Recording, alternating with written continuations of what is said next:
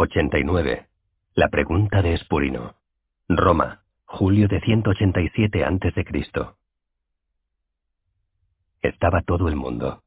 El Senado bullía como pocas veces antes.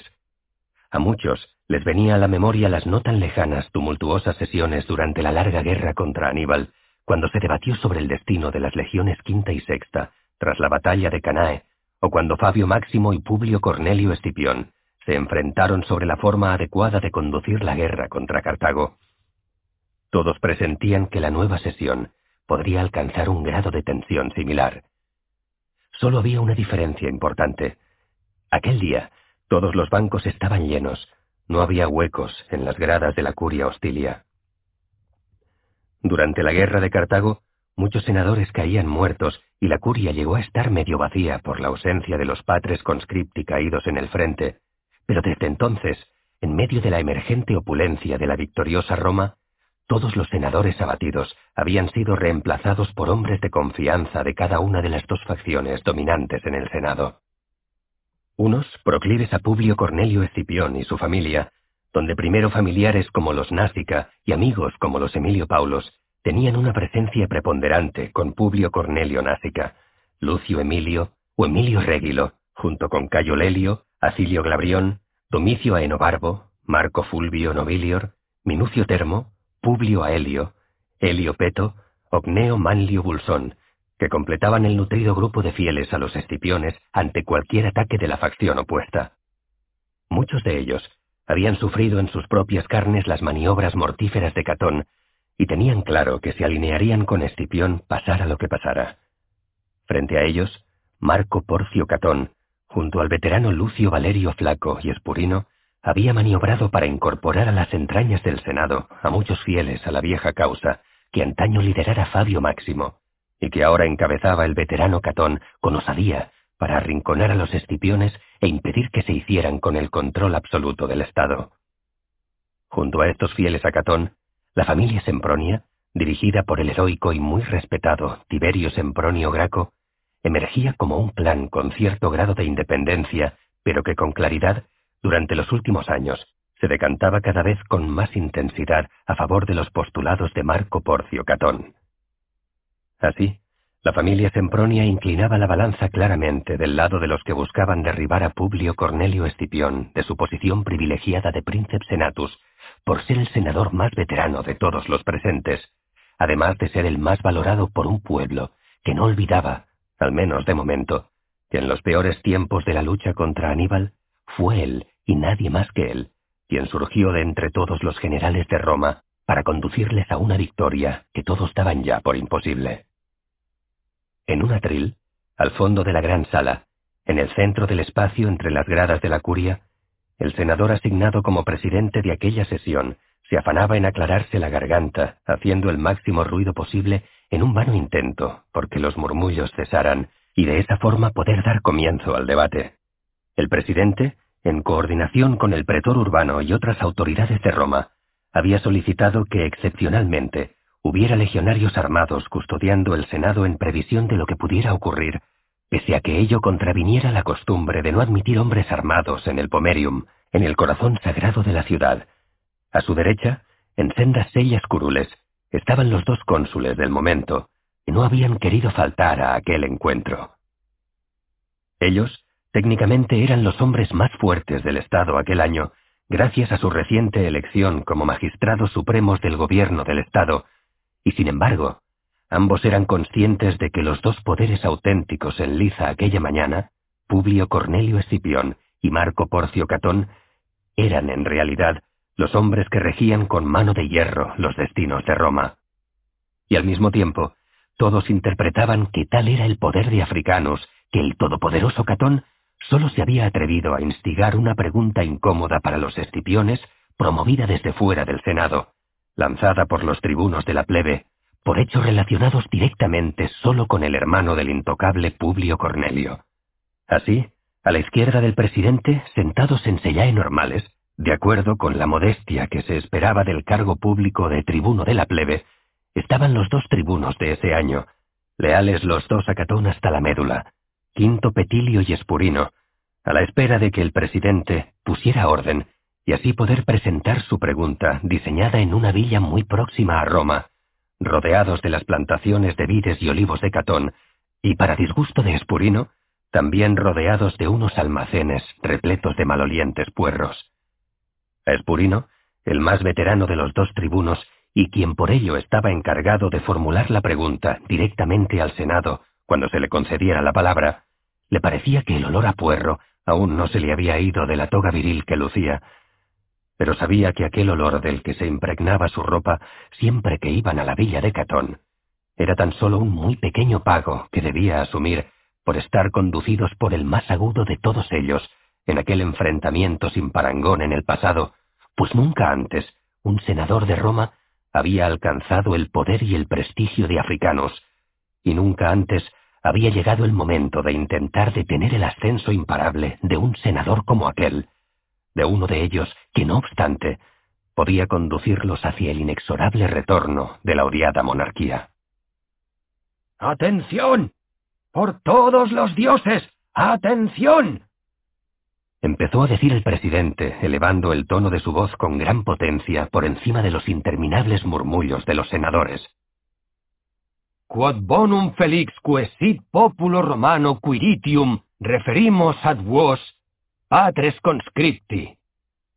Referimos a vosotros, padres conscriptos, cuál es el bien y la dicha para el pueblo romano de los quirites. Aulló para hacerse oír al fin al introducir la fórmula que marcaba la apertura de la sesión. Las conversaciones se detuvieron y así pudo continuar presentando el asunto que los había reunido aquella mañana. El Senado ha sido convocado hoy con motivo de una pregunta que los tribunos de la plebe, haciendo uso de la potestad que las leyes de Roma les confiere, desean plantear a uno de los miembros del Senado. Por ello, de forma extraordinaria, pero de acuerdo una vez más con las leyes de Roma, cederé el uso de la palabra al tribuno de la plebe más veterano, para que plantee con toda libertad su consulta al Senado. Luego, permitiré que quien lo desee de entre nosotros dé respuesta o respuestas si es que hay diferentes opiniones al tribuno. Por supuesto, es de esperar que quien sea directamente interpelado por el tribuno responda a la cuestión que se plantee. Y el presidente de la sesión calló y se sentó en un asiento que había justo detrás de su estrado. El tribuno espurino se levantó despacio y dando un par de pasos se situó en el centro de la gran sala de la curia hostilia. Se aclaró la voz una vez, carraspeando con fuerza, y al momento empezó a hablar. Doy gracias al presidente, y doy gracias a todos los patres conscripti aquí congregados, y doy gracias por encima de todo a los dioses de Roma, por haber hecho entender al Senado de la ciudad que el asunto que aquí nos trae es de vital importancia, lo que vuestra presencia al completo llenando cada uno de los rincones de esta venerable sala no hace sino subrayar. Por todo ello, pese a mis dudas, me siento algo más confiado en que esta sesión contribuya a esclarecer hechos acontecidos en la pasada guerra contra el rey Antíoco de Siria. Y aquí se giró por primera vez y lanzó una rápida mirada a los bancos donde Publio y Lucio se encontraban, en primera fila, acompañados de Lucio Emilio y Cayo Lelio y otros senadores amigos. Como esperaba, Spurino no encontró miradas amigables en ese sector, así que, como para infundirse ánimos, se volvió hacia el lado opuesto de la sala, donde Marco Porcio Catón, que se había esforzado en que Tiberio Sempronio Graco se sentara a su derecha de modo que no hubiera dudas ante el resto de la alianza que les unía aquel día, se había acomodado a la espera de ver de qué modo recibían los escipiones la pregunta del tribuno. Espurino continuó mirando a Catón mientras hablaba, pues sentía que necesitaba el apoyo de los leves asentimientos de cabeza del veterano enemigo de los escipiones para mantenerse firme en su discurso. Sea entonces. Referiré primero brevemente los hechos y acto seguido formularé mi pregunta. En el año 564, ab urbe condita, el senador Lucio Cornelio Escipión aquí presente, en calidad de magistrado consular cum imperio, dirigió la guerra contra Antíoco, donde nuestras legiones salieron, como no podía ser de otra forma, victoriosas ante las desorganizadas tropas del entonces rey de Siria, guerra en la que acontecieron sucesos extraños, como el apresamiento y posterior liberación del sobrino del cónsul, sin que sepamos exactamente qué se negoció para conseguir esa liberación. Aquí, los murmullos emergieron de entre las filas de los senadores que rodeaban a los escipiones, pero Espurino no había llegado al meollo del asunto que le había traído aquella mañana al Senado y solo quería calentar el ambiente un poco, de forma que rápidamente siguió hablando elevando la voz para hacerse oír con claridad por encima de aquel murmullo. Pero no ese es el tema que me ocupa hoy, sino que hoy me trae hasta los patres conscripti de Roma una pregunta que intenta aclarar la situación de las cuentas del Estado justo después de la victoria sobre Antíoco. Y es que es de todo sabido. Se exigió al rey derrotado una serie de pagos en concepto de indemnización por los gastos que la guerra había ocasionado a las arcas de Roma. Y si bien es cierto, y algunos de estos pagos se ingresaron de forma efectiva en las arcas del Estado, no está tan claro qué ha ocurrido con alguna de las cantidades que el rey sirio entregó al cónsul Lucio Cornelio Escipión. En concreto, los murmullos crecían de nuevo, y Espurino, mirando al presidente en busca de apoyo, seguía hablando superponiendo su voz al murmullo y las increpaciones del presidente exigiendo silencio. En concreto, en concreto, a la magistratura que represento, es decir, al pueblo de Roma, le gustaría saber qué ha pasado con el primer pago de quinientos talentos de oro, que el rey Antíoco entregó al cónsul en concepto de indemnización de guerra. Eso, y no otra cosa, es lo que desearía que el excónsul respondiera con precisión y claridad ante el resto de patres conscripti de Roma. Y con esas últimas palabras, el tribuno dio tres pasos hacia atrás y se sentó de nuevo en su asiento. Eso sí, siempre recorriendo con su mirada a todos los senadores, empezando por su derecha, donde se encontraba un satisfecho Catón, y terminando por su izquierda, donde un Lucio Cornelio Escipión serio, con los labios apretados, le miraba a su vez con rabia contenida. Espurino estaba contento. Sin duda, a ninguno de los dos Escipiones se les habían escapado las indirectas sobre la superioridad de las tropas romanas y su insistencia en que la victoria era algo cantado. Hasta cierto punto, de tanto pensarlo, el propio Espurino estaba ya convencido de que así había sido.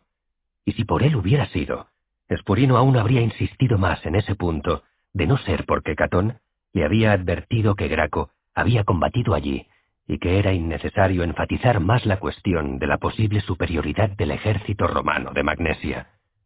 Eso sí, el mismísimo Catón fue el que le había sugerido que mencionara el suceso del secuestro y posterior liberación del hijo del Publio Cornelio justo antes de la batalla de Magnesia. En el otro extremo de la sala, Lucio Cornelio, por fin, se volvió a un lado y susurró algo en el oído de su hermano. Publio negó con la cabeza y le respondió musitando cada palabra. Tenían una estrategia para defenderse, y en ella estaba que Lucio no interviniera. Seguiremos según lo que pensamos anoche. Dejaremos a Lucio Emilio que intervenga ahora. Emilio Paulo estaba algo más frío con los escipiones en los últimos meses, especialmente con Publio. El hecho de que Publio Cornelio mantuviera aquella relación humillante con una esclava que había traído de Grecia hacía daño a su hermana, pero Emilia no lo mencionaba, y todo se llevaba con discreción, de forma que Lucio Emilio había decidido no intervenir en un asunto privado, a no ser que su hermana se lo pidiera expresamente. En todos los matrimonios que perduraban había épocas mejores y peores, y en cualquier caso, ahora estaban en juego asuntos públicos, donde la alianza estratégica entre los Escipiones y los Emilio Paulos aseguraba una posición dominante en Roma para ambas familias. Eso era lo esencial esa mañana, más allá de los asuntos privados.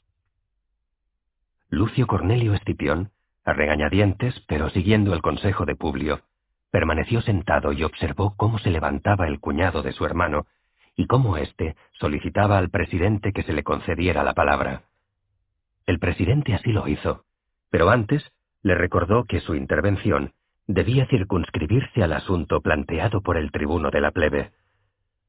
Así será, presidente, confirmó Lucio Emilio Paulo, y evitando mirar a Espurino, como si le pareciera una presencia extraña en aquella sala, se dirigió al resto de senadores con voz potente y clara.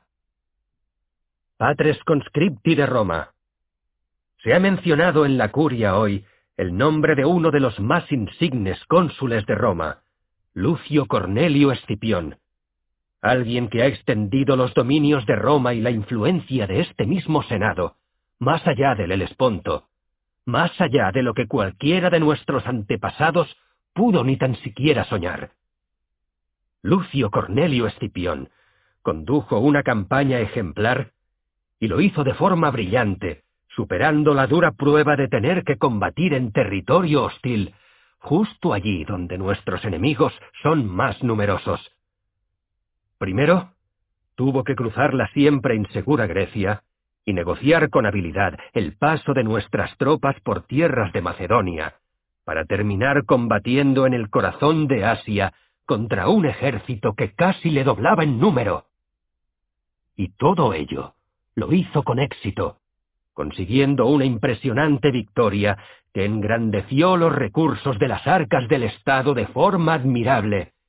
Y aquí no me refiero a quinientos talentos, una cantidad insignificante, sino a miles y miles de libras de oro y plata, casi incontables, que se trajeron hasta aquí gracias a los esfuerzos de Lucio Cornelio Escipión.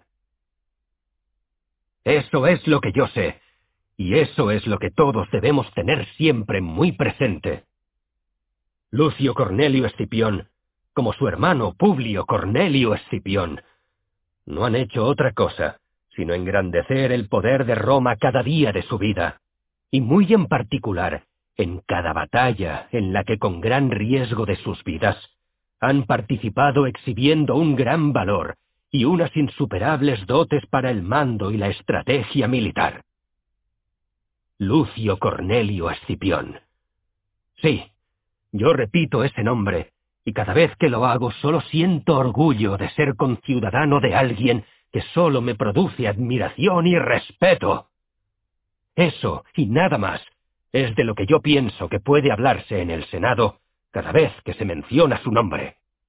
Y Lucio Emilio Paulo se sentó entre las voces de aprobación del nutrido grupo de senadores amigos de los Escipiones, en el otro extremo de la sala, Marco Porcio Catón era ahora quien se movía algo incómodo y miraba a Espurino a la espera de que éste reaccionara.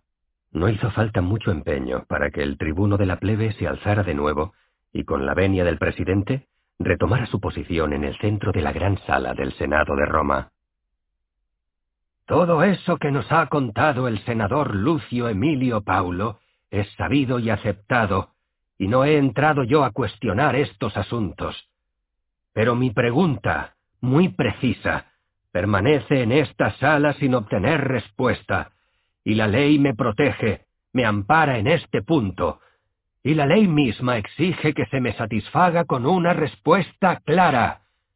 ¿Dónde están los quinientos talentos de oro que el rey Antíoco de Siria entregó a Lucio Cornelio Escipión como primer pago en concepto de indemnización por los gastos de la guerra de Asia.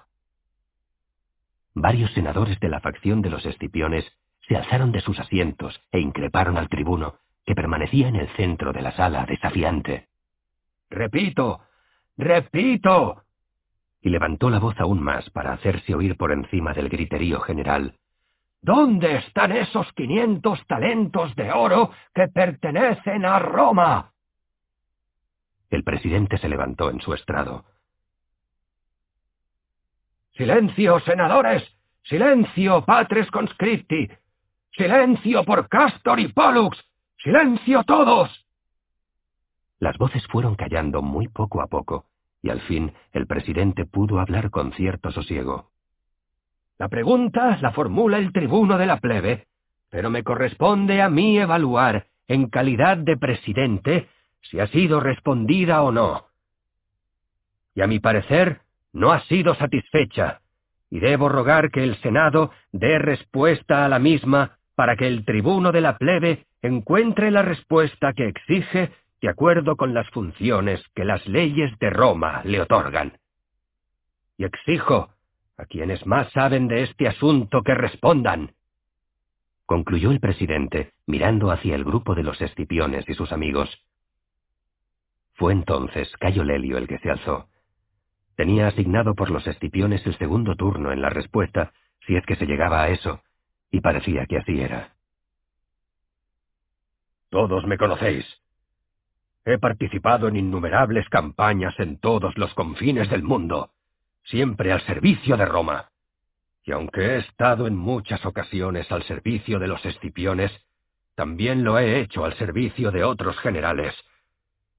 Y si hay algo que tengo claro, es que tras una victoria legítima, el general tiene derecho, por las costumbres de nuestros antepasados, a disponer del botín de guerra y distribuirlo entre sus oficiales y legionarios como considere mejor. Así ha sido siempre, y no veo qué sentido tiene plantearse ahora qué ocurrió o dejó de ocurrir con una pequeña suma entregada a las legiones victoriosas de Asia justo tras la batalla de Magnesia. ¿Es que han cambiado ahora las costumbres?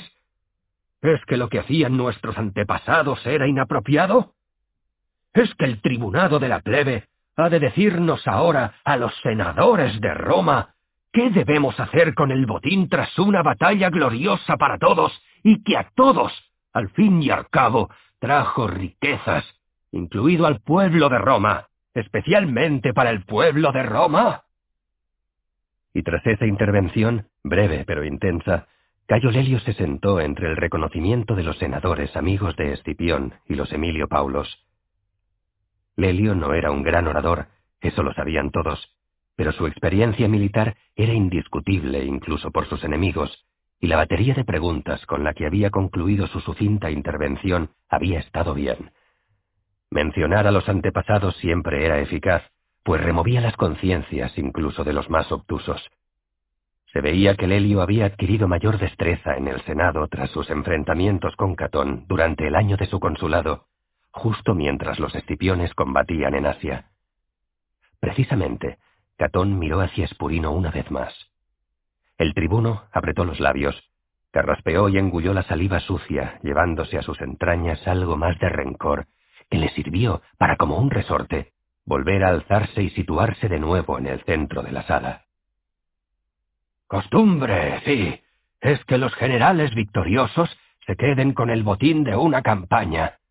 Pero los pagos en concepto de indemnización al Estado por los gastos ocasionados por la guerra, eso, eso, queridos patres conscripti, eso es dinero del Estado, dinero del pueblo de Roma, dinero de todos, y yo insisto en que quiero saber dónde están los quinientos talentos del primer pago de una extraña campaña, donde se permitió huir a un rey que curiosamente había tenido hasta unos días antes de la batalla secuestrado al hijo del hermano del cónsul. Es una campaña extraña, con sucesos extraños, y en la que las cuentas no están claras, y ya es hora de que se rindan esas cuentas. Los murmullos y algún improperio subido de tono emergieron de nuevo entre las filas de los senadores proclives a favorecer a los escipiones. Y ya es hora, repito, y lo gritaré si es necesario, que se aclaren las cuentas de esa campaña. Porque si se ha hurtado dinero al Estado, es un delito, y nadie los murmullos se transformaron en un torrente incontrolado de insultos e imprecaciones de senadores amigos de los escipiones, que se alzaban enfurecidos blandiendo sus puños en alto contra el tribuno de la plebe, que no obstante, obstinado, persistía en permanecer con el uso de la palabra, vociferando ya no sus argumentos, sino sus exigencias. Es hora, por Hércules. Es hora de saber qué pasó en Asia. Es hora de saber dónde está ese dinero, y es hora de saber si Lucio Cornelio Escipión se ha quedado con dinero que no es suyo. Gallo Lelio no resistió más y se levantó de su asiento, y dio tres pasos hacia el centro de la sala.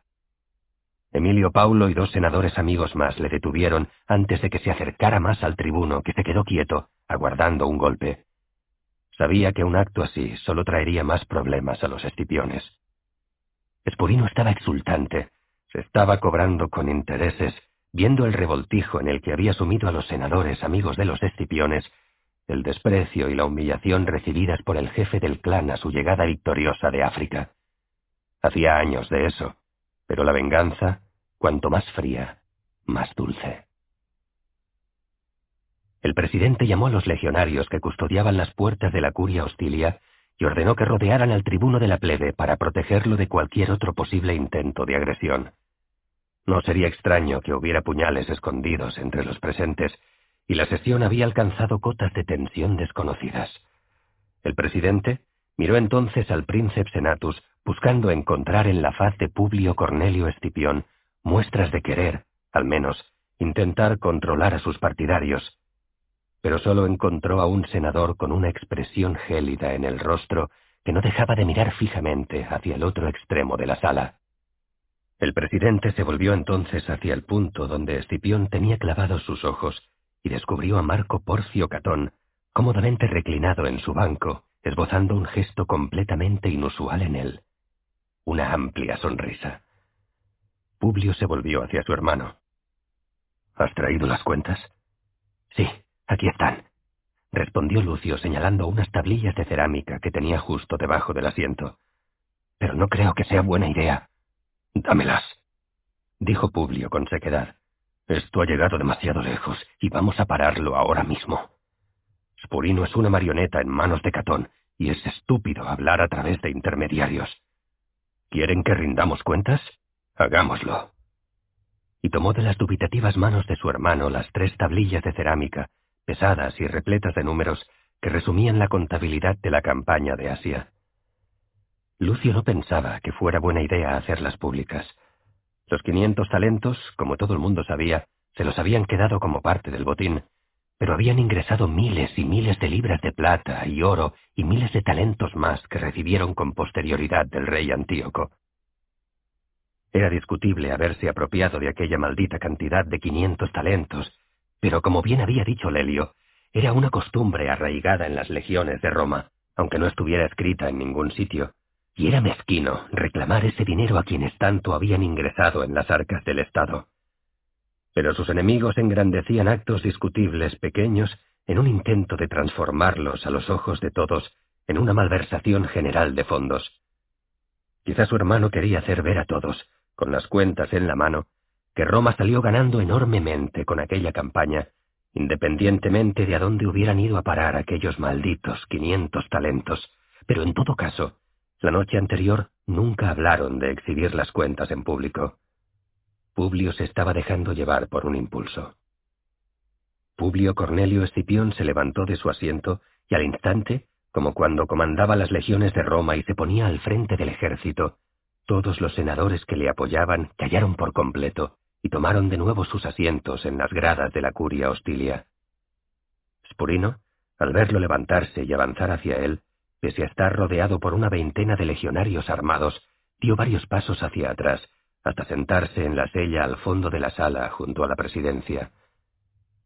Los legionarios le acompañaron y quedaron frente a ambos tribunos de la plebe, dejando el espacio central de la curia libre, mientras rogaban a los dioses que el senador africanos no se acercara más a ellos.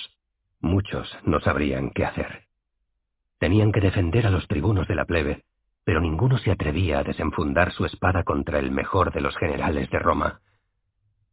Publio, para alivio de los soldados, ni tan siquiera se dignó mirar a Espurino y a su improvisada y confusa escolta armada, sino que cruzó el espacio central de la gran sala del Senado hasta quedar en pie a tan solo dos pasos de Catón, de quien, eso sí, consiguió borrar la impertinente sonrisa que había exhibido durante el altercado que había tenido lugar. ¿Queréis que rindamos cuentas de la campaña de Asia? dijo Publio con potente voz, mirando a la cara a todos y cada uno de los senadores que envolvían a Marco Porcio Catón. Decidme, ¿queréis que rindamos cuentas de la campaña de Asia?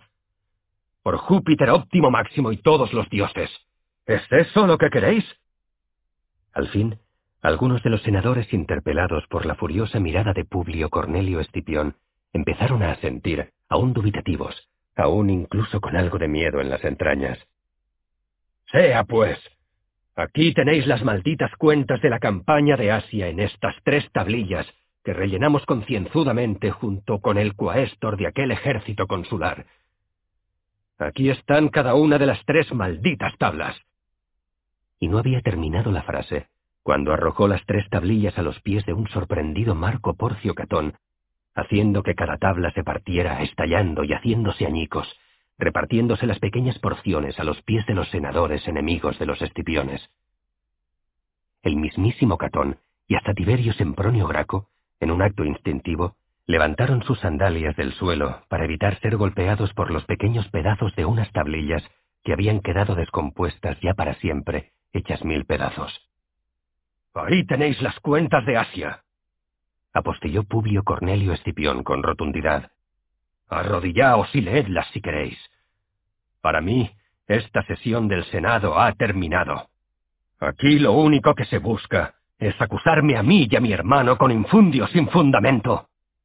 Solo buscáis ensuciar el buen nombre de mi familia, cuando es la familia que más ha entregado a Roma, en plata, en oro, en esclavos, en territorios conquistados, y todo ello pagándolo mi familia con la sangre de mis antepasados, muchos de ellos muertos en el campo de batalla por Roma. Y ahora quienes se quieren arrogar el poder decisorio de Roma nos quieren eliminar. Y aquí se detuvo un instante y miró a su alrededor. Era el momento clave. Ahora iba a darle la vuelta al ataque de Catón, y ahora iba a contraatacar él. Me hacéis una pregunta que es una pura infamia. Os responderé yo, pero no sólo de lo que me preguntáis, sino de toda mi vida y de toda la vida de mi hermano, y os responderé en público. Exijo. Demando. Y se fue acercando poco a poco a los tribunos de la plebe, hasta quedar a solo un paso de Espurino, con dos tensos soldados entre ellos. Reclamo un judicium populi para mí y para mi hermano. Se levantó entonces una enorme ola de murmullos entre los senadores. En sus asientos, los seguidores de Publio, su hermano, Cayo Lelio, Lucio Emilio asentían y sonreían satisfechos y perplejos al ver cómo Publio pasaba de defenderse a atacar con la ley en la mano la misma ley que Catón se empeñaba en usar con subterfugios contra ellos. Sí, exijo un judicium populi ante los comicios centuriados, y se lo pido a los tribunos de la plebe que tienen la obligación de ampararme y promover dicho juicio. Sé que los tribunos no tienen el ius agendi cum populo, y que no pueden convocar a los comicios centuriados, pero pueden pedirlo a los cónsules actuales, Emilio Lépido y Cayo Flaminio, y si los tribunos de la plebe no promueven este juicio, y si los cónsules actuales no acceden a convocar a los comicios, si este juicio público que demando no se lleva a cabo, todo el pueblo de Roma sabrá no que no he querido contestar a una pregunta, no.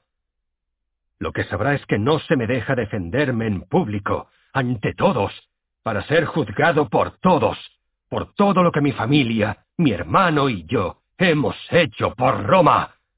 Judicium populi. repitió, y levantó la voz y alzó los brazos y lo reiteró gritando con fuerza, hasta que todos los senadores que le apoyaban se levantaron también, y en pie, gritaban unidos en una sola y aplastante voz. Judicium populi. Judicium populi.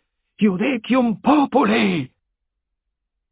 El presidente se levantó e intentó hacerse escuchar por encima del griterío que provenía de las filas de los seguidores de Publio Cornelio Escipión, pero era un esfuerzo vano e inútil. Ante la tremenda algarabía, varios de los legionarios de las legiones urbanae, apostados a las puertas del edificio de la curia hostilia, entraron confundidos, pensando que la peor de las batallas se había desatado entre los senadores pero al comprobar que solo se trataba de gritos y que el presidente les indicaba que salieran de la sala, retrocedieron y dejaron a los senadores de Roma a solas para que dirimieran sus diferencias. En el interior solo permanecieron los soldados que protegían a los tribunos de la plebe.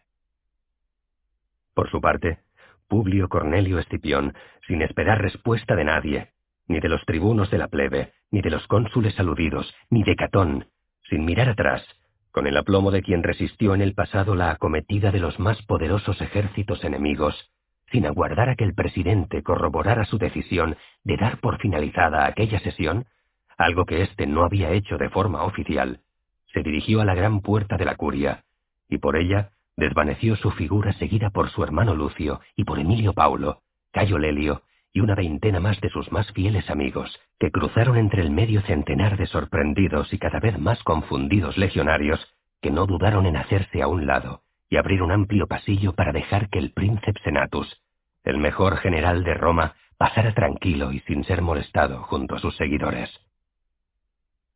En el Senado quedaron aún varias docenas de senadores amigos de los Escipiones, pero que dudaban y no se atrevían a salir sin que el presidente levantara la sesión de forma efectiva.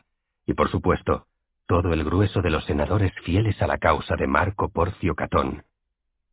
Nadie sabía bien qué hacer. El presidente estaba perplejo. Era a él, y no a un senador cualquiera, a quien le correspondía decidir cuándo se daba por terminada una sesión. Ni siquiera el príncipe Senatus podía hacer tal cosa. Los privilegios de Publio Cornelio Escipión como príncipe Senatus eran muchos, entre ellos, y quizá el más importante, el derecho de poder intervenir en cualquier momento, en cualquier reunión del Senado. Pero no le competía dar término a una sesión. Tenía derecho a pedir un iudicium populi si se sentía acosado por otros senadores, pero no podía dar término a una sesión del Senado. Eso no. Todos se miraban entre sí, y al final, como Catón esperaba, las miradas incluidas las de Espurino y Quinto Petilio y los cónsules de aquel año y la del propio presidente de la sesión empezaron a centrarse en su persona.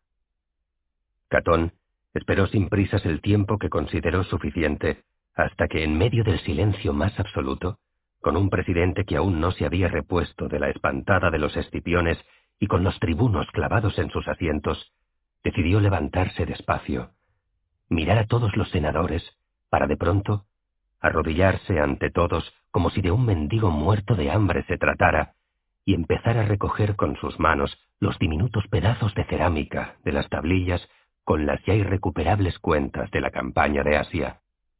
Y como si de mendrugos de pan se tratara, los fue acumulando, siempre de rodillas, en la mano izquierda, para por fin alzarse despacio y pasear sus ojos por las gradas donde los senadores, perplejos, no dejaban de observarle atónitos, mudos, expectantes. Catón sabía que Publio había puesto en marcha algo que ya ni él mismo podría detener, un iudicium populi, y no tenía nada claro que fuera a ser capaz de conseguir que los escipiones fueran condenados cuando era el pueblo el que actuaría de tribunal. Catón estaba seguro de haber perdido una batalla, pero a fin de cuentas, Todas las batallas debían lucharse y ya se vería en su momento. Ahora le quedaba, no obstante, intentar dejar una impronta, una marca imborrable que permaneciera indeleble en la mente de los senadores que le apoyaban y en la de los senadores que aún estaban dudando, indecisos. Era el momento de subrayar la soberbia de Escipión, el momento de acrecentar el miedo a que Publio se proclamara rey atropellando los derechos de los allí presentes. No quedaba más. No era mucho en ese momento, y de poco valdría en el Judicium Populi, pero Catón ya pensaba en sembrar para más largo tiempo, más allá de aquel maldito juicio público al que Escipión los había abocado a todos. Yo ya me he arrodillado y recogido las cuentas, lo que ha quedado de ellas, lo que se ha dignado ofrecernos Escipión. He obedecido a ese hombre al que todos tanto admiráis. La cuestión es ahora, Patres et conscripti, ¿cuándo vais a arrodillaros vosotros también? Y calló un momento, dejando que sus palabras penetraran en los oídos de los presentes e hicieran mella en el orgullo que todo senador de Roma alberga en lo más profundo de su ser. ¿Cuándo, patres et conscripti, vais a tardar en arrodillaros ante la todopoderosa familia de los Escipiones? Y añadió con un tono entre jocoso y triste. Yo ya lo he hecho. No es doloroso. Es... es... Volvió a crear una larga espera en la que todos abrían cada vez más los ojos y los oídos y hasta dejaron de respirar casi sin saberlo. Es simplemente humillante. Pero nada más. Hubo un tiempo en el que en Roma todos se arrodillaban ante un rey. Se trata solo de volver a ese tiempo. Nada más. Es sencillo. Pero ¿cuánto tardaréis vosotros en arrodillaros? Y levantó la mano izquierda con los trozos de cerámica de las tablas, y a medida que la levantaba, dejaba escapar entre los pliegues de los dedos arenilla de barro y pequeños pedazos, que resonaban como gigantescas rocas al chocar contra el suelo en medio del más solemne de los silencios. Así rinde cuentas Publio Cornelio Escipión, haciendo añicos las tablas de la campaña de Asia. ¿Cuánto esperaréis antes de reaccionar? Quizá ya sea tarde y muy pronto todos seamos despedazados igual que estas tablas. Quizá mañana mismo nos convirtamos todos en añicos diminutos, en pequeñas teselas de lo que un día fuimos, senadores de Roma. No, ya solo seremos esto. Pequeños guijarros triturados por el poder omnipotente de Publio. Y esperó un segundo. Cornelio y aguardó un segundo más al tiempo que dejaba caer los últimos pedazos de las destrozadas tablas sobre el suelo del Senado. Escipión. Y el cognomen del príncipe Senatus retumbó como una sentencia de muerte. Solo faltaba decidir quién debía ser el sentenciado. Ellos o el que llamaban mejor general de Roma. Catón tomó de nuevo asiento, con parsimonia. No había prisa. Sabía que aquella sesión que Publio había dado por terminada era una semilla que más tarde o más temprano germinaría si se la regaba con esmero y paciencia. Y si había algo que Catón tenía, era paciencia. 90. La victoria de Publio. Roma, julio de 187 a.C. Publio entró en su casa exultante.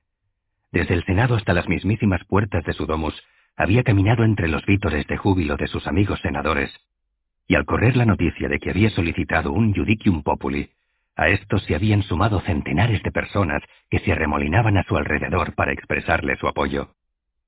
Publio sabía que eran muchos los ciudadanos que estaban hartos de las insidias de Catón contra él y toda su familia, pero al ver a todo aquel gentío a su alrededor, felicitándole y animándole con tanta efusividad, Publio Cornelio Escipión comprendió que su idea de exigir un judicium populi había sido una jugada maestra que ni tan siquiera el ya fallecido quinto Fabio Máximo hubiera podido superar. Estaba claro que Catón, al lado de su mentor, era tan solo un aprendiz. Publio sabía que él no era, ni mucho menos, el político más hábil que había tenido Roma, y sin embargo, en una sola sesión del Senado acababa de hacer tambalear toda la estrategia de Catón para derribarle. Sí, estaba exultante, feliz. No cabía en sí. Vino para todos. Espetó con cierto despecho a su mujer nada más entrar en casa. Y no le dijo más. Emilia sabía que su marido estaba profundamente dolido con ella por haberle intentado retener aquella mañana, y más aún, por intentar hacerlo a través de Arete. Una mañana que a lo que se veía se había tornado en victoria absoluta. Solo había que ver las risas, abrazos y palmadas que se daban en la espalda unos a otros todos los amigos de su marido. Emilia dio las instrucciones pertinentes a los esclavos, y pronto el vino empezó a ser repartido entre los numerosos invitados. Cayo Lelio advirtió la confusión de Emilia, y aunque con una copa de vino en la mano, se acercó a la esposa de su gran amigo y le resumió todo lo ocurrido en el Senado. Ha estado soberbio, Impresionante, apostillaba Lelio al terminar su explicación. Tendrías que haber visto la cara de Catón cuando Publio les arrojó las tablas de las cuentas de la campaña de Asia, y más aún, cuando exigió el Judicium Populi. Ha estado brillante. A Lelio le lloraban los ojos mientras repetía esa misma palabra una y otra vez. Brillante, por Hércules. Brillante. Un juicio público. Repitió para sí misma Emilia, el pueblo adoraba a su esposo. La idea era buena. Su marido había sido hábil, y sin embargo, su intuición le decía que aquello era solo el principio de algo de lo que no acertaba a ver el final.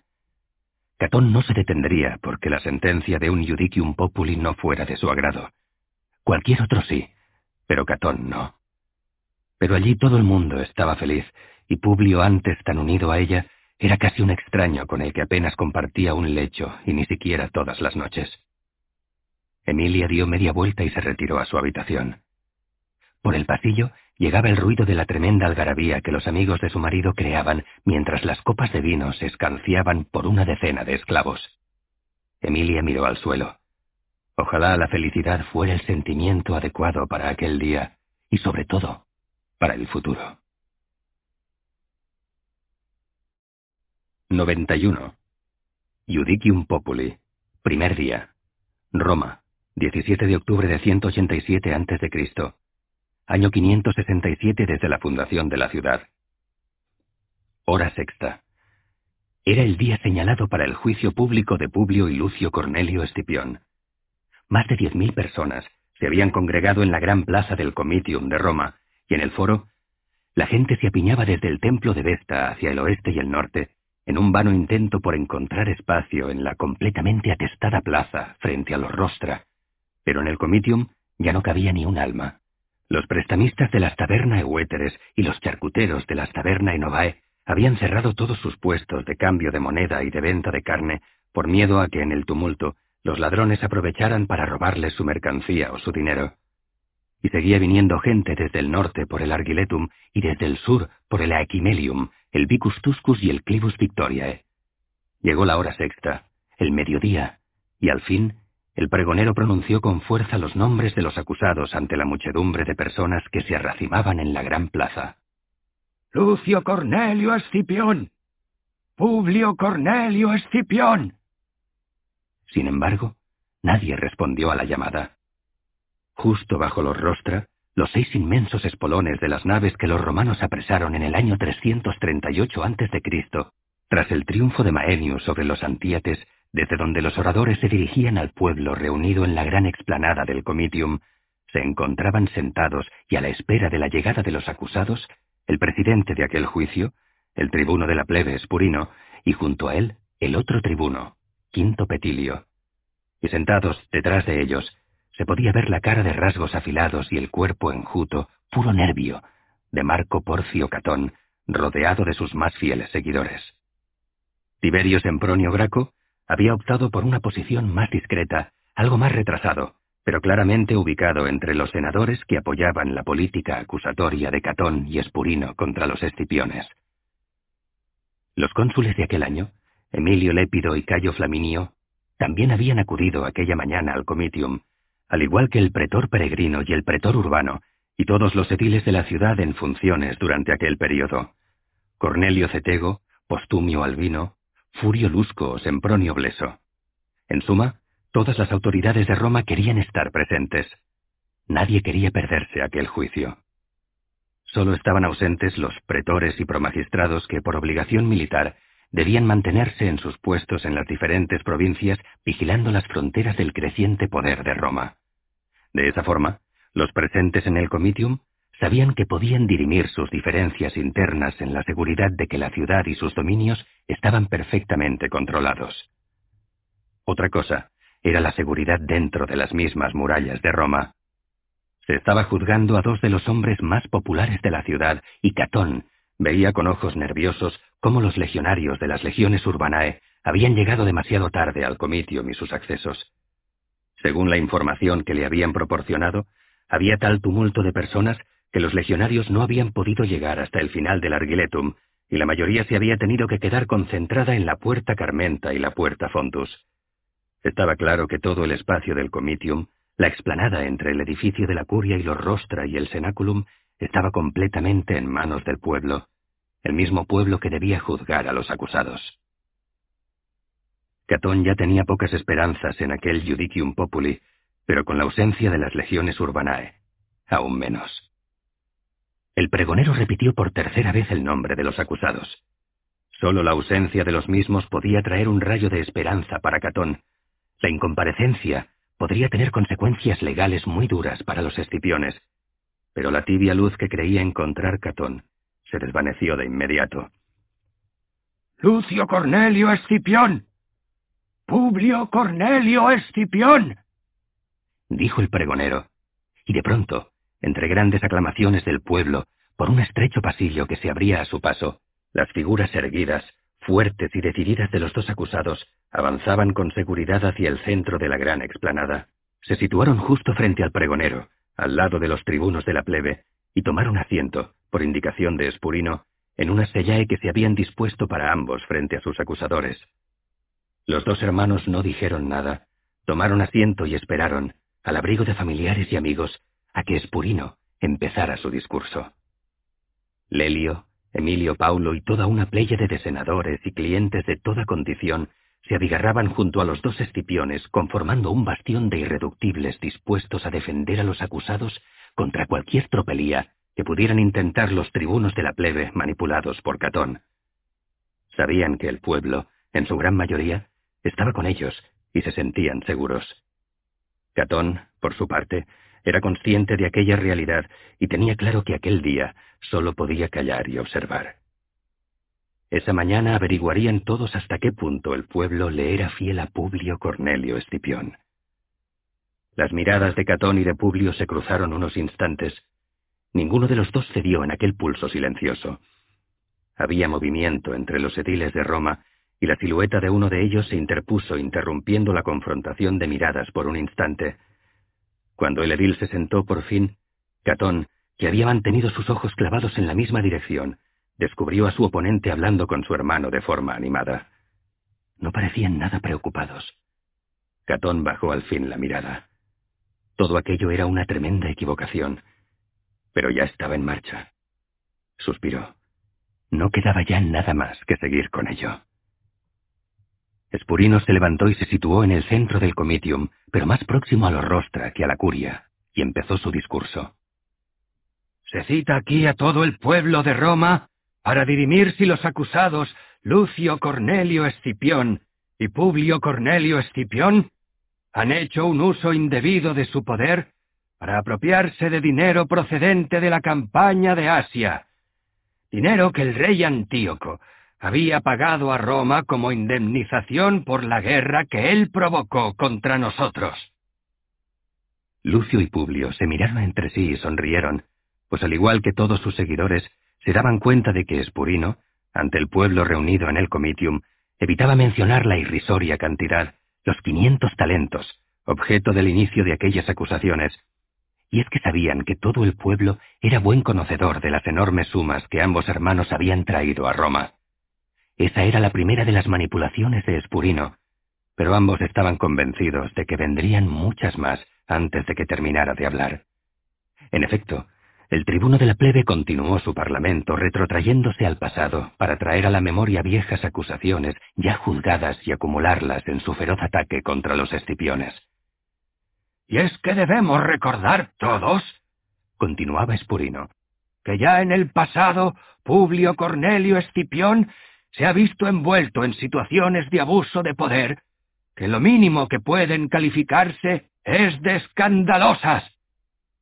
Me refiero a su ilegal actuación en Locri, donde intervino con legiones que no estaban asignadas a terreno itálico, en una ciudad amiga de Roma, donde puso como gobernador de la ciudad al nefasto Pleminio, cuyas actuaciones, conocidas por todos, Sumieron a la ciudad en el horror más absoluto. No contento con ello, Publio Cornelio Escipión, junto con su hermano, vivió durante meses rodeado de escritores, artistas y malas amistades de toda condición en Siracusa, en lugar de concentrarse en preparar a las tropas para la defensa de Roma, dilatando su desembarco en África, de modo que el número de víctimas que Aníbal causaba en Italia creció de forma innecesaria. Se escuchaban murmullos y algunos gritos despectivos hacia el tribuno, pero Espurino prosiguió con contundencia. Y debemos recordar al fin que uno de los dos acusados, nuevamente Publio Cornelio Escipión, llegó a ser aclamado como rey por los íberos no hace mucho tiempo. ¿Es posible que quien ha escuchado ese título para dirigirse a su persona se haya acostumbrado tanto a él que desee hacer realidad lo que sería traición a Roma? erigirse en un nuevo rey y en consecuencia... Pero aquí, los gritos de muchos de los presentes en la gran plaza pública de Roma hicieron imposible que Espurino continuara con sus acusaciones hasta que pasaron, al menos, un par de minutos, y se restableció una mínima calma entre la multitud congregada en el comitium. Spurino, no obstante, testarudo o tenaz, según se mire, retomó su discurso justo donde había sido interrumpido y repitió su pregunta desde el principio. ¿Es posible que quien ha sido aclamado como rey se crea ya rey de todos y en consecuencia se crea con el derecho de apropiarse de las indemnizaciones de guerra que pertenecen a los ciudadanos de Roma? Y más aún, más aún, insisto, ¿qué se pactó entre los Escipiones y el rey Antíoco de Siria para que Publio Cornelio Escipión recuperara sano y salvo a su hijo? Y de nuevo un torrente de bramidos e insultos descargó con vehemencia sobre la impasible figura del acusador, un tribuno de la plebe que impertérrito permaneció firme sin dejarse intimidar por la multitud que pronunciaba todo tipo de juramentos contra él y su familia. Al cabo de unos minutos se redujo el clamor, y Espurino aprovechó el pequeño receso en el que el gentío parecía estar reuniendo fuerzas para volver a proferir insultos contra su persona, para hacerse oír una vez más con fuerza y proseguir con su discurso. De eso, pues, se acusa a los dos escipiones aquí presentes, de malversación de fondos y de pactar con un enemigo de Roma para conseguir beneficios particulares sin tener en cuenta el bien superior del Estado.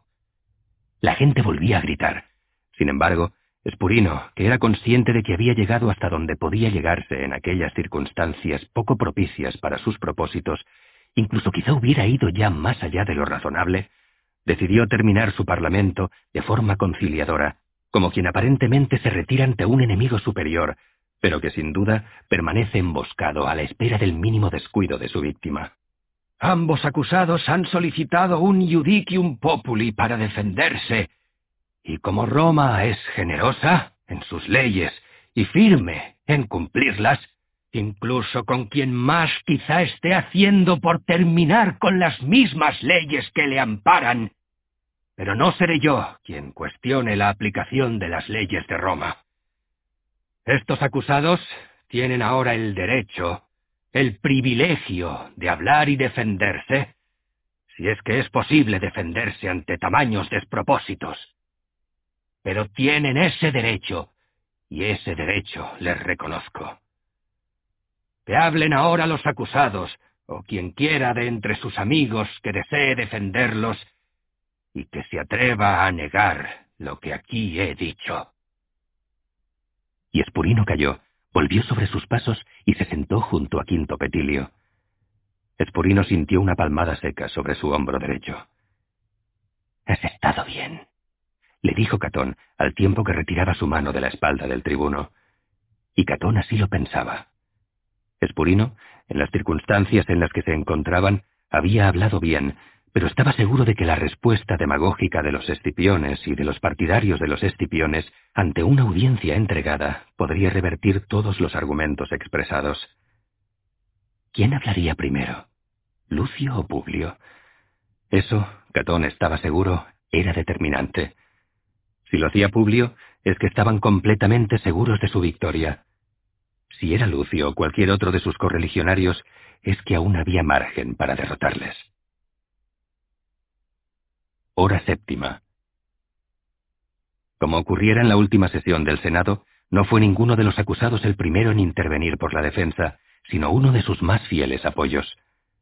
Cayo Lelio fue quien abrió el turno de réplica, quien, como ya hiciera en el Senado, expuso una gran serie de razones en defensa de la inconmensurable contribución de los escipiones a la vida pública de Roma en general y en particular a las arcas del Estado tras sus victoriosas campañas en todos los confines del mundo, en Hispania, África o Asia. A esta argumentación defensiva respondió primero Espurino y luego el segundo tribuno, Quinto Petilio, enfatizando de nuevo la ausencia de respuestas precisas a las preguntas planteadas. A partir de ahí, el debate se dilató en el tiempo, enquistándose en una interminable sucesión de réplicas y contrarréplicas, donde Násica, Lucio Emilio Paulo, de nuevo Lelio y otros defensores de los escipiones reiteraban argumentos conocidos por todos los senadores, pero que Catón comprendió que no buscaban sino subrayar ante el pueblo reunido allí la enorme dimensión de las pasadas contribuciones de los escipiones en el pasado reciente, de forma que las acusaciones, por tremendas que éstas fueran, circunscritas en el contexto de los servicios prestados por los acusados, quedaban reducidas y más fácilmente perdonables ante un pueblo siempre deseoso de tener héroes en los que verse reflejado. Hora undécima. Catón, para su sorpresa, veía que el debate no daba un vencedor claro, pues si bien los senadores amigos de los Escipiones defendían bien la causa de estos últimos, Espurino parecía haber acertado con su pertinaz repetición de las acusaciones específicas. Malversación y querer proclamarse rey.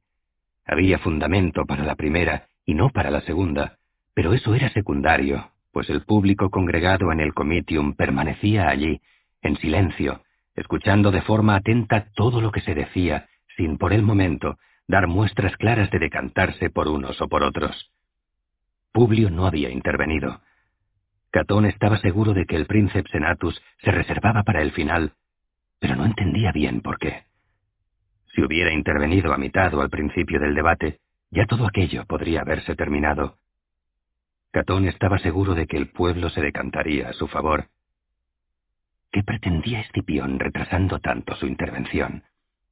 Al fin, en efecto, el propio Publio Cornelio Escipión se levantó de su asiento y dio comienzo a su parlamento. Y empezó sonriendo. Tan pequeñas, tan pobres son las acusaciones que tienen contra mí y contra mi hermano, que el tribuno de la plebe ha tenido que retrotraerse al pasado, a sucesos ya juzgados y resueltos, por cierto, siempre de forma favorable hacia mi persona y a la de mi hermano. Hasta allí ha tenido que retroceder el tribuno para poder acumular un conjunto de acusaciones que pudieran dar cierta entidad a esta absurda nueva acusación. Espurino se levantó como un resorte e hizo ademán de hablar, pero Publio, sin mirarle, se limitó a levantar su mano izquierda mientras miraba fijamente hacia el pueblo congregado en el comitium. Yo he escuchado en silencio al tribuno de la plebe durante largas y aburridas horas, risas entre parte del público. Y ahora exijo el derecho que la ley me otorga de hablar sin ser interrumpido, para hacer frente a cada una de las acusaciones expuestas y de poder hacerlo durante todo el tiempo que estime necesario. Aquí Publio dejó de sonreír y transformó su faz en un rostro serio y concentrado, mirando al presidente del juicio, que cabeceó a modo de asentimiento. Escipión continuó hablando. Son graves, muy graves las acusaciones que se me imputan, pero todas ellas, especialmente las más graves, como ya he dicho, son del pasado. Las acusaciones del presente son menores. Luego también me referiré a ellas. Pero ya que es hasta el pasado hasta donde el tribuno ha decidido llevar este juicio, hablaré entonces del pasado con precisión, y no con las ambigüedades y tergiversaciones con las que se ha descrito mi larga lista de servicios prestados al Estado. Vayamos pues hasta Hispania. Una Hispania que conquisté para Roma con solo dos legiones, cuando los enemigos poseían el triple de fuerzas. Una Hispania hasta donde tuve que desplazarme sin tan siquiera el título de magistrado consular porque la ley, y lo respeto, no lo permitía. Pero sin embargo, nadie se atrevía a acudir a la temida Hispania como cónsul, donde nuestras tropas habían sido masacradas y donde la sangre de mi familia, de mi padre y de mi tío, había sido vertida en defensa de Roma. Agradezco que al menos el tribuno haya dejado fuera de su larga serie de acusaciones a mi padre y a mi tío. Al menos ellos solo se retorcerán en sus tumbas por la forma en que algunas de las autoridades de la ciudad tratan a sus hijos y sobrinos, y verán, espero que con algo de alegría, que ellos, al menos, quedan ya fuera del alcance de las maquinaciones de los enemigos de nuestra familia. Siempre he llorado y lamentado infinitamente la pérdida de mi padre y de mi tío. Hoy, sin embargo, es el primer día en el que me regocijo en que estén muertos. Y aquí Publio Cornelio Escipión hizo una larga pausa dramática en la que se empapó del completo silencio que había conseguido crear entre la multitud, en especial al recordar la heroica muerte de su padre y su tío. Sí, me alegro de que estén muertos para que no tengan que pasar por la vergüenza de ver cómo Roma es capaz de llevar a juicio a dos de los generales que más dinero, más esclavos y más poder han traído a la propia Roma. Sí, me alegro mucho de que hoy mi padre y mi tío estén muertos. Quizás solo por eso merezca para mí la pena este juicio. Por fin ya podré vivir sin lamentar tanto su muerte. Y miró al cielo mientras continuaba hablando. No volváis vuestros ojos hacia Roma, nobles progenitores. No lo hagáis al menos mientras dure este vergonzoso juicio. Mantened en la memoria la Roma en la que crecisteis, la Roma noble de nuestros antepasados, y cerrad vuestros ojos hasta que este Judicium Populi haya terminado. Y volvió a callar unos instantes. Catón apretaba los dientes. Escipión era un demagogo aún más peligroso de lo que nunca había imaginado. Más aún, se estaba convirtiendo en un histrión embebido en su soberbia y seguro de su victoria. Catón sabía que Publio iba a ganar ese juicio público, pero su actuación solo le hacía ver con claridad la absoluta necesidad de que habría de volver a arremeter contra él lo antes posible. Pero dejemos a mi familia a un lado. Reemprendió sí Publio el discurso con fuerza, como alejando de su lado el dolor que le producían sus familiares caídos en combate. Hispania. Sí. Sea. En Hispania conquisté Cartago Nova, inexpugnable para todos, y sin embargo yo la conquisté en seis días. ¡Seis días, por Hércules! En seis días y sin que nadie me abriera las puertas de la ciudad. Muchos de los presentes, sobre todo los más veteranos, entendieron enseguida que aquello era una comparación con la forma en que Fabio Máximo, mentor de Catón, había conseguido reconquistar la traidora Tarento. Seis días en los que mis hombres, por puro valor, consiguieron conquistar sus murallas. Sé que luego, por el contrario, ante nuestro admirado Catón, y se volvió a mirarle directamente. Todos estaban pendientes de aquel cruce de miradas, de odios, de destinos, pues toda Roma sabía que aquel juicio era solo un pulso entre aquellos dos hombres y las dos formas diferentes que cada uno tenía de ver el crecimiento y el fortalecimiento de Roma. Escipión, abriendo la ciudad al mundo, y Catón aferrándose a las tradiciones más conservadoras. Ante nuestro admirado Catón, repitió elevando la voz para hacerse oír por encima de los murmullos de sus enemigos, no se levantaban ya murallas que conquistar en Hispania, pues los íberos las destruían en cuanto se acercaba él, algo de lo que él se atribuye todo el mérito. Pero me pregunto yo, ¿a quién tenían miedo los íberos? ¿A Catón o a las legiones romanas? Pues sin duda, aún recordaban que yo, con solo dos legiones, masacré las fuerzas cartaginesas que me triplicaban en número y que todos aquellos íberos que se aliaron con los cartagineses acabaron muertos bajo las sandalias de mis soldados. En Hispania se teme a Roma, y se la teme no por Catón, quien en cuanto encontró una sola ciudad que mantuvo sus murallas, una ciudad llamada Numancia, no dudó en pactar entonces y hacer retroceder a nuestras legiones. La alusión a Numancia sentó especialmente mal entre los partidarios de Catón, que se revolvieron contra Escipión con más amenazas e insultos, pero la enérgica voz de Escipión parecía poder con todos ellos, y a pleno pulmón conseguía hacerse escuchar por todo el pueblo congregado en el comitium. ¡No! ¡No os engañéis ninguno! En Hispania se teme a Roma no por Catón, sino por mi padre, por mi tío y por mí mismo.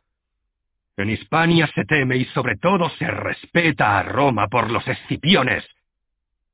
Y dejó de mirar a Catón y se volvió hacia el pueblo con los brazos abiertos, y el pueblo en masa le aclamó y le vitoreó delante de sus acusadores, de los magistrados de aquel año, de los pretores y de los senadores amigos de Catón, que nerviosos se movían en sus asientos cada vez más incómodos, disgustados, incluso algo temerosos.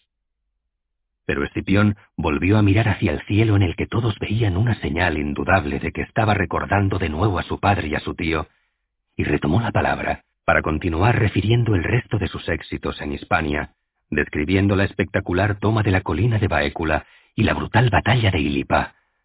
Catón, con el brillo especial en los ojos de quien acaba de comprender la estrategia del enemigo, se dirigió entonces en voz baja a Espurino.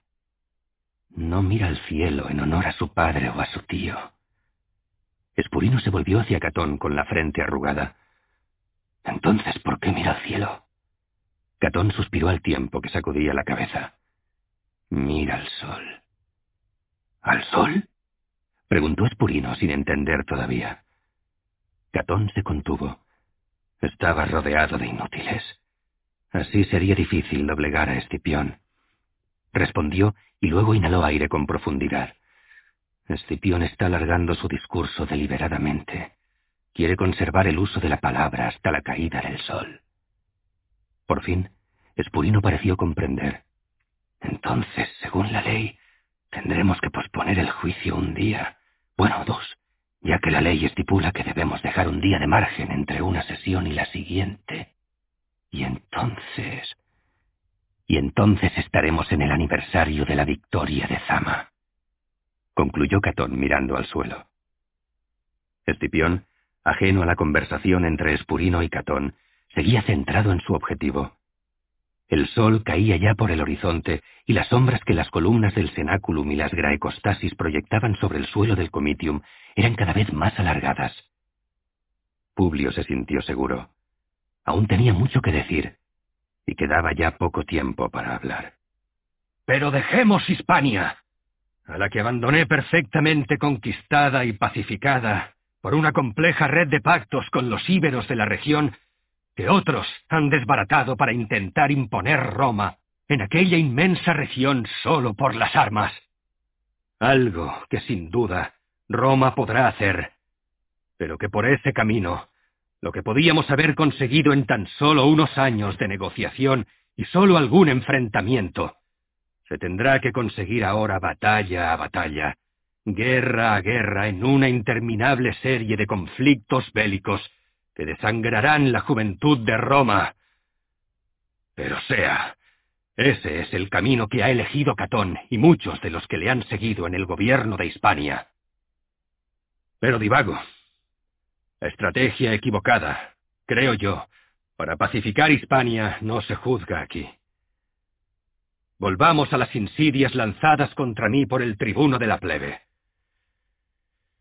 Una vez más, se me vuelve a acusar de mi supuesta vida disipada en Siracusa. Por todos los dioses, si el Senado me dio las legiones quinta y sexta, unas legiones malditas para todos, y yo las transformé en dos máquinas de guerra que arrasaron África. Ya me gustaría a mí que todos los que llevan una vida disipada en Roma combatiesen como aquellas legiones. Entonces Hispania sería nuestra en dos días, y África, y Egipto, y Asia, y el mundo entero.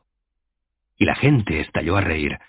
Todos eran conscientes de que había muchos en Roma que no vivían precisamente vidas modelo en lo referente a la austeridad y el autocontrol. Publio estaba exultante. Tenía al pueblo en un puño. Más aún, Publio estaba disfrutando.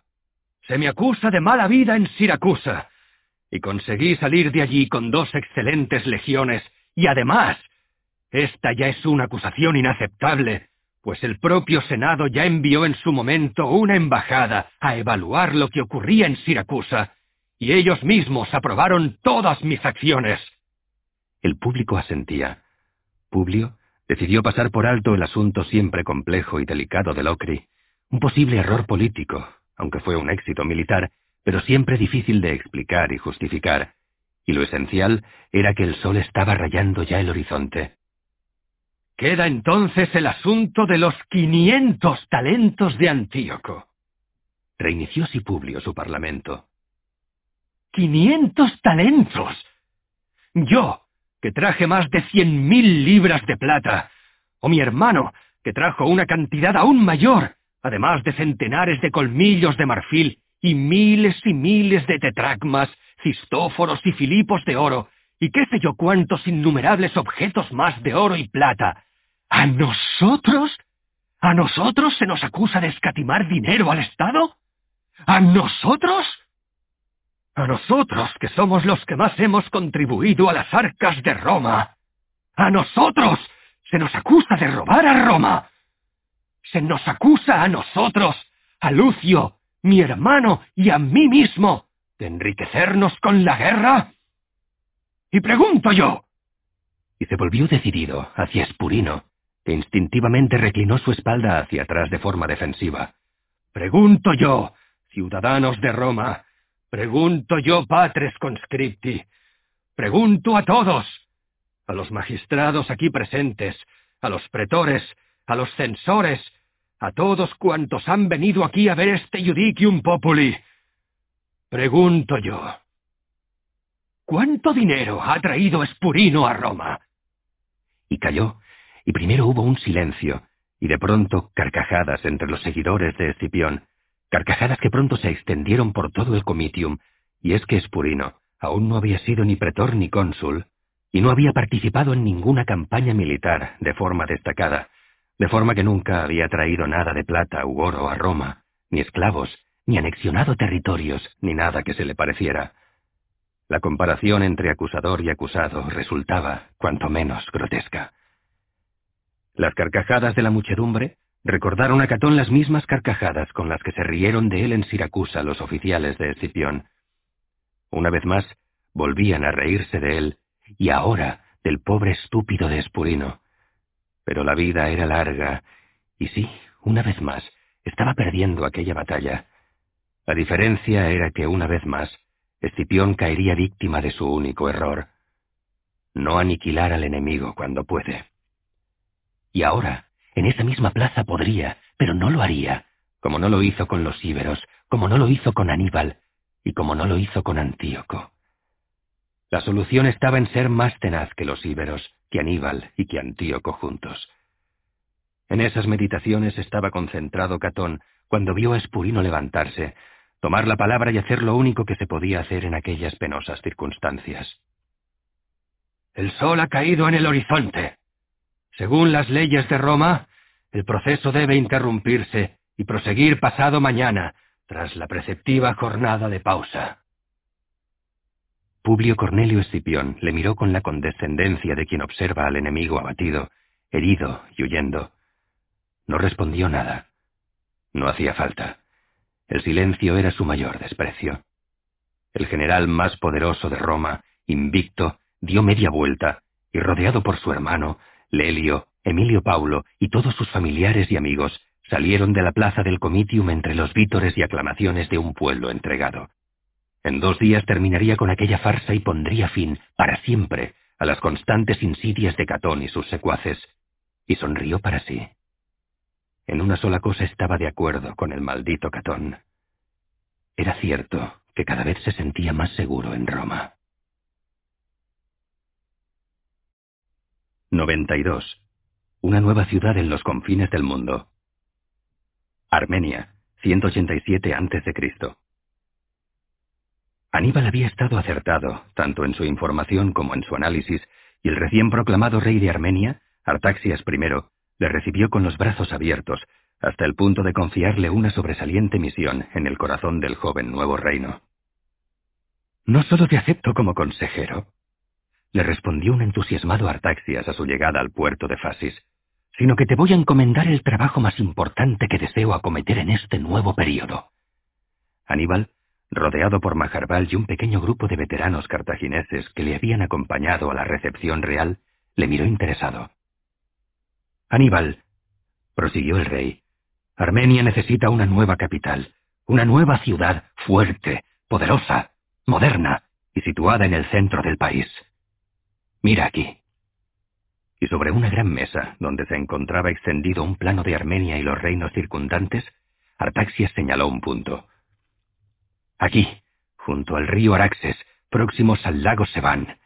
Este es el emplazamiento perfecto. Justo en el centro de todos mis dominios. Un amplio y fértil valle con agua en abundancia en el corazón del reino. Aquí necesito esa nueva ciudad, y allí trasladaré a todos los habitantes de Erbandashat, la actual capital. Tu misión será supervisar la construcción de esta nueva capital, en especial todas sus defensas, sus murallas, sus torres, fosos, todo aquello que consideres necesario para proteger a Artaxata. Así llamaremos a la nueva ciudad. Aníbal aceptó el encargo por varias razones. Primero, por necesidad. Buscaba asilo y eso conllevaba colaborar en cualquier misión que se le encomendara. Y segundo, recibió aquel proyecto del nuevo rey con ilusión. Después de tantos años pensando solo en destruir al enemigo, a las interminables legiones de Roma, era un proyecto emocionante verse embarcado en la colosal empresa de levantar, de la nada, una nueva y poderosa ciudad. Así, siguiendo el curso del río Fasis, que transcurría caudaloso y seguro en paralelo a las nevadas cumbres del Cáucaso, Aníbal y sus veteranos avanzaron durante varios días hasta llegar a las proximidades del lago Seván, para entonces virar hacia el suroeste y seguir cabalgando hasta cruzarse con el enorme valle del río Araxes. Aníbal no era hombre que se impresionara fácilmente, pero lo que allí encontraron hizo que todos los expedicionarios abrieran bien los ojos y hasta que se los frotaran un par de veces. Todo el valle, fértil, tal y como lo había descrito el rey, bullía de vida. Varios campamentos y poblados de tiendas se extendían por toda la planicie, dejando un gigantesco espacio en el centro, donde millares de obreros se afanaban levantando unas enormes murallas de varias decenas de estadios de perímetro, y en cuyo centro, protegidos por aquellos emergentes muros, otros tantos millares de obreros construían una docena de gigantescos edificios de piedra.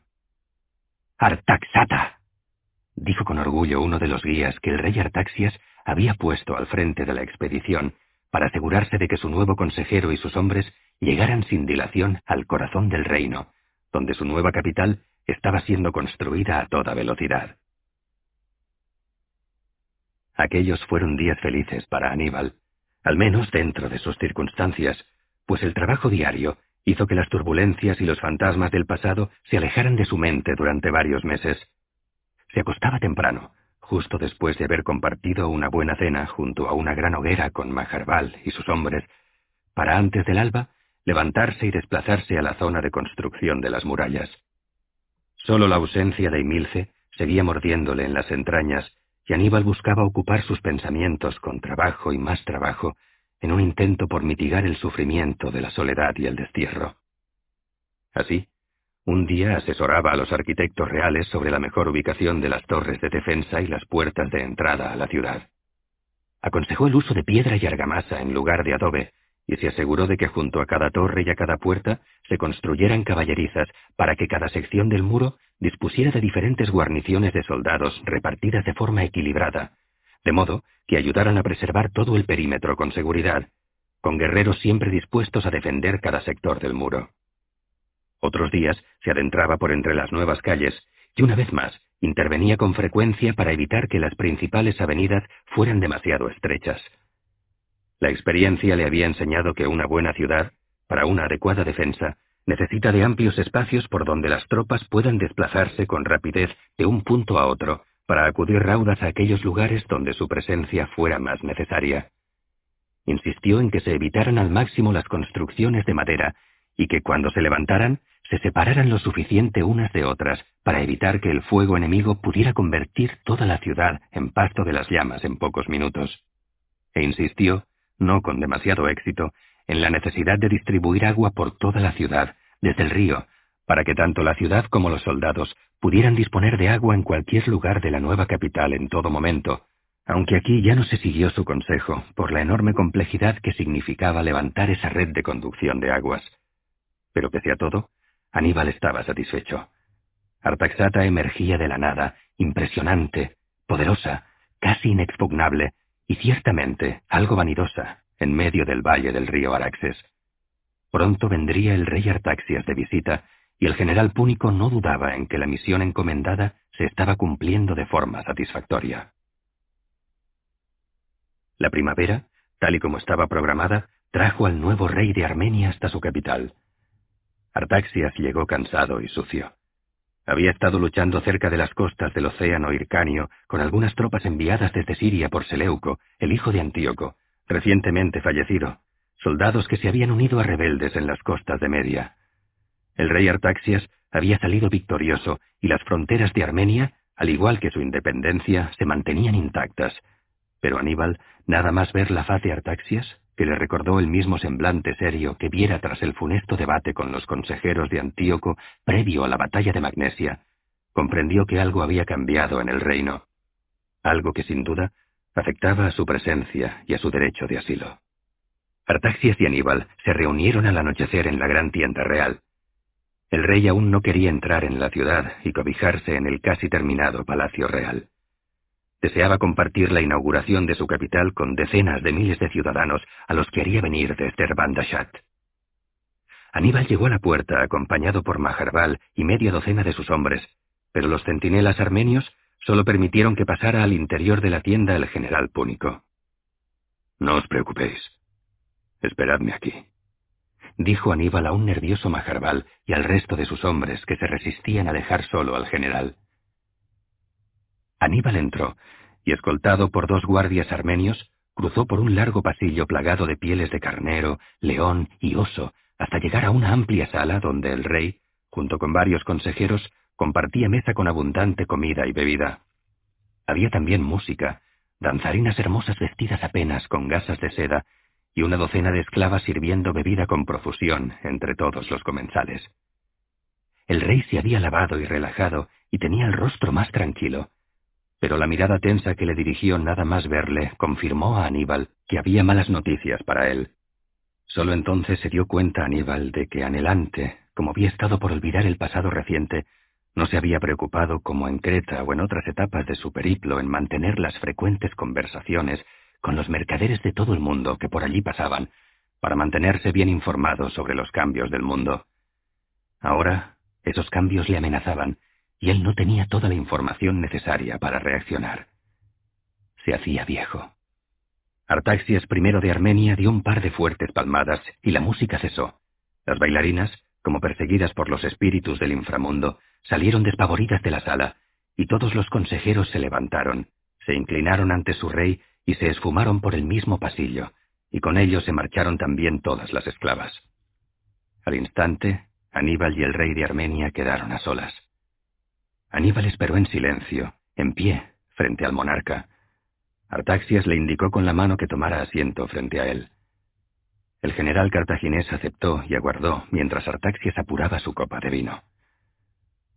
Debes marcharte, Aníbal, dijo el rey, al fin, mientras depositaba el cáliz vacío sobre una mesa repleta de restos de comida.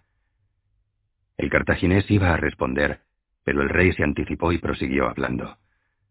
Me has servido bien, si es eso lo que vas a decirme. No soy ni un idiota ni un desagradecido. Comprendo que tras años de servicio al estúpido de Antíoco, hayas llegado a la conclusión de que todos en Asia son soberbios e inútiles. Pero espero que sepas ver la diferencia entre ese rey loco y perdido y mi propia forma de gobernar.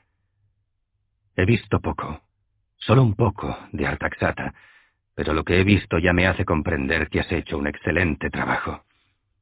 La capital de Armenia es sin duda una de las ciudades mejor protegidas de Asia. De eso no me cabe duda alguna. Igual que me consta que eso es, en gran medida, gracias a tu intervención. Sé que cuando se nos ataque, cuando alguna vez, si ocurre, tengamos que refugiarnos entre sus murallas, sé que deberemos mucha de la seguridad de esos momentos a tus esfuerzos. Pero Aníbal, pese a todo eso debes marcharte.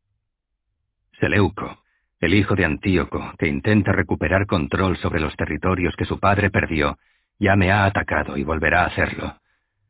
Esta vez solo ha enviado un pequeño contingente de tropas y he podido detenerlos en la frontera, pero sé que enviará más. Seleuco es un león herido. Herido por Roma, que ahora se revuelve contra todos sus vecinos, contra todos los que antaño fuimos súbditos del imperio de su padre, quizá esclavos, y yo solo no podré defenderme. Necesito un aliado fuerte, poderoso, un amigo al que Seleuco tema. Y Seleuco solo teme a Roma. Aquí el rey cayó para permitir que su interlocutor digiriera la información. Aníbal veía que Artaxias quería seguir el camino fácil, la misma senda que había elegido Pérgamo. aliarse con Roma para siempre. Era la mejor forma de mantener a Seleuco, al nuevo rey de Siria, debilitado y sin capacidad de revolverse, una vez más, contra los nuevos reinos independientes.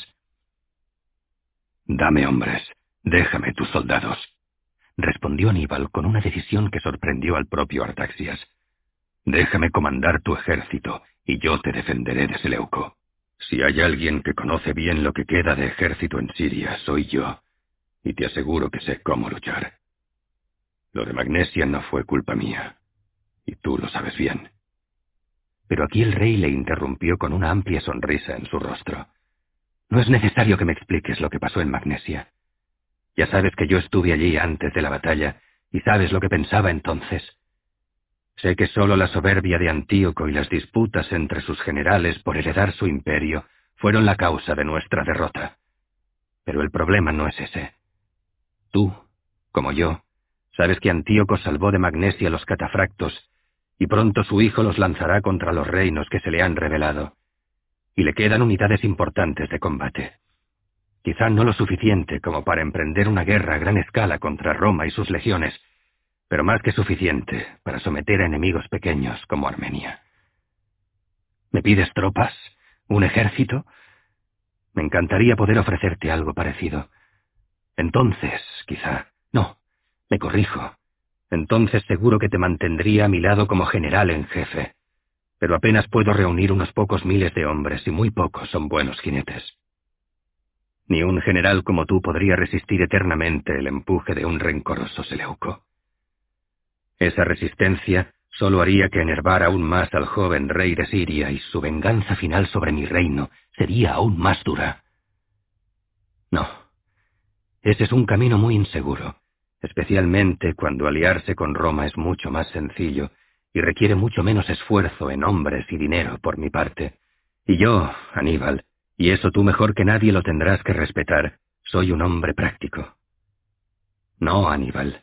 A partir de ahora mi general será Roma. Ya he enviado una embajada desde Fasis a ese efecto, y ya he recibido respuesta positiva de su Senado. Otra embajada ha partido desde Roma ya hacia Antioquía para informar a Seleuco de que Armenia es independiente y aliada de Roma. Aníbal comprendió que la decisión era más que definitiva. Estás cambiando un amo por otro, Artaxias. Antes servías a Antíoco, y ahora serás un esclavo más de Roma. Artaxias no se sintió ofendido y volvió a sonreír. Es muy posible, pero este nuevo amo está mucho más lejos y es menos exigente en cuanto a impuestos y dádivas. Lo prefiero. Aníbal pensó en decir que Roma era menos exigente ahora, pero que tiempo al tiempo. Sin embargo, aquella discusión no le llevaba a ningún sitio. Decías, mi rey, continuó el cartaginés exiliado, que no eras desagradecido. Artaxias vio que Aníbal daba por zanjado el asunto era el momento de pagar por sus servicios. Eso he dicho, sí. Me has servido bien, y en consecuencia te pagaré bien, con abundante oro y plata que estoy seguro te será de gran utilidad en tu nuevo viaje. El oro siempre abre caminos donde parece que todo estaba cerrado. Aníbal asintió pero no dijo nada. El rey había esperado alguna palabra de agradecimiento, porque, aunque era justo pagarle bien, también podría expulsarlo como a un perro. Aquel cartaginés era hombre de gran orgullo. Artaxias respiró despacio un par de veces. En cualquier caso, aquel general se había ganado el derecho a ser orgulloso con su esfuerzo en la guerra, en muchas guerras. También te ofrezco escolta hasta el puerto de Fasis, prosiguió el rey de Armenia, y allí tendrás a tu disposición una nave para que te conduzca a donde tú decidas. Esa es una posibilidad. Aníbal le miró intrigado. ¿Hay otro camino? Mis hombres te pueden conducir hacia la frontera del este y puedes buscar suerte en el lejano oriente. ¿La India? Dijo Aníbal, pero en voz baja. Aquella era una ruta totalmente desconocida y un pueblo del que apenas sabía nada. Quizá allí pudiera ser más apreciado o tener posibilidades de subsistencia al servicio de algunos de los emperadores indios. Artaxias quebró sus pensamientos con palabras. Claro que mi consejo sería que fueras de regreso hacia Occidente, a Asia Menor, Me consta que en Bitinia el rey Prusias te recibirá con los brazos abiertos. Aníbal meditó sobre el consejo de Artaxias. El reino de Bitinia pugnaba, igual que Armenia, por mantener su independencia, pero el enemigo primordial de Bitinia no era Seleuco, quien tras la derrota de Magnesia poco influía ya en Asia Menor. No, el enemigo del rey Prusia sería el emergente poder de Pérgamo, la ciudad más beneficiada por la victoria romana de Magnesia. Desde Pérgamo, el rey Eumenes II quería gobernar toda Asia Menor, y solo unos pocos estados se resistían, entre ellos Bitinia. Artaxias siguió explicando el motivo de su consejo, complementando las ideas del propio Aníbal. El rey Prusias lucha contra Pérgamo, y Pérgamo es aliado de Roma. Bitinia es uno de los pocos reinos cercanos que estarán dispuestos a contar con tus servicios, pues de cualquier modo, mientras no se rindan, se ven obligados a luchar contra un aliado de Roma, que es lo mismo que luchar contra Roma. Aníbal asintió una vez más. La propuesta del rey de Armenia era razonable, y la oferta de dinero, escolta y un barco, teniendo en cuenta que no era más que un exiliado de guerra, generosa. Creo que el rey de Armenia ha hablado sabiamente, respondió Aníbal con tono sereno. Seguiré tu consejo y agradezco tu generosidad para con mi persona y mis veteranos. Saldré al amanecer, a no ser que dispongas algo diferente, y en pocos días estaré fuera, lejos de Armenia. Al amanecer está bien. Aníbal se levantó, se inclinó ante el rey e iba a dar media vuelta, cuando Artaxia se dirigió a él una vez más. Me queda una pregunta. Aníbal permaneció en pie ante el rey, atento. Artaxias planteó su cuestión. ¿Crees que Armenia, mi reino, tiene alguna posibilidad de resistir contra el enemigo? Valoro tu opinión. Has disputado muchas batallas y dirigido guerras enteras. Tienes más experiencia que yo. Me interesa lo que digas y me gustaría que fueras sincero. Aníbal meditó cuál debía ser el sentido de su réplica con tiento. Por un lado, no podía evitar sentirse halagado porque el propio rey reconociera su superioridad en el terreno militar, al menos. Por otro lado, sinceramente, no estaba convencido de la viabilidad de aquel reino. Armenia estaba rodeada de enemigos poderosos que ansiaban aquellos valles fértiles a las puertas del Cáucaso, entre el Ponto y el Océano Hircáneo, y lo peor de todo es que por el sur no había fronteras naturales claras. No, Armenia no lo tendría fácil nunca, y en aquellos momentos, con un nuevo rey sirio rencoroso y ávido por reconquistar, aunque tan solo fueran pequeñas piezas del gran viejo mosaico del desmoronado imperio de su padre, aún menos. Claro que decir la verdad a un rey temeroso de sus enemigos. ¿Podría acaso poner en peligro el cobro del oro y la plata y el apoyo de la escolta y el navío para poder llegar a Bitinia? Armenia será un gran reino, y el rey Artaxias será recordado por las futuras generaciones de armenios. De eso estoy seguro, dijo Aníbal con rotundidad. Artaxias le miró y sonrió algo más relajado. El general púnico volvió a inclinarse dio media vuelta y marchó por el pasillo de acceso al exterior. En la gran tienda real levantada junto a la nueva capital del reino, Artaxias I se quedó a solas, ponderando algo dubitativo, si aquel extranjero había dicho realmente lo que pensaba o no. 93. Iudicium Populi. Segundo día. Roma. 19 de octubre de 187 a.C. En el segundo día del juicio contra los escipiones, pasó algo que parecía de todo punto imposible. Aún había más gentío congregado en el comitium y en todas las calles adyacentes. Si en el primer día la muchedumbre se había extendido hasta el templo de Vesta, punto ya bien alejado y sin ninguna visibilidad sobre lo que ocurría en el comitium, más al noroeste, el segundo día de juicio había gente arracimada por todo el foro, hasta bien pasada la casa de las Vestales, y llegar incluso a las puertas del mismísimo templo de Júpiter Stator, a la entrada de la Nova Vía. Eso por el sur, pues en el norte de la ciudad, el gentío que había venido por la vía Flaminia era tal que varias patrullas de triunviros y legionarios de las legiones urbanae habían tenido que detener a muchos de los que querían entrar en la ciudad al pie de las murallas de Roma, en la Porta Fontus y en la Porta Carmenta.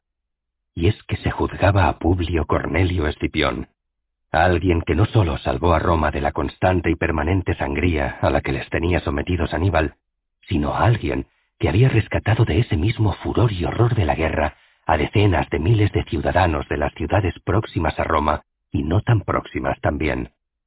Además, el preceptivo día de descanso había permitido que simpatizantes de los escipiones llegaran a Roma desde los más diversos puntos de Italia, especialmente desde las ciudades aliadas más cercanas como Alba Fulcens, Teanum, Clusium o Crotona. Y no solo eso, sino que ese día además había dado tiempo a que quienes habían empezado su camino hacia la capital ya durante el primer día de juicio, partiendo desde lugares algo más alejados, pudieran llegar hasta la misma Roma para apoyar a quien les había llevado hasta la gloria del triunfo, desde la más profunda miseria del abandono y el destierro. Muchos de ellos eran veteranos de las legiones hispanas de Escipión y de las legiones quinta y sexta de África, que venían desde Etruria en el norte, desde ciudades como Arrentium o Sena Gálica, pero también desde el sur de Beneventum, Capua o Nola. Muchos de ellos disponían de tierras que ahora disfrutaban como propietarios en las diferentes colonias romanas de Italia, algo que hasta el propio Catón, en el pasado, favoreció, fomentó y permitió, porque al entregar estos terrenos a los veteranos de Escipión, conseguía alejar de Roma a ciudadanos que siempre votarían y respaldarían al príncipe Senatus. Ahora, muchos de ellos estaban allí. La estrategia de Publio era más eficaz de lo que podría haberse pensado en un principio. Escipión no buscaba simplemente ganar el Judicium Populi, algo que podría haber conseguido ya el primer día. No. Catón veía ahora con claridad que lo que Escipión quería era humillarle total y completamente en público. Catón lo observaba todo con creciente perplejidad, pero siempre tomando buena nota de cada detalle para poder aprender para el futuro. Si hacía dos días las legiones urbanae habían estado lentas a la hora de tomar posiciones para controlar el orden público, en esta segunda jornada del proceso, el pretor urbano había estado más atento y competente y la presencia militar en el comitium y en todas las calles aledañas era mucho más numerosa. Sin embargo, los refuerzos, por así decirlo, para los escipiones que estaban entrando por muchas de las puertas de Roma eran incontenibles, según le habían informado en la Porta Capena, hasta donde Catón se había acercado para ver con sus propios ojos aquel mar de gentes que se acercaban a Roma a defender a su ídolo sagrado, al general de generales.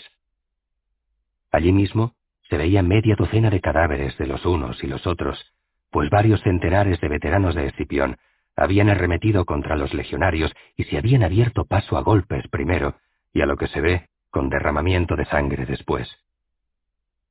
Estaba claro que en esta nueva jornada aún sería más imposible que en la anterior tan siquiera pensar en que el pueblo pudiera aceptar alguna sentencia que no fuera otra sino una absoluta y total exculpación de los acusados de todos los cargos imputados. Catón se dirigió entonces al comitium y ocupó su espacio en el centro de la gran plaza, próximo a donde deberían volver a situarse los acusados. De pronto, un griterío se extendió por toda la explanada. Catón se dio la vuelta y vio llegar a los escipiones aún más resueltos y convencidos de su victoria que durante la primera jornada del proceso. No era para menos. El pregonero iba a convocar a los acusados, pero Publio Cornelio se saltó esa parte de la tradición y se situó en el centro de la plaza, mirando a los rostra con tal intensidad que el pregonero no se atrevió ni a musitar una sílaba. Para Catón, estaba claro quién mandaba allí, quién controlaba los tiempos de aquella farsa de Judicium Populi, y estaba claro quién iba a salir indemne de todo aquello. Publio tomó la palabra de inmediato, como el general que sabe que un ataque de madrugada, antes de que el enemigo haya tenido tiempo no ya de posicionarse, sino incluso de desayunar, era la mejor forma de acabar con la oposición del modo más expeditivo y enérgico. Soy Publio Cornelio Escipión, dos veces cónsul de Roma, y ahora príncipe senatus en el cónclave que reúne a los patres conscripti de la ciudad. Y señaló al edificio de la curia hostilia. Se me acusa de malversar fondos del Estado. Se me acusa de negociar con el enemigo para quedarme con dinero que pertenece, según dicen, a Roma. Y se me acusa de pactar con el rey Antíoco de Asia, un acuerdo de paz en el que se contemplaba la liberación de mi hijo apresado por el enemigo. Se me acusa de cargos que podrían comportar traición al Estado. Y calló un instante. El efecto de sus palabras fue poderoso. Al presentar los cargos finales de la acusación, los que quedaron sin respuesta la primera jornada, de forma tan comprimida y severa, el silencio se apoderó de la muchedumbre. Publio sabía que magnificar la acusación para luego hacerla añicos en su respuesta causaría aún más furor entre las masas del pueblo atestadas de simpatizantes a su causa, a su familia, repletas de viejos veteranos de las campañas gloriosas del pasado. Vayamos con lo que yo creo que es lo más grave. Se me acusa de querer salvar a mi hijo preso del enemigo. Y pregunto yo, ¿quién de entre los presentes ¿No buscaría alguna forma de negociar con el rey enemigo para encontrar una forma mediante la que salvar de la muerte a tu propio hijo? Y más aún, cuando éste es el único hijo varón. Insisto, ¿quién de los presentes no haría algo así? Y Publio sabía que si esperaba serían muchos los que iban a proclamarse en voz alta como ciudadanos que así lo harían, y fue rápido para evitar esa interrupción. Quería esa idea en la mente de los que le escuchaban, pero no quería, de momento, una interrupción. Todos. Sé que todos los presentes buscarían alguna forma de negociar, siempre procurando no menoscabar la lealtad a Roma. Sea. Es lógico. Lo entiendo. Pero os diré lo que yo hice. Actué de la única forma que podía hacer. Actué como senador de Roma, Actué como asesor del cónsul de Roma y no como padre. Me sobrepuse a todo el dolor que suponía anticipar la segura muerte de mi hijo, y lo hice porque como representante de Roma no puede uno mostrarse débil, sujeto a chantajes del enemigo y así. Cuando Antíoco me propuso pactar para liberar a mi hijo, yo le respondí sangrando por dentro en mis entrañas con un dolor que no acierto a describir. Le respondí que un senador de Roma no negocia bajo presión. Le dije que debía liberar a mi hijo, por respeto a lo que mi cargo representaba, pero no pacté con él. Aquí Publio, con rapidez, pasó por alto su propuesta a Antíoco de perdonarle la vida si era derrotado si antes liberaba a su hijo. Todo no podía decirse, y no dejaba de ser cierto que se había negado a aceptar el resto de condiciones que proponía el rey de Siria, entre ellas una humillante retirada de las tropas de Roma. Ante el pueblo y en medio del más tumultuoso Iudicium Populi, era mejor no atender a matices. Me negué y lloré amargamente esa noche como no lo había hecho en toda mi vida. ¿Y cómo me quiere pagar Roma ahora aquel sacrificio? ¿Cómo quiere ahora Roma pagarme el hecho de que antepusiera a Roma misma a la seguridad de mi único hijo varón? con las más terribles acusaciones. ¿Es eso en lo que Roma se ha convertido ahora? ¿Es así como Roma pretende recompensar a los magnos sacrificios de sus generales? ¿Es ese el modo en que queremos que los nuevos generales de Roma crean que se verán recompensados en el futuro? No. No, por todos los dioses. No. No. Roma no es así. Y un desbordante tropel de voces incontenibles resonó en la atestada plaza del Comitium, negando que Roma fuera a recompensar de ese modo a sus generales, a esos generales que anteponían a Roma a cualquier otra cosa o persona que les fuera preciada. Publio se paseó, casi petulante, por delante de Catón, Espurino, Quinto Petilio, Lucio Valerio Flaco, Graco y el grupo de senadores que promovían las acusaciones de las que se estaba defendiendo. Cuando el griterío empezó a remitir, retomó la palabra. Antíoco III de Siria liberó a mi hijo, pero lo hizo por respeto a mi dignidad de representante de Roma, nunca a cambio de nada. Pero queda por fin la acusación de los quinientos talentos. Y cayó de nuevo unos segundos, durante los que introdujo sus manos en el complejo entramado de pliegues de su impoluta toga viril blanca, y de ella extrajo con las dos manos varias decenas de monedas de oro. Catón, Comprendió entonces por qué le había parecido que Publio estaba más gordo. Ahí van cien talentos. Ahí otros tantos. Trescientos. Continuó hablando mientras arrojaba por el suelo las monedas de oro con la efigie del derrotado rey de Siria. Cuatrocientos y quinientos. Las monedas quedaron desperdigadas a los pies de sus enemigos. Algunos no podían dejar de mirarlas con la lujuria del avaricioso, pero la mayoría apretaba los labios y se contenía ante aquella demagógica exhibición de poder. Ahí están, dijo casi en voz baja, mirando a Catón, y lo repitió varias veces, elevando la voz y dirigiéndose a toda la muchedumbre del pueblo de Roma.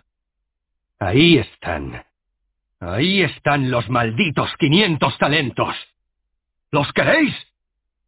Y volvió a mirar a sus acusadores. Pues recogedlos y ponedlos con los otros miles y miles de libras de oro y plata que mi hermano y yo hemos traído a Roma, mientras dejábamos nuestra sangre y la de nuestros familiares y amigos en campos de batalla en todos los confines del mundo, para hacer de esta ciudad la más temida y más poderosa de todo el mundo. Ahí tenéis los malditos quinientos talentos. ¿Creéis que a mí me importan algo quinientos talentos? ¿Queréis acaso más dinero? Ahí está el que me lleváis reclamando largo tiempo con insidias y acusaciones miserables, fruto de vuestra envidia. Ahí está el maldito dinero. Yo no necesito el dinero cuando tengo al pueblo de Roma conmigo. Y abrió los brazos y los estiró hacia la masa que le escuchaba. ¿Quién necesita dinero cuando tiene consigo toda la fuerza y el respeto y el amor de todo el pueblo de Roma? Y de pronto bajó los brazos y furibundo se dirigió a Espurino y a Catón y les habló al tiempo que se aproximaba como un león a punto de atacar. Un pueblo al que yo y solo yo he salvado. Un pueblo por quien yo, con mis oficiales y mis legionarios, me enfrenté en Zama a la mayor carga de elefantes nunca antes conocida. Y mis oficiales y mis legionarios y yo mismo resistimos aquella embestida como soldados de Roma. Y luego resistimos a la infantería enemiga y a las nuevas levas de africanos y cartagineses y a la caballería púnica. Y nos batimos al fin cuerpo a cuerpo contra los invencibles veteranos de Aníbal. Y allí mismo, tal día como hoy... Y miró al pueblo. Sí, tal día como hoy, hace catorce años, vi morir a mis mejores hombres, uno a uno, en la batalla más colosal que nunca se haya luchado, y que yo dirigí por y para Roma, para la misma Roma que está aquí juzgándome. Y por fin, lanzo al pueblo una última pregunta. ¿Qué quiere Roma? ¿Juzgarme o liberarme? ¿Qué quiere Roma? ¿Condenarme o premiarme? ¿Qué quiere al fin Roma? ¿Encarcelarme o celebrar conmigo en el templo de Júpiter Capitolino la mayor victoria que nunca jamás haya disfrutado esta ciudad. ¿Cárcel o victoria? Victoria, victoria, victoria. Vayamos al templo de Júpiter, todos con Escipión, al Capitolio, por Roma, por Escipión. Y para perplejidad absoluta de los cónsules, los pretores y senadores allí reunidos, para sorpresa de Espurino y Quinto Petilio, para asombro de todos los funcionarios del Estado encargados de reflejar en actas todo lo que estaba acaeciendo en aquel proceso, todos, estupefactos, vieron cómo Publio Cornelio Escipión, acompañado de su hermano, familiares y amigos, abandonaba el espacio del comitium acordonado por los legionarios para celebrar el Judicium Populi, y sin esperar a escuchar sentencia alguna, se alejaban los dos aclamados una vez más por todo el pueblo de Roma en dirección al monte Capitolio, donde a las puertas del mismo, por orden del propio Publio, se acumulaba una veintena de grandes bueyes blancos que había hecho traer ex profeso para aquella jornada, para celebrar en medio del inmenso clamor popular su total y absoluta victoria sobre el ejército de Aníbal, aquel ejército que durante años aterrorizó a todos los que ahora le vitoreaban y a quienes liberó del constante horror de los ataques del general cartaginés. Marco Porcio Catón fue testigo de cómo la plaza quedó prácticamente vacía. Allí quedaron solo un centenar de legionarios, confundidos, desperdigados por un semidesierto comitium, junto con los pretores, cónsules y la pléyade de senadores que se mantenían fieles a la postura de Catón de que aquel hombre se estaba transformando en un incontrolable poder que debía de un modo u otro ser sometido. Catón sabía que había perdido, pero sabía también que el juicio, desde un punto de vista técnico, había quedado inconcluso. Aquel, sin duda, no era el día indicado para tecnicismos jurídicos, pero el tiempo todo lo enfría, y la pasión del pueblo, igual que se calentaba rápido, también se enfriaba rápido. Llegaría el día en que aquel juicio debería llegar a término. Eso sí, sería conveniente buscar otro formato, otros acusadores, otro tribunal. Quizás se tuviera que cambiar alguna ley. Era trabajo arduo, solo propio de gente con perseverancia infinita, como la suya. Marco Porcio Catón se levantó con lentitud estudiada de su asiento y se dirigió a los aún petrificados magistrados, pretores, tribunos y senadores. Ayer acusó Espurino a Publio Cornelio Escipión de creerse rey. Hoy os digo yo que no se lo cree. Hoy os digo yo que Publio Cornelio Escipión es rey de Roma. Y vosotros, amigos míos, todos, yo incluido, somos sus vasallos. Los tiempos de la monarquía han regresado. Tiempos en los que ni tan siquiera se concluyen los juicios Vienen tiempos oscuros, patres et conscripti. La cuestión es, ¿cuánto más estáis dispuestos a aguantar? Y se recogió la toga que le colgaba y emprendió el camino de regreso a su villa en el campo, a las afueras de la tumultuosa Roma. 94. La última batalla de Aníbal. Costa de Asia Menor. Verano de 186 a.C. Aníbal miraba desde la cubierta de su desvencijada nave capitana hacia el horizonte, donde confluían el cielo y el mar en una difusa línea envuelta en la bruma y el rumor de las olas. Miró luego hacia ambos lados. La flota de Bitinia, bajo su mando por orden del último rey que le había dado cobijo en su huida de las legiones de Roma, el soberbio y ambicioso Prusias, navegaba en un silencio premonitorio de lo que sin duda debía ser una nueva gran derrota el gran general de Cartago. Así se presentó Aníbal hacía ya meses ante el grueso rey Prusias, tras su viaje desde Armenia. Prusias le miró de arriba abajo. Aníbal aún conservaba un porte magnífico, pese a sus sesenta y tres años, pero el pelo agrisado de su barba y su cabellera hacían complicado entender por qué la todopoderosa Roma parecía aún sobrecogerse por la existencia, todavía en libertad, de aquel viejo. Prusias, más joven, más fuerte, más ignorante, le miró con cierto desdén antes de responder a la petición de asilo que Aníbal le había manifestado. Alrededor de ambos, todos los súbditos de Prusias guardaban un contenido silencio, entre divertidos y confundidos, preguntándose si aquel anciano era en realidad el Aníbal que a punto había estado de doblegar a Roma, el Aníbal que conquistara Hispania e Italia, el mismo Aníbal que sirviera al poderoso Antíoco. ¿Me pides protección contra Roma cuando Roma es el mayor poder que existe ahora en el mundo? Empezó Prusias desde su trono real recubierto de oro y plata. Darte esa protección solo me puede acarrear problemas. Aníbal expiró aire despacio. Sabía que se medía ante alguien muy inferior a él, pero no podía permitirse ya ni orgullo ni menosprecio. Derrotado y muerto Antíoco, no quedaba ningún poder que pudiera medirse contra Roma. Solo le restaba la posibilidad de buscar un lugar lo suficientemente remoto y olvidado por todos, como para poder descansar en paz los últimos años de su vida. Prusias era un mequetrefe, pero hasta los más pequeños tienen derecho a algo cuando se les pide un favor. El rey Prusias, respondió Aníbal con una voz grave y serena que cautivó a todos por su aplomo. Tiene derecho a recibir algo a cambio de acogerme en su corte. Y miró hacia Majarbal y un par de sus hombres, a los que se les había permitido acceder al salón del trono. Majarbal comprendió el mensaje, avanzó un par de pasos hasta quedar a la altura de Aníbal y volcó el contenido de un saco grande de trigo sobre el suelo.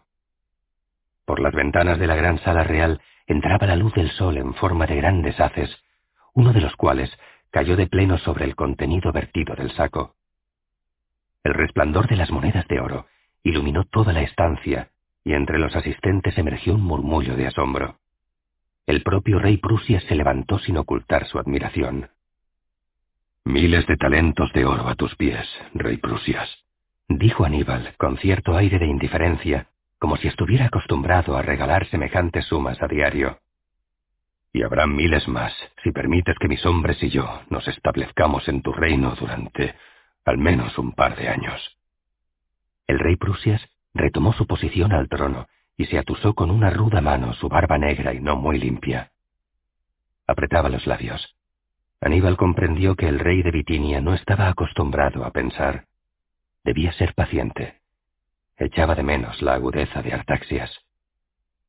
Eso es mucho oro, no lo niego. Retomó así al fin la palabra el monarca.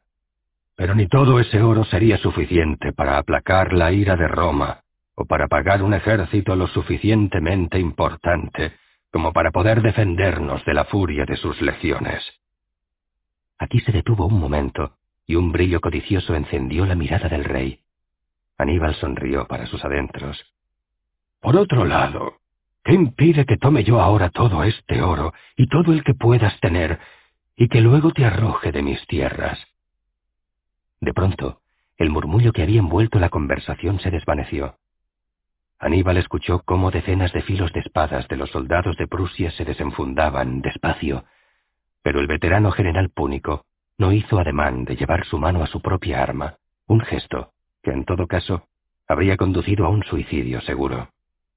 En su lugar, hizo que la sonrisa de su interior aflorara en su rostro de forma clara y ostentosa. Sería una lástima que mataras al único general que aún puede salvarte de una derrota y una muerte implacables, rey Prusias. Las palabras surtieron el efecto deseado, y el monarca miró raudo a ambos lados. Las espadas se enfundaron de nuevo. Los ojos del rey le miraban con intensidad, intrigado, nervioso. Todos sabemos que Eumenes no tardará en lanzar al ejército de Pérgamo hacia el norte. Reinició así su discurso Aníbal.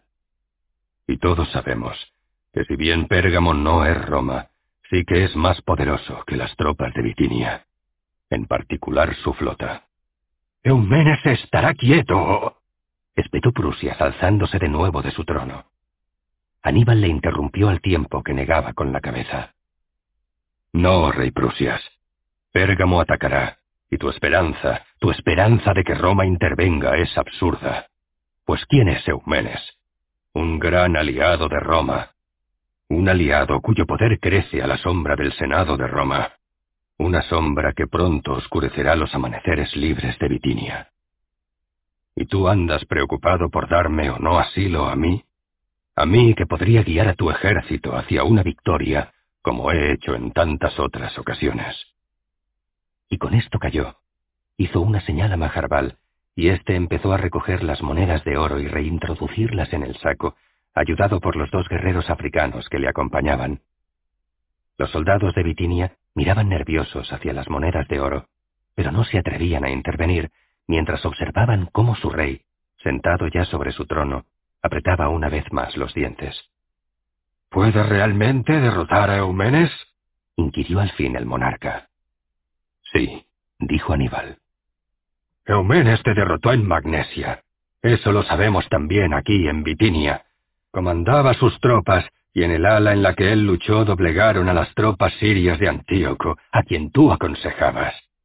¿Por qué ahora había de ser diferente? ¿Por qué ahora Aníbal iba a derrotar a quien ya le ha derrotado?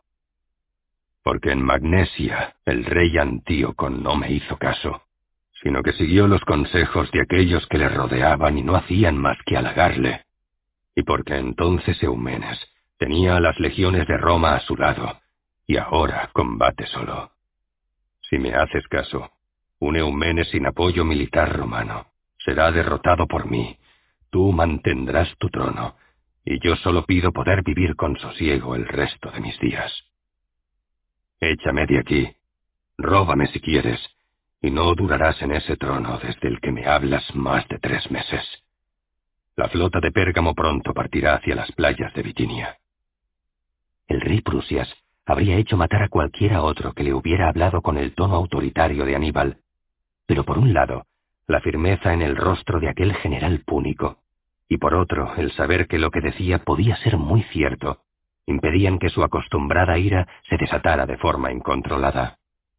De acuerdo, general africano, dijo Prusias. De acuerdo entonces. Por mis dioses, que habrás de servirme bien, o haré que te despellejen vivo, y me da igual quién hayas sido en el pasado. Eres un anciano, pese a tu porte y al aplomo de tus palabras. La verdad, no me parece suficiente arma para detener a Eumenes, pero estoy dispuesto a concederte una única oportunidad. Esta es mi decisión. Tomaré el contenido de ese saco de monedas de oro y de otros dos como él. Aquí se paró un instante. Aníbal asintió. El rey prosiguió con sus palabras. Tres sacos de oro como pago a acogeros en mi reino, y luego tú tomarás mi flota, la entrenarás y la prepararás, y cuando Eumenes navegue hacia el norte saldrás a su encuentro. Si eres derrotado y sobrevives, yo mismo te atravesaré con mi espada. O no, mejor aún, te cubriré de cadenas y te regalaré a Roma a la que pediré que a cambio interceda por mí ante el avance de Pérgamo. Pero si vences, si vences, te prometo que nadie te molestará jamás en mi reino y que aquí podrás permanecer tanto tiempo como desees, sin necesidad de que pagues con más oro tu estancia en mis tierras. Esa es mi decisión. Aníbal afirmó con la cabeza una sola vez. Prusias lo aceptó como suficiente prueba de aceptación, junto con los dos sacos adicionales de oro que los hombres del general africano trajeron al cabo de un rato. No hubo tiempo para comidas ni celebraciones, pues Aníbal pidió ser conducido de inmediato al puerto de la ciudad para poder ver la flota del rey de Prusias. Fue allí donde Aníbal, Majarbal y el pequeño grupo de veteranos que aún le seguía desde Cartago comprendieron que todo estaba perdido. Los barcos del ejército de Bitinia eran escasos y en su mayoría necesitaban reparación. Aníbal trepó por una estrecha pasarela a la que se suponía que debía ejercer de nave capitana. El suelo estaba sucio, las maderas carcomidas en muchos lugares y el olor a pescado podrido anunciaba a qué se había dedicado el buque en los últimos años y confirmaba el poco interés de los marineros por mantener aquel navío con dignidad. Aníbal se pasó la mano izquierda por la barba mientras escrutaba con su ojo sano las tres docenas de barcos varados en el puerto. Majarbal miraba con el mismo desánimo en su rostro. Tras ellos, un oficial del ejército de Bitinia les acompañaba por orden del rey Prusias. ¿Están todos igual? Le preguntó Aníbal. Me temo que sí. Respondió el oficial con un tono débil que denotaba la vergüenza que sentía. Su rey lo gastaba todo en banquetes, mientras que un cada vez más débil ejército debía mantener las fronteras de un reino acechado por el poderoso Eumenes de Pérgamo. Para aquel oficial, aquel general extranjero, tal y como había vaticinado en la corte real, tenía razón. Era solo cuestión de tiempo que Bitinia cayera en manos del invasor. Aníbal, por su parte, inspiraba y exhalaba el aire con profundidad. El frescor del mar, ese aroma intenso de agua salada, le hacía bien. Estaba cansado de huir. Lo sensato era dejar aquella región y adentrarse más hacia Oriente. Quizá la India. Allí estaría suficientemente lejos de Roma. Era una idea que volvía de forma intermitente a su mente. Su espíritu, no obstante, se rebelaba contra esa pretensión. Eumenes iba a atacar Bitinia y Eumenes era aliado de Roma. Aníbal se sabía ya demasiado débil y escaso de recursos como para poder atacar Roma de nuevo, pero quizá aún pudiera morder con fuerza a uno de sus vasallos. Eso siempre le produciría algo de placer. Se apoyó en la baranda del barco y ésta se vino abajo. Majarbal, rápido de reflejos, asió por la cintura a su general y así evitó que cayera al agua. Aníbal se recompuso en un instante y Majarbal se separó de inmediato. Eumenes no tiene por qué molestarse en atacar la flota de Bitinia, dijo Aníbal, sacudiéndose alguna astilla perdida de su larga capa de campaña. Le bastaría con esperar a que estos barcos se hundan solos. Los soldados africanos detectaron en el tono rudo de su general que Aníbal estaba enfurecido por haber perdido el equilibrio, por haber necesitado de ayuda para no caer al mar, por no tener con qué luchar. No era un comentario de broma. Nadie rió. El general descendió del barco y paseó por el puerto, seguido de cerca por sus hombres y el oficial del rey Prusias. Los muelles estaban cubiertos de polvo. Hacía semanas que no llovía en la costa sur de la Propóntide. El sol del mediodía empezaba a resultar tórrido. De pronto, una especie de cuerda, medio enrollada en el suelo, justo frente al general, pareció cobrar vida y salir disparada en busca de refugio entre una montaña de cántaros de barro vacíos apilada junto a uno de los almacenes del puerto. Serpientes, aclaró el oficial del rey Prusias. Eso es lo único que tenemos aquí en abundancia. Serpientes venenosas y mortales. Un incordio que se acrecienta con esta larga sequía. Bajan de las montañas al puerto en busca de comida.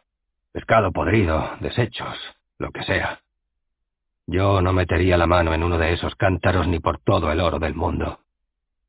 Aníbal se detuvo, y con él el resto de la comitiva. El general púnico se quedó mirando la enorme pila de cántaros de barro en donde la serpiente se había escondido. La flota era insuficiente y en pésimo estado. El armamento escaso y los oficiales de Bitinia estaban desorientados. Acometer un enfrentamiento naval contra la bien organizada flota de Pérgamo era un suicidio. Aníbal miró hacia el mar. Miró hacia las montañas. Un combate imposible o huir de nuevo. Miró al suelo. Majarbal se retiró un par de pasos junto al resto de soldados púnicos y por inercia el oficial de Prusias hizo lo mismo. Aníbal puso los brazos en jarras mientras seguía mirando a las montañas. Los africanos conocían ese gesto en su general. Estaba a punto de tomar una decisión. El oficial del rey de Bitinia no entendía qué sentido tenía mirar hacia las montañas cuando lo que se preparaba era una batalla naval. Aníbal seguía escrutando desde la proa de la nave capitana la brumosa línea del horizonte marino. Al virar alrededor de una larga lengua de tierra que se adentraba en el mar, las dos flotas se encontraron frente a frente. Tanto los barcos de Bitinia como los de Pérgamo detuvieron sus remos y plegaron las velas. Aníbal aprovechó la ocasión para enviar a un grupo de marineros con un mensaje para el rey de Pérgamo. Majarbal se acercó por la espalda y le preguntó al general con un tono que ponía de manifiesto su confusión. No pensé que fuéramos a negociar, dijo el veterano lugarteniente. Aníbal sonrió y respondió sin volverse, sin dejar de mirar cómo indicaban los soldados de Pérgamo a los marineros del bote de mensajeros dónde debían dirigirse. Y no hemos venido a negociar, querido Majarbal. Aclaró Aníbal, y entonces se dio la vuelta y le miró a la cara, con la amplia sonrisa trazada sobre su faz. Solo quiero saber en qué barco se encuentra el rey Eumenes. Majarbal asintió y sonrió también. Era la más vieja de las estratagemas, pero no por ello dejaba de ser efectiva. Enviar mensajeros a negociar para simplemente saber dónde está el general en jefe del ejército o como era el caso de aquel día, el almirante al mando de la flota enemiga, que no era otro que el propio rey de Pérgamo. El bote con los mensajeros avanzó entre varios barcos enemigos hasta detenerse junto a uno de los más grandes. Allí entregaron un mensaje de Aníbal escrito en griego sobre una pequeña tablilla de madera recubierta de fina cera. ¿Qué has escrito en la tablilla? preguntó Majarbal. Que se retire, o hundiré su flota. Respondió Aníbal, pero como si hablara para sí mismo. Eumenes, rey de Pérgamo, aliado de Roma, vencedor en Magnesia, leyó la tablilla abriendo los ojos de par en par. Luego echó la cabeza hacia atrás y sus carcajadas resonaron por todo el barco. Los marineros de Bitinia, que aguardaban la respuesta del rey enemigo embarcados en el pequeño bote con el que habían cruzado entre las poderosas embarcaciones enemigas, miraban asustados a un lado y a otro. No tenían claro que fueran a regresar con vida de aquella misión. De pronto, vieron que el mismísimo Eumenes se asomaba por el lado en el que estaban varados, aguardando respuesta, y les lanzaba su réplica al mensaje recibido entre los gritos y risas de sus hombres. Decida ese loco de Aníbal, que Pérgamo ya le ha derrotado en el mar y en tierra en el pasado, y que hoy vamos a terminar la tarea que Roma siempre deja sin hacer. Decidle a ese general extranjero que os dirige, que hoy es el día de su muerte. Aníbal no esperó a que le llegara la respuesta de Eumenes. En cuanto el bote de mensajeros se encontró a medio camino entre una flota y otra, ordenó que una decena de sus buques se lanzaran contra el barco del rey de Pérgamo. La maniobra cogió por sorpresa a la flota enemiga, que no esperaba una concentración de tantos barcos de Bitinia contra la nave de su rey. Así, los de Pérgamo solo pudieron interponerse entre cuatro de los buques que remaban hacia su rey, pero el resto, media docena de barcos bitinios, avanzaba contra el barco del rey Eumenes sin mayor interposición. Todos, en ambos bandos, comprendían que Aníbal buscaba descabezar la flota enemiga sin importarle cómo pudiera desarrollarse la batalla naval en el resto de frentes. Eumenes de Pérgamo veía cómo su barco iba a ser rodeado por las naves al mando de Aníbal. Sabía que en total tenía más y mejores barcos, y que éstos seguramente podrían imponerse al enemigo con facilidad. Pero ahora era su propia vida la que estaba en juego, además de que si él, el rey, caía, el golpe a la moral del resto de la flota sería tremendo. La mente de Eumenes trabajaba con rapidez. A cada momento le importaba menos el desenlace de la batalla y se preocupaba más por su seguridad personal. ¡A favor, por todos los dioses! ¡Remad hacia la costa! aulló a sus marineros. Eumenes era un general astuto. Había traído consigo tropas de infantería para ejecutar su plan de invasión de Bitinia, y éstas habían estado avanzando por las playas de Anatolia en paralelo con la flota. El barco de Eumenes, mejor diseñado y mantenido que sus perseguidores de Bitinia, alcanzó las arenas de Asia con tiempo suficiente para permitirle desembarcar y refugiarse entre varios miles de guerreros de Pérgamo que se concentraban en la playa para proteger a su rey. Aníbal vio cómo su plan de acabar con el rey enemigo había fracasado. Y para poner las cosas aún peor, mientras tanto, a sus espaldas, la flota de Pérgamo había maniobrado y se lanzaba contra los mal equipados barcos de Bitinia. Majarbal y el resto de oficiales que rodeaban a Aníbal tragaban saliva. ¡Estamos perdidos! dijo el oficial en jefe de las tropas de Bitinia embarcadas en aquella flota de destartaladas naves. Aníbal se dio la vuelta y le miró con seriedad. El oficial cayó. El general púnico apretaba sus labios mientras miraba a su alrededor. En el centro de cada barco había hecho levantar una pequeña catapulta, y junto a ella se apilaban decenas de cántaros de tamaño medio, de no más de dos pies. Aparentemente poco daño podían hacer aquellos proyectiles huecos en los robustos barcos del enemigo. Que empiecen con el lanzamiento de cántaros ahora mismo, y que apunten bien por Baal. Los oficiales vitinios y los soldados africanos embarcados en la nave capitana de la flota enviada por el rey Prusias a detener el avance de los buques de Pérgamo, transmitieron las órdenes con celeridad. Sabían que les iba la vida en ello. En cada barco vitinio se cargaban las catapultas, se apuntaba con cuidado y se lanzaban los cántaros. En la primera andanada, la mayoría cayó sobre el mar, hundiéndose como los puñetazos inofensivos de un niño pequeño cuando lucha contra un adulto. Solo unos pocos cayeron sobre los barcos enemigos. Aníbal había ordenado llenar de tierra los cántaros hasta la mitad, lo que aumentaba un poco la potencia de aquellos improvisados proyectiles, pero aún así, los cántaros se hacían añicos sobre las cubiertas de las naves enemigas sin apenas causar daño alguno. Los marineros de la flota de Pérgamo asistían primero sorprendidos y luego con grandes risas a la inútil maniobra del enemigo. Eumenes lo contemplaba todo desde la playa, protegido por su ejército de tierra. ¿Qué lanzan? preguntó.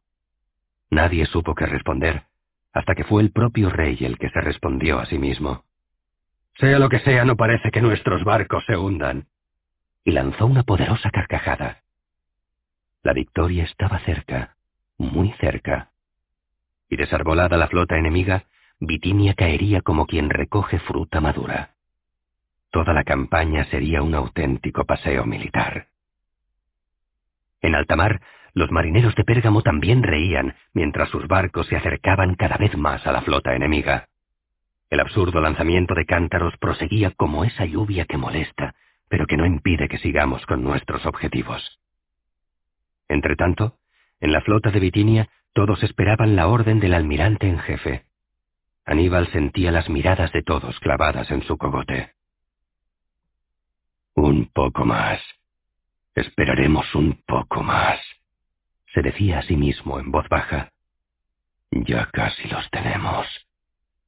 Ya casi. Y se volvió hacia Maharbal y gritó con todas sus fuerzas. ¡Ahora, Parval! ¡Ahora! ¡Los cántaros de las bodegas! Los marineros vitinios descendían entonces raudos a las bodegas de sus embarcaciones y emergían de las mismas con nuevos cántaros que transportaban con los ojos inyectados de horror. Los depositaban sobre la cuchara de cada catapulta, apuntaban y disparaban hacia el enemigo. Los barcos de Pérgamo notaron que la lluvia de cántaros medio llenos de tierra se había detenido por unos instantes para ser reiniciada de nuevo. No le prestaban ya mayor atención. Estaban tensando los arcos y preparando las flechas unos, mientras el resto se apilaba en las cubiertas dispuestos al abordaje de cada nave enemiga. La batalla iba a ser corta. Antes del mediodía estarían celebrando un festín en la playa junto a su rey. Fue entonces cuando llegó el horror desde las entrañas del cielo. Nuevos cántaros caían sobre la cubierta de las naves, pero al quebrarse no salía arena de ellos, sino un centenar de serpientes venenosas de cada proyectil. Si en una nave caían cuatro cántaros, eso significaba que la cubierta se veía de pronto recorrida por cuatrocientas serpientes venenosas, todas aterrorizadas y algunas heridas por el impacto, que buscaban huir de no sabían dónde, y que en su locura mordían a cualquier ser vivo que se les cruzara en el camino. Los soldados y marineros de Pérgamo al principio solo acertaban a escuchar el grito de algunos compañeros que aullaban de dolor y que luego se retorcían en el suelo como petrificados o con convulsiones extrañas. Tardaron un tiempo en entender lo que estaba pasando. Demasiado tiempo. ¡Apuntad a los pilotos! ¡A los navegantes! aulló Aníbal henchido de furia. Y así hicieron. Y así, los timoneles, al ser mordidos por las serpientes, abandonaron sus puestos y al poco rato Todas las naves de la gran flota de Pérgamo navegaban descontroladas y sin rumbo, llegando incluso algunas a chocar entre ellas, haciéndose añicos por el impacto. En otros barcos, muchos optaban por lanzarse al mar para escapar del infierno de las mordeduras mortales de las serpientes, en un vano intento por alcanzar una orilla que estaba demasiado lejos. En medio de aquel desastre, los vitinios se repartían el trabajo de forma metódica. Unos seguían lanzando los temibles cántaros henchidos de serpientes, mientras el resto acribillaba con lanzas y flechas a los exhaustos nadadores de Pérgamo. Era como cazar atunes apresados en una gran red. El agua empezó a empaparse de rojo, y como si Baal se hubiera congraciado de nuevo con su veterano súbdito, aparecieron centenares de tiburones avisados por la sangre de los heridos y los muertos. Los vitinios dejaron de disparar flechas al mar ya no hacía falta. Aníbal se dio la vuelta buscando a Majarbal. Absorto como había estado en dirigirlo todo, el general cartaginés no se había percatado que, pese a su confusión, los soldados de Pérgamo habían lanzado varias andanadas de flechas que habían surcado el aire por encima de las cubiertas de los barcos vitinios, hiriendo a muchos y matando a otros tantos. Pero en la vorágine de la victoria, aquello era un mal muy pequeño. Sin embargo, el valor de una herida siempre es subjetivo. Aníbal se volvió buscando a Majarbal y no lo vio. Se dio cuenta entonces de que media docena de sus hombres se arremolinaban junto al cuerpo de uno de los suyos. Aníbal parpadeó un par de veces con su ojo sano.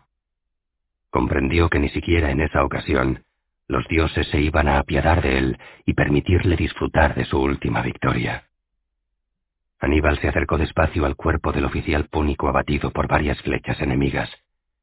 Sus hombres se alzaron y dejaron que el general, solo, se arrodillara frente al cuerpo de Maharbal.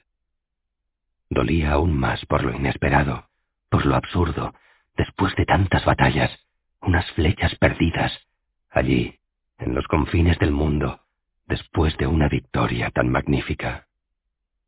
Aníbal vio que Maharbal aún respiraba. Tenía los ojos cerrados, pero de pronto los abrió un instante y miró a su general.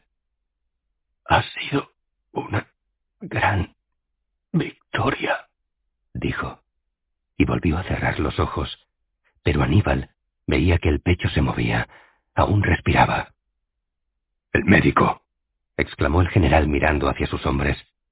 Luego se volvió hacia su oficial caído y le habló al oído. Una gran victoria, Majerbal, y tú has de celebrarla con nosotros, con todos, en tierra firme, al calor de una buena hoguera, con vino, con mujeres. Una gran fiesta, Majarbal. Pero Majarbal sacudió la cabeza con lentitud, con esfuerzo.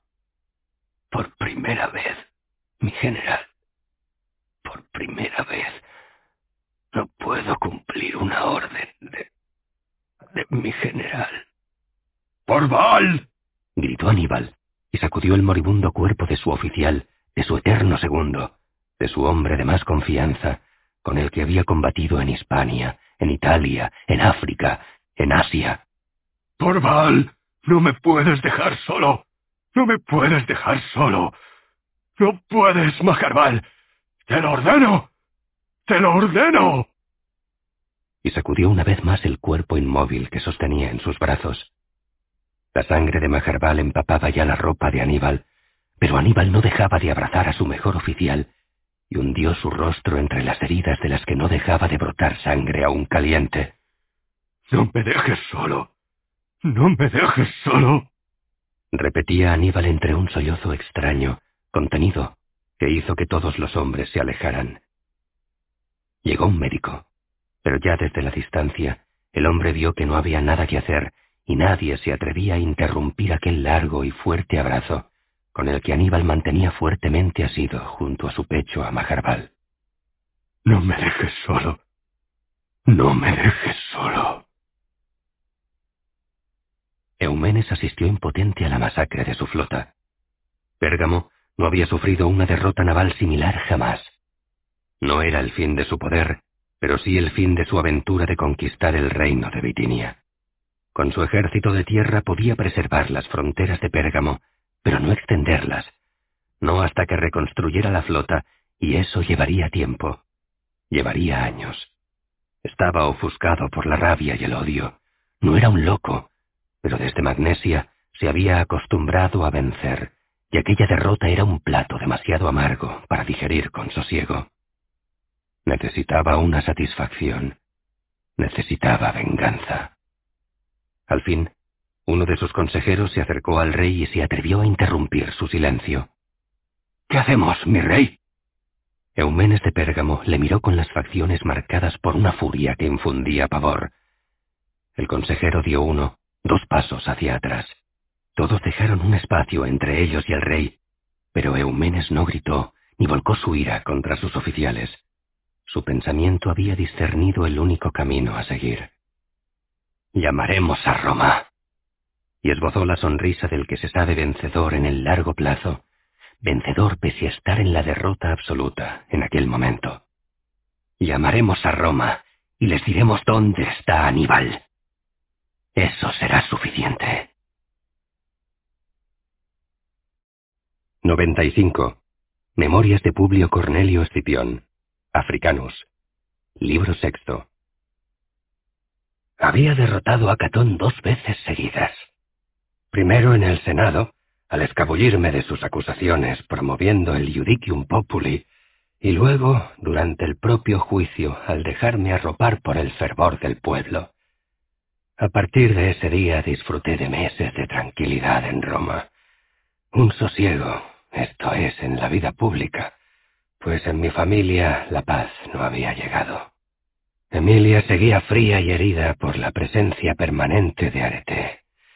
Mi hijo apenas hablaba conmigo, y Cornelia Menor se negaba una y otra vez a aceptar cualquier matrimonio beneficioso para la familia. Emilia en este asunto callaba y se negaba, por omisión de su autoridad como matrona de la casa, a imponerse sobre nuestra rebelde hija. Solo Cornelia Mayor me daba la satisfacción de haberse casado con Násica, reforzando ese vínculo familiar. Pero la muchacha apenas venía por nuestra domos, y con frecuencia sus visitas coincidían con ausencias mías en el Senado. Luego supe que se reunía con su hermana pequeña. Al principio me sentí dolido, pero pronto pensé que quizá la hermana mayor fuera capaz de persuadir con su ejemplo allí donde la autoridad del pater familias no alcanzaba a doblegar aquel obstinado carácter de Cornelia menor. Así las cosas me refugiaba en la vida pública. Asistía a todas las sesiones del Estado y en todas daba mi opinión y en todas se me escuchaba y se me respetaba o se me temía, dependiendo de dónde condujera uno su mirada dentro de la curia hostilia. Catón callaba mucho durante esta etapa, y eso me convenció, una vez más, prueba de mi permanente ingenuidad en política, de que mi sempiterno enemigo se sentía vencido para siempre. Luego, tras los largos debates en el Senado, donde las votaciones caían con asiduidad en favor de mis propuestas o de las propuestas de mis partidarios, me refugiaba en casa, donde recibía a decenas, centenares de clientes de la familia de los Escipiones durante largas horas. El atrio era entonces un hervidero de gentes de toda condición que me imploraban porque intercediera por ellos en los más variopintos asuntos comerciales, públicos e incluso privados. Me gustaba sentirme importante. Me gustaba escuchar palabras repletas de halagos. Todos somos débiles. La vanidad, sin duda, fue mi mayor defecto en esa etapa. Pero ni mi mujer, ni mis hijas, ni mi hijo tenían palabras amables para mí, al menos no palabras sentidas, pronunciadas por el corazón, por el alma henchida de afecto. Yo había herido a Emilia, menospreciado a mi hijo Publio y distanciado a Cornelia Menor. Ahora, en la clarividencia que da el tiempo, Veo lógica su frialdad hacia mí durante esos dos años. Areté, por su parte, se mostraba tan complaciente en sus besos y caricias como siempre, pero desde que la abofeteara aquel estúpido amanecer, se había roto el vínculo especial que pudiera haber existido entre nosotros. Se había convertido solo en una amante servicial. En ausencia de otros afectos, acepté sin querer buscar más lo que Arete me ofrecía. La traté bien y procuré compensarla con regalos, pero era evidente que a ella el único presente que le interesaba era aquel que yo no quería entregarle, la libertad. Sentía que en mi mundo privado tenía pocas cosas hermosas y no quería prescindir de ninguna. Ahora sé que vivía en un mundo de halagos de clientes interesados y de caricias de una amante obligada. Pero mi tremendo control sobre la vida pública de Roma me compensaba por las carencias de las que hablo. Por eso, cuando la propia Roma se revolvió contra mí, me sentí perdido, sin rumbo. Si Roma no me quería, si Roma se rebelaba contra mí, si Roma me traicionaba, ¿Qué tenía yo? ¿Qué me quedaba? Como no podía ser de otra forma, no estaba dispuesto a dejarme traicionar, y desde dentro de mí emergía una rabia que no podía controlar. No estaba dispuesto a dejarme vencer por la Roma de mis enemigos. No importaba que éstos me atacaran cuando más desprevenido estaba, aprovechando mi ausencia de la ciudad, mordiendo como perros rabiosos allí donde sabían que más daño podían hacerme. Sentía tal furia en mi interior que estaba dispuesto a todo. A todo. sin importarme las consecuencias. 96. La venganza de Catón. Roma, diciembre de 185 a.C. A finales de 185 a.C., los senadores se reunían en pequeños grupos entre las columnas del Senaculum, junto a la plaza del Comitium, un rato antes del inicio de una nueva sesión. En una esquina, Marco Porcio Catón, rodeado por su primo Lucio Porcio Licino y por los senadores Quinto Petilio y Espurino, siempre fieles a su causa, hablaba en voz baja. Con el nuevo año pondremos en marcha la definitiva caída de Escipión, anunció, y no dijo más. Sus tres interlocutores se miraron entre sí. Todos compartían el temor ante la imparable popularidad de Publio Cornelio Escipión y de todo su clan, pero esa misma popularidad hacía completamente impracticable un nuevo ataque contra su persona. Cualquier judicium populi, comentó Espurino, a quien aún le escocía el ridículo que protagonizó en el pasado reciente al haber actuado como acusador de Escipión, está abocado al fracaso. Catón, sabes que tienes mi apoyo eterno, pero por Castor y Pollux no es buena idea que nos pongamos una vez más en situación de que ese maldito Escipión nos humille de nuevo. Quinto Petilio y Lucio Porcio asintieron. Catón no pareció contrariado. Esperaba reticencias, pero llevaba dos años meditando un contraataque adecuado y lo tenía todo pensado, calculado, planificado. Sus amigos, sin embargo, y era lógico, necesitaban saber más. En el pasado cometimos varios errores importantes. Empezó Catón. Los otros senadores se acercaron, si cabe, aún más. Para empezar, yo me equivoqué al atacar a Lucio en el Senado pues así posibilité que el propio Publio se implicara y promoviera un judicium populi. Ahí nos ganó Publio Cornelio. Pero eso no se repetirá. Actuaremos con más habilidad. Primero, nos aseguraremos de que no haya un nuevo judicium populi, y en su lugar promoveremos un nuevo proceso. No, tampoco eso es exacto. En realidad, pediremos al nuevo tribuno de la plebe que salga electo con el nuevo año que se concluya el judicium anterior que quedó sin sentencia, y da igual que nos arrojara aquellas quinientas monedas. Ahora exigiremos las cuentas de toda la campaña, pero lo organizaremos de forma que no será ante el pueblo, ante quien se le juzgue y ante quien se proponga la sentencia, sino ante un tribunal extraordinario. Y guardó un segundo de silencio antes de ser más preciso. Eso es. Juzgaremos a Lucio Cornelio Escipión por malversación en su campaña de Asia, pero en una causa extraordinaria. Por puro instinto, los tres senadores que escuchaban a Catón dieron un pequeño paso hacia atrás. Las causas extraordinarias, con tribunales especiales de magistrados consulares, pretores y senadores, se habían utilizado ocasionalmente en el pasado reciente, pero eran siempre muy polémicas, y desde luego Nunca se había promovido una causa de ese tipo contra alguien tan poderoso. Catón leyó con claridad las dudas reflejadas en los rostros nerviosos de sus colegas. Creedme por Hércules, es el único camino. Sé que es difícil. Continuaba Catón como encendido. Eran palabras que tenía guardadas durante meses y las estaba poniendo de pronto todas juntas y en voz alta, y las escuchaba y se sentía bien, con ganas, seguro, y sabía que pronto sus colegas compartirían su forma de ver las cosas. Había pensado mucho más, cada detalle, cada pequeña pieza del nuevo, complejo y definitivo ataque contra los escipiones. Es difícil, pero puede hacerse. No podemos controlar al pueblo con discursos, pero podemos controlar el resto del Estado. Lo he pensado detenidamente. Necesitamos controlar al menos una magistratura consular el tribunado de la plebe y la censura.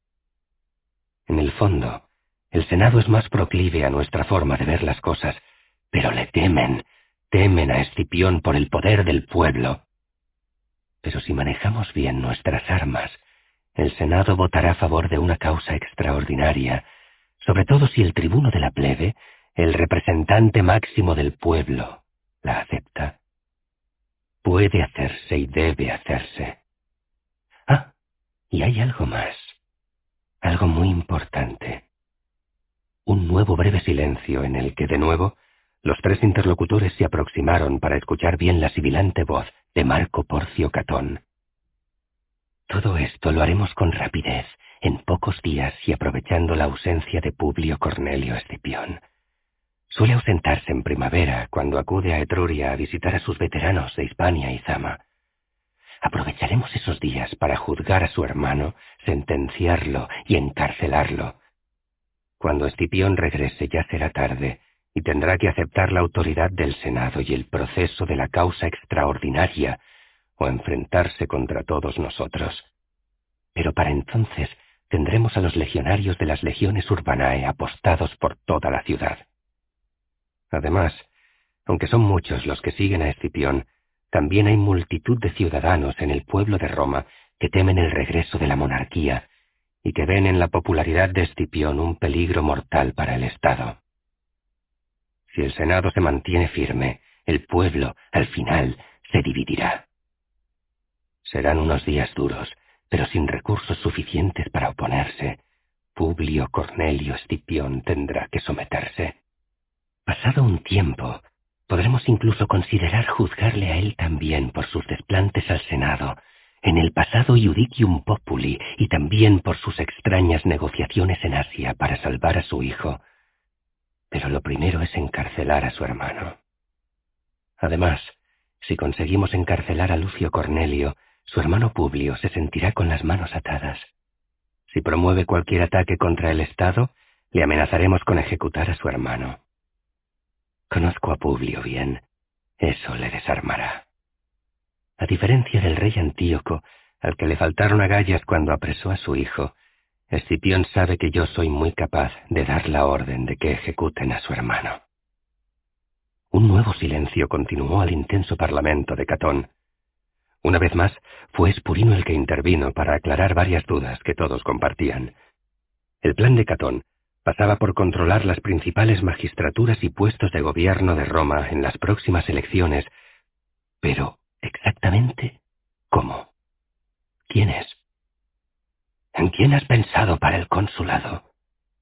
En Lucio Porcio, respondió Catón señalando a su primo. Lucio Porcio asintió. Eso ya lo había hablado con Catón. Hasta ahí sabía él. El resto era nuevo. Espurino y Quinto Petilio asintieron en conformidad con la elección del candidato para el consulado.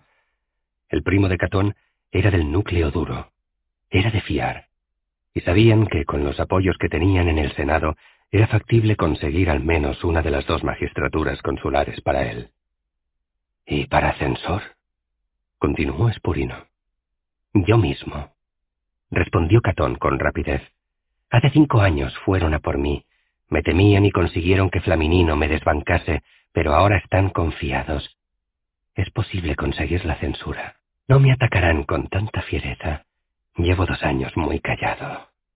No están atentos y hay que aprovecharse. Sea, concedió Espurino. Supongamos que conseguimos uno de los dos consulados y el cargo de censor, que es mucho suponer. Pero ni Quinto ni yo podemos ocuparnos del tribunado de la plebe. El pueblo nos detesta desde el maldito Judicium. Lo sé, confirmó Catón, pero tengo el candidato perfecto. Los tres le miraron expectantes. Catón pronunció tres palabras. Tiberio Sempronio Graco. Spurino saltó. Graco es inconstante. También lleva estos dos años muy callado y no nos apoya siempre en todas las votaciones. Va por libre. Es peligroso. Todo eso es cierto, pero no lo es menos que en el fondo de su alma alberga el más profundo rencor contra Publio Cornelio y toda su familia. La gens Cornelia y la gens Sempronia se odian desde que el padre de Publio Cornelio compartiera consulado con uno de los Sempronios y discutieran antes de la batalla de Trevia. Desde entonces no ha habido reconciliación posible. Graco no es uno de los nuestros exactamente, pero podemos hacer uso de sus rencores del pasado. Y Graco, por encima de todo, es hombre de ley. El Judicium Populi quedó inconcluso y él aceptará que se promueva un nuevo proceso para concluirlo y también puede aceptar la causa extraordinaria. Lo ha hecho en votaciones recientes en otros casos. O puede que se abstenga. Eso nos bastaría. Sea como sea, es muy popular y el pueblo le votará y los escipiones tendrán que aceptarlo como tribuno de la plebe, pues los últimos tribunos han sido de los suyos. Han de ceder algo de cuando en cuando, aunque solo sea para guardar las formas. Por otro lado, es cierto que si llegamos a encarcelar a Lucio Cornelio Escipión, es posible que entonces Graco dude, pero para entonces ya me ocuparé yo personalmente de que tenga las ideas claras. Os lo prometí en el pasado y es una promesa que pienso mantener. Sé que pensáis que lo había olvidado, pero yo nunca olvido nada. Espurino y Quinto Petilio recordaron aquella promesa que Catón realizara hacía dos años en la puerta de su gran hacienda, con un Graco próximo a ellos, pero ajeno a sus maquinaciones. Los tres senadores que escuchaban atentos querían preguntar cómo pensaba Catón asegurarse la fidelidad de Tiberio Sempronio Graco a su causa. Pero los tres tuvieron miedo, y ninguno se atrevió a formular la pregunta. En cualquier caso, los tres se alegraron de no ser Graco. La sesión va a empezar, dijo Catón, haciendo que sus compañeros volvieran del trance en el que se habían sumido meditando sobre aquellos planes. ¿Estáis conmigo o no? Lo estamos, respondieron los tres a un tiempo.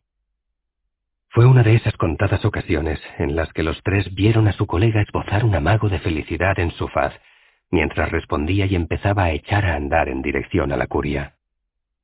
Esta vez lo conseguiremos. Esta vez sí. Catón, con su primo Lucio Porcio a su lado, primero, y a continuación Quinto Petilio y Espurino, cerrando el grupo, se encaminó hacia el edificio del Senado. Espurino se alegraba de que al menos aquella vez las explicaciones habían sido lejos del maldito olor a puerros de la finca de Catón. Hasta el propio Catón olía a puerros en ocasiones, cuando había pasado una mañana en la finca, pero aquel día no, y eso le pareció un buen presagio. 97. El guardián del Nilo. Alejandría, verano de 185 a.C. El enfrentamiento civil seguía en el sur de Egipto. Los indígenas anhelaban un Egipto nacional, sin una clase gobernante griega que para muchos siempre había sido extranjera pero que se había tolerado en los tiempos de bonanza económica de los primeros faraones de la dinastía tolemaica. Pero todo aquello era el pasado. Solo quedaban los grandes monumentos de tiempos mejores, como el enorme faro de Alejandría o su magnífica biblioteca, pero más allá de la capital ni se veía la luz del faro, ni se entendía el interés de aquellos centenares de miles de rollos de papiro acumulados en inmensas salas de piedra junto a la desembocadura del Nilo.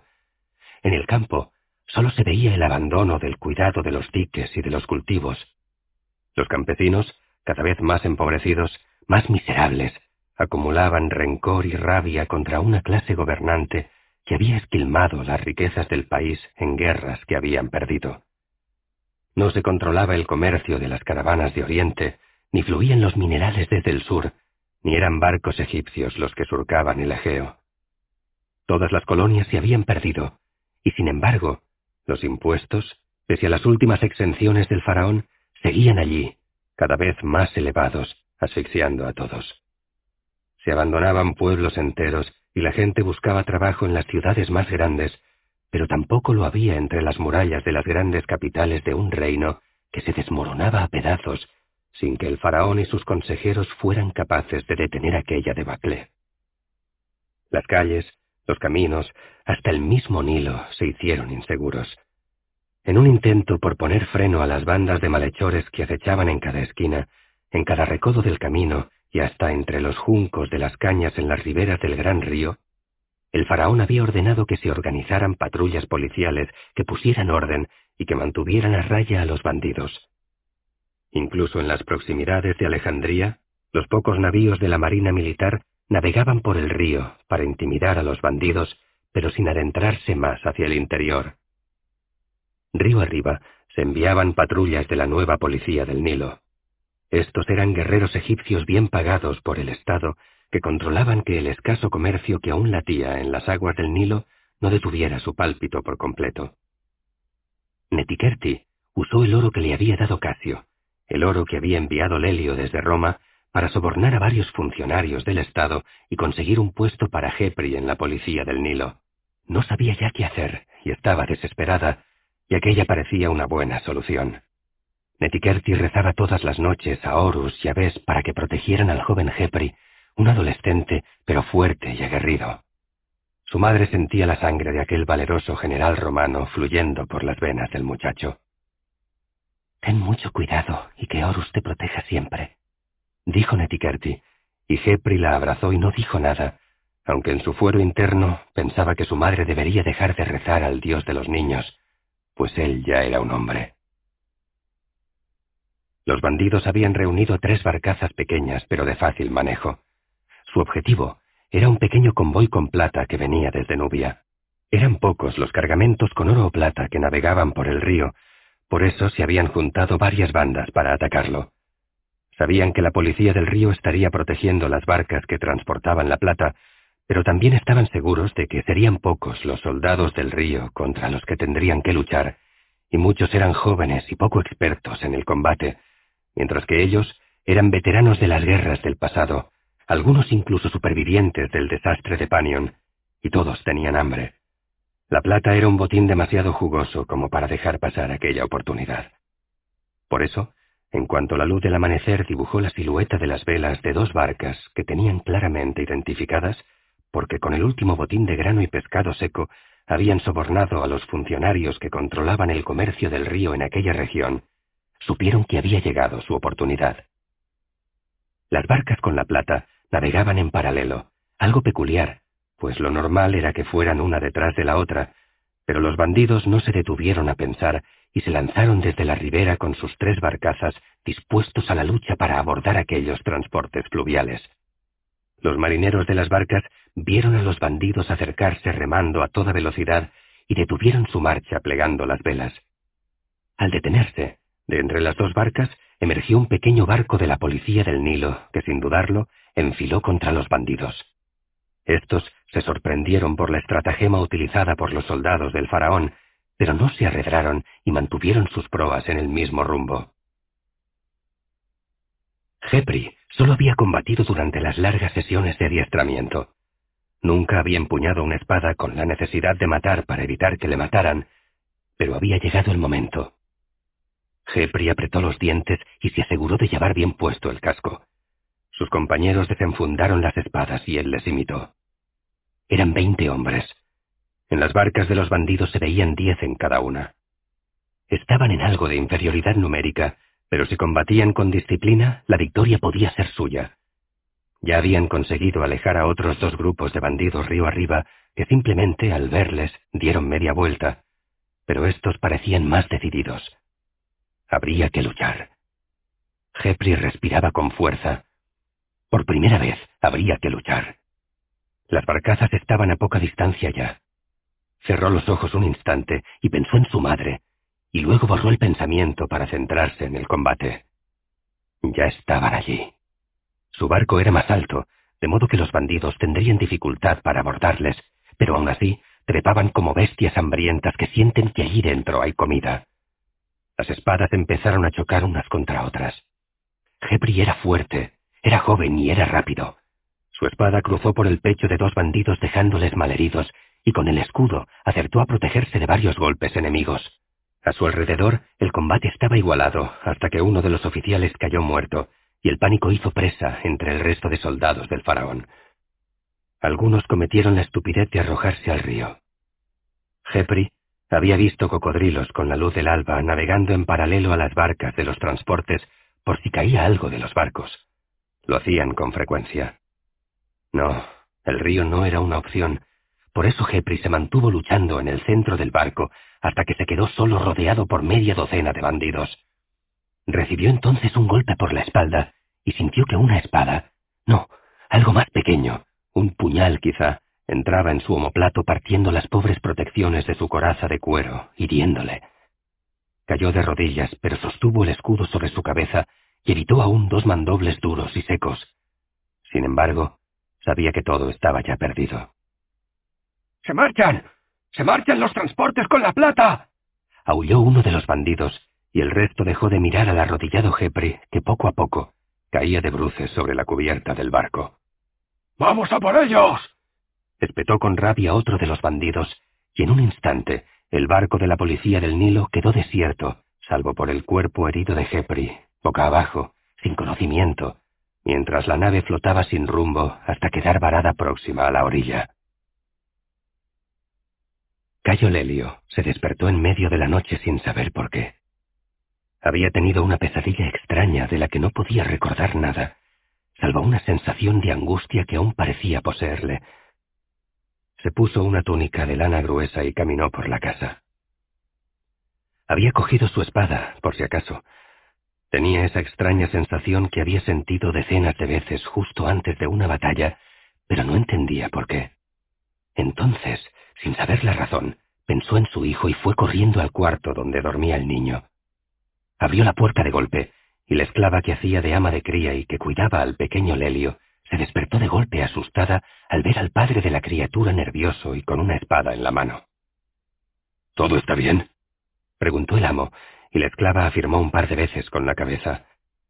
Lelio no parecía convencido y se acercó despacio a la cuna. El pequeño descansaba plácidamente.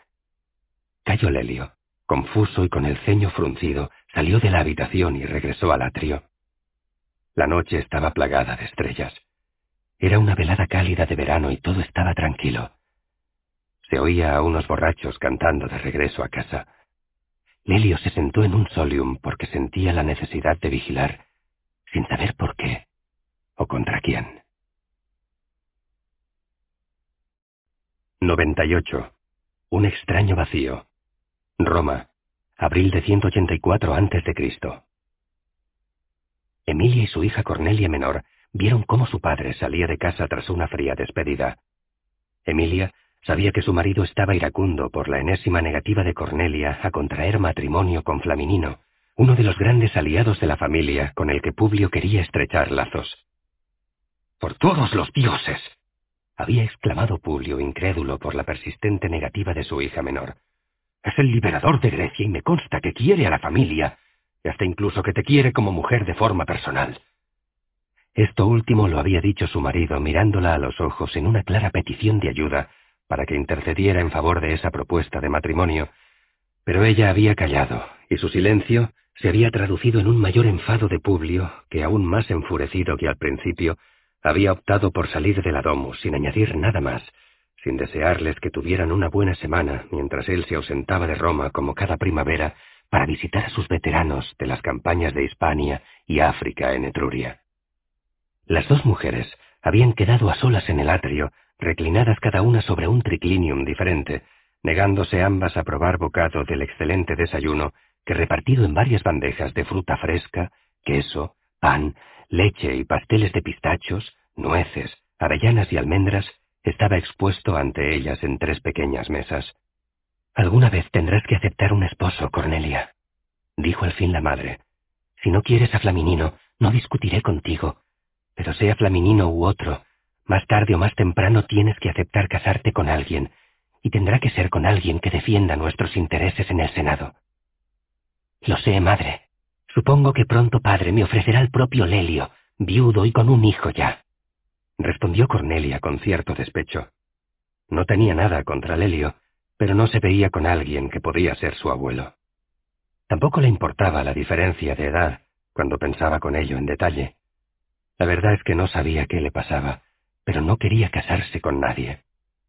Era, quizá, la única rebeldía que podía ejercer, y había decidido ejercerla con obstinada perseverancia. Se sentía humillada por la forma en la que su padre la despreció por su intercambio de cartas con Graco, y aunque tampoco pensara que sintiera nada especial por aquel hombre, le dolía que su padre hubiera estado dispuesto a dejar morir en una batalla a alguien por el que ella había intercedido. A veces anhelaba que la hubieran elegido de niña para servir como vestal. Se le antojaba que toda una vida al servicio del fuego de Vesta era mucho más sencilla que la constante presión a la que estaba sometida para contraer matrimonio. No, tu padre nunca te ofrecerá a Lelio. Tu padre, y no le critico, quiere que los matrimonios de sus hijos sirvan para afianzar nuevos lazos, nuevas alianzas. Lelio es un aliado de por vida. No sé ya a quién tendrá en mente, pero solo te digo que cada año que pasa, tu negativa será más insostenible. Como ves, no le he apoyado con lo de Flaminino porque no quiero que seas infeliz. Pero deberías pensar en alguien que te gustara y que pudiera ser aceptado por tu padre. Puedo entender que no aceptes lo que te propone, pero entonces tú debes ayudar con alguna alternativa. Estoy dispuesta a ayudarte, pero debes decirme dónde debo buscar o a quién. Cornelia Menor agradeció las palabras que con afecto sincero le había dirigido su madre, y quiso dar respuesta a su petición, pero cuando miró en su interior no encontró más que un vacío extraño. No había nadie en su mente que pudiera satisfacer los objetivos que su padre tenía para un matrimonio suyo. Se sintió aturdida y rompió a llorar. Su madre se acercó y se sentó junto a ella. No dijo nada. Tampoco la abrazó, pero se sentó junto a ella, y junto a ella permaneció hasta que las lágrimas se secaron, y por fin ambas mujeres, sin demasiada gana, compartieron algo de fruta y pan. 99. Un nuevo tribunal. Roma, abril de 184 a.C. Cuatro meses después de la conversación entre Catón y sus más fieles aliados, todo ocurrió según lo que había previsto. Su primo, Lucio Porcio, consiguió una de las magistraturas consulares y el independiente Publio Claudio Pulcher la otra, mientras que Graco salió elegido como tribuno de la plebe y el propio Catón consiguió la censura. Conseguidos esos puestos, Catón empezó a maniobrar en el Senado para poner en marcha el reinicio de los juicios contra los escipiones. Fue en medio de una de esas sesiones cuando Cayo Lelio, que intuía el alcance de las maquinaciones de Catón, abandonó el edificio de la curia antes incluso de que terminara la sesión en curso, pues las hábiles maniobras de Catón no dejaban margen para el error. Lelio se había levantado justo cuando Catón, aprovechando su cargo de censor desde su muy reciente elección el mes anterior, aún estaba en el uso de la palabra. Lelio se despidió de Lucio Cornelio Escipión en voz baja. Voy a por Publio, dijo Lelio al levantarse. Tu hermano debe estar informado de lo que está pasando en Roma. De acuerdo, confirmó Lucio sin dejar de mirar a Catón, que seguía defendiendo la necesidad de una causa extraordinaria para concluir el juicio a los escipiones rodeado por un cónclave de senadores cuya mayoría no dejaba de asentir una y otra vez. Cayo Lelio fue a su casa junto al Maquelum, donde tomó el mejor de sus caballos. Acto seguido, cruzó la ciudad hacia el norte, salió por la puerta Fontus y enfiló por la vía Flaminia en dirección a Etruria. Aunque estaban ya en primavera, el día era frío, pero el ejercicio de montar su caballo le mantenía sudoroso sobre el animal. Al atardecer, la temperatura descendió aún algo más, pero Lelio no detuvo su marcha más que lo absolutamente necesario. En una casa de postas junto a la vía Casia por la que viajaba, desmontó unos minutos para permitir que el caballo se recuperara bebiendo agua y comiendo algo de heno, pero pronto comprendió que la bestia estaba exhausta y que no podría proseguir sin pasar noche allí. En la taberna, todos miraban a Cayo Lelio, quien, vestido con uno de sus viejos uniformes militares, llamaba la atención, tanto por su casco rematado en un elaborado penacho, su coraza, sus grebas y su pesada espada, como por su porte distinguido y aguerrido.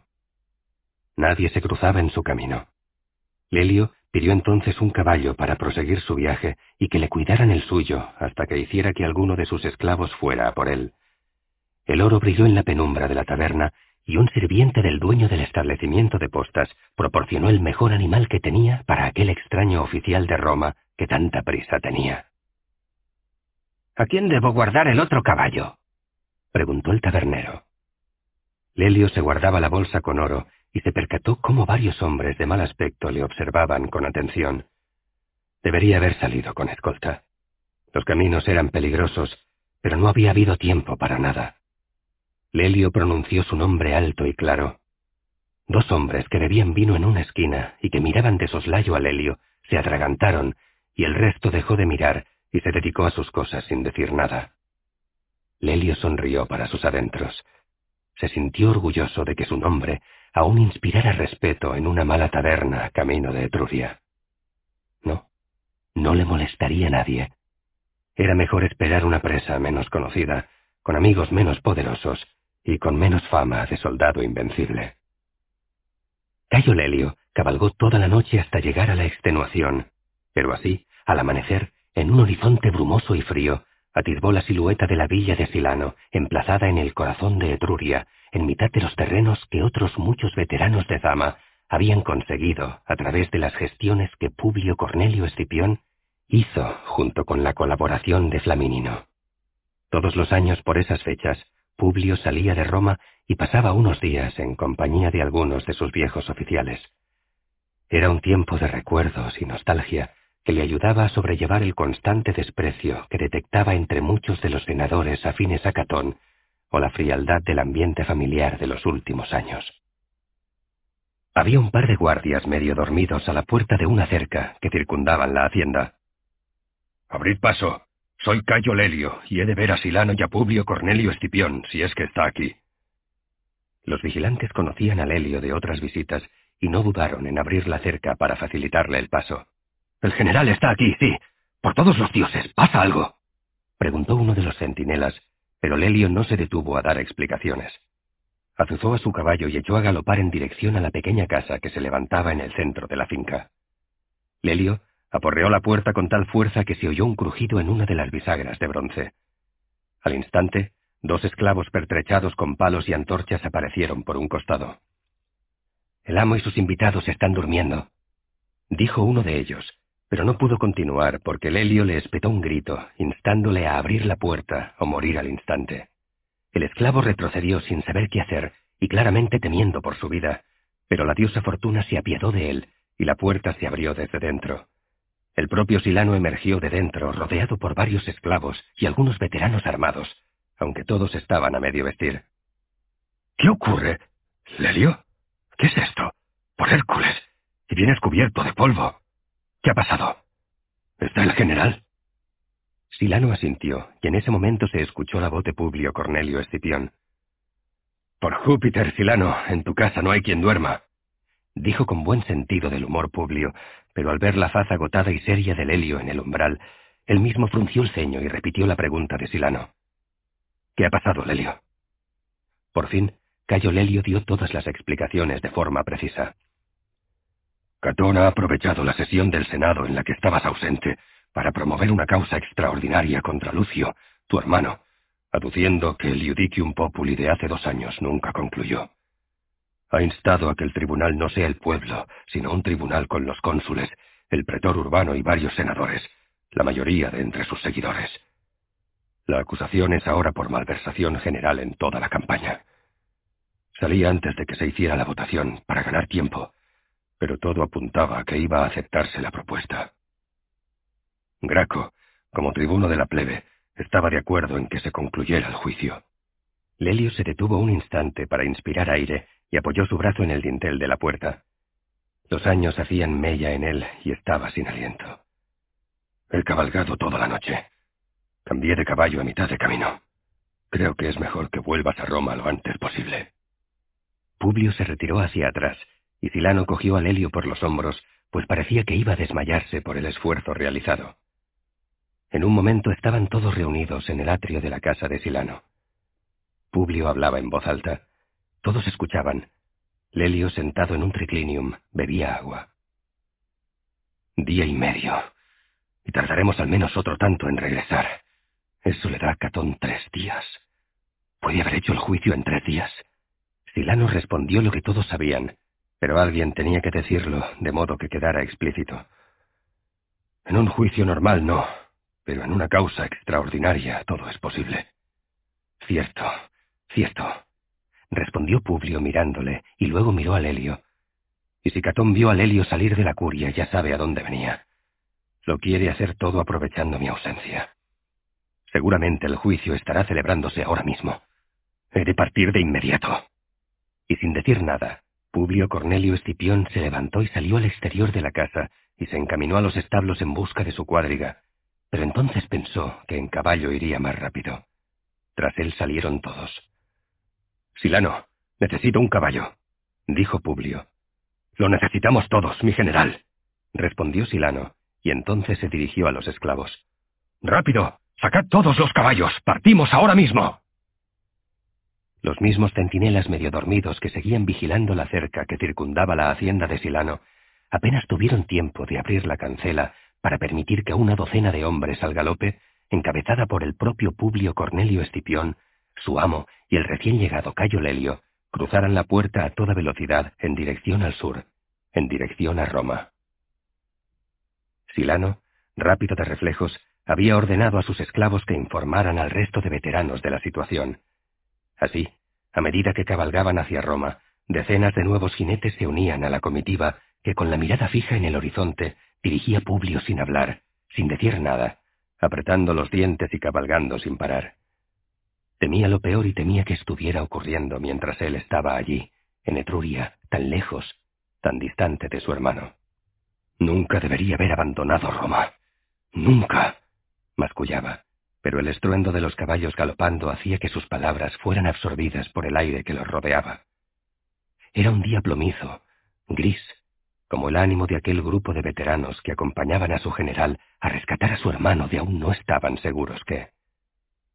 Nunca se había condenado a nadie a muerte en una causa extraordinaria, pero ahora, si eran capaces de volver a juzgar a Lucio Cornelio por la misma causa que ya fue juzgado, todo parecía posible. Como mínimo la cárcel. El Tulianum. Pero si algo tenía decidido Publio, es que su hermano no pasaría ni una sola noche en la cárcel, cayera quien tuviera que caer. No le importaban los triunviros, ni las legiones urbanae, ni la autoridad del Senado o la de los tribunos de la plebe. Si tanto le acusaba Catón de no respetar las autoridades de Roma, quizá había llegado el momento de que sus actos estuvieran en consonancia con las acusaciones que sufría desde hacía ya tantos años. De pronto, al girar un recodo del camino, el pequeño grupo de jinetes se encontró con otro grupo aún más numeroso de veteranos que se habían reunido al recibir el mensaje de los esclavos de Silano. Saludaron con la mano en el pecho a su general y se unieron al grupo. Y así, en cada recodo, en cada esquina, en cada pequeña población por la que pasaban. Decenas y decenas de nuevos jinetes, viejos guerreros de las campañas de Hispania, África y hasta alguno de la de Asia, seguían uniéndose y engrandeciendo al grupo. Y es que Publio había luchado en tantas guerras que eran innumerables los veteranos desperdigados por toda la región que le debían todo lo que eran, las tierras que disfrutaban, y por encima de todo, el honor con el que eran vistos por todos los itálicos y romanos con los que hablaban o comerciaban. Le debían la vida que tenían y ahora su general les necesitaba. A ninguno de aquellos hombres le importaba un ápice si Lucio Cornelio era o no culpable. Ellos solo sabían que Roma estuvo al punto de la desintegración ante Aníbal y que su general salvó Roma con las campañas de Hispania y África. Ellos solo sabían que cuando el rey de Asia se conjuró para invadir Occidente con un ejército de cien mil hombres, una vez más su general, junto con su hermano, detuvieron al temido Antíoco, y una vez más al propio Aníbal, y todo eso con tan solo dos legiones. No necesitaban más pruebas y no les importaban ni los quinientos talentos de Antíoco, ni si el general negoció o no para liberar a su hijo, ni cómo se gestionaran los fondos públicos con los que se financió aquella campaña. Ellos solo sabían de guerra y de Roma, y estaban todos persuadidos de que Publio Cornelio Escipión había sido, era el mejor general de Roma, el de más honor, el más valiente y más generoso para con sus hombres. Si el hermano del general era humillado o encarcelado y el general les necesitaba, allí estaban ellos. Todos. Hasta quinientos jinetes se sumaron a aquel improvisado ejército que al mando de Publio Cornelio descendía por Etruria, camino de Roma. No podían hacer como había hecho Lelio al venir de Roma y cambiar todos de caballo, de modo que Publio, como buen general, hizo lo único que era sensato. Detuvo a todos los jinetes al anochecer e hizo que acamparan al raso próximos a un riachuelo. Descansaremos un poco, dijo Publio a Lelio y Silano. En la cuarta vigilia, antes del amanecer, reemprenderemos la marcha. Todos asintieron. Fue una pausa breve. Se condujo a los caballos al río próximo para que abrevaran y se les dio heno que consiguieron de las granjas vecinas. No llevaban oro suficiente para pagar todo aquello, pero nadie se atrevió a negar heno a Publio Cornelio Escipión. El general, como en los tiempos de campaña del pasado, paseó entre las hogueras de aquel improvisado campamento acompañado de Lelio y Silano. Que se tome nota de las granjas que nos han dado víveres y heno. Que se tome nota de todo. Quiero que se les pague bien cuando terminemos con todo esto. Tal y como había propuesto el general, antes del amanecer y a la luz de un centenar de antorchas, los jinetes de Etruria, los veteranos de guerra de Escipión, reemprendieron la marcha hacia Roma. Apenas habían reiniciado el camino, cuando apareció, con la primera luz del amanecer, un jinete solitario que galopaba en dirección norte, hacia ellos. Al verlos, el caballero se detuvo y esperó a que los jinetes que venían en dirección opuesta le rodearan. ¿Dónde está Publio Cornelio Escipión? preguntó el jinete que venía de Roma. Yo soy, respondió Publio con decisión, avanzándose al resto. Habla, si tienes algo que decirme. El jinete miró fijamente, solo un instante, al gran general, y de inmediato bajó la mirada al tiempo que recitaba su mensaje ensayado durante las horas de viaje desde la ciudad. Me envía Lucio Emilio Paulo. Han. Han. Después de tanto pensar, ahora no le salían las palabras que había elegido con tiento. Han condenado a Lucio Cornelio Escipión. El nuevo tribunal ha dictado sentencia. Tiene que ir a prisión, mi general. Todos miraron a Publio. Escipión hizo que su caballo se aproximara aún más al del mensajero. Para prender a mi hermano necesitan el permiso del tribuno de la plebe, dijo Publio con ira contenida y con algo muy infrecuente en él, con miedo. ¿Ha dado permiso Tiberio Sempronio Graco para que prendan a mi hermano? ¿O ha tenido Lucio tiempo suficiente para refugiarse en casa? Pero el mensajero callaba y no respondía. Por Júpiter óptimo máximo, respóndeme. ¿Ha dado orden Graco de que prendan a mi hermano? El mensajero sabía que no podía permanecer callado más tiempo. Tragó saliva. Inspiró fuerte. Empezó a hablar. 100. La Orden de Graco. Roma. 15 de abril de 184 a.C. Entre la plaza del Comitium y el Foro. Hora sexta. Lucio Cornelio Escipión salía de la plaza del Comitium arropado por una docena de amigos fieles a su causa. La idea era conseguir llegar a la de la familia al sur del foro antes de que le prendieran. La sentencia había sido de prisión. Los años estaban por determinar, pero en el Tulianum, las profundas mazmorras de Roma, era más fácil entrar que salir, y los que al fin salían duraban ya poco, después de haber sido consumidos por el hambre, la humedad y la oscuridad. Cayo Lelio había ido a buscar a su hermano antes de que empezara el juicio, y Lucio Emilio había dejado el comitium justo antes de la sentencia para por otra ruta preparar la casa de los Escipiones para que se le recibiera allí con suficientes hombres para resguardarle de los triunviros o los legionarios que Catón y Graco pudieran enviar a por él. Lucio Cornelio Escipión avanzaba a paso rápido, casi corriendo, en dirección al Argiletum. La multitud, que se había congregado por todo el centro de Roma, al saberse que se estaba juzgando de nuevo a uno de los escipiones, se hacía a un lado. Los legionarios aún no reaccionaban. Todo era muy confuso. En el centro de la plaza del Comitium, Catón se levantó de su asiento ante la inactividad de Graco y se puso a su lado. Tienes que ordenar a los triunviros que prendan al acusado. No, me corrijo, al ya condenado. Hay un tribunal, una sentencia y un condenado, y estás permitiendo que el condenado se escabulla por las calles de Roma. Tienes que ejercer tu autoridad y ordenar que le prendan antes de que se refugie en su casa. Se ha ido hacia el Argiletum. Hay que impedir que cruce el foro. Tenemos centenares de legionarios. Podemos apresarlo allí, pero has de dar la orden, maldito seas, por Hércules. Eres el tribuno de la plebe y has de dar esta maldita orden. Eres el tribuno de la plebe.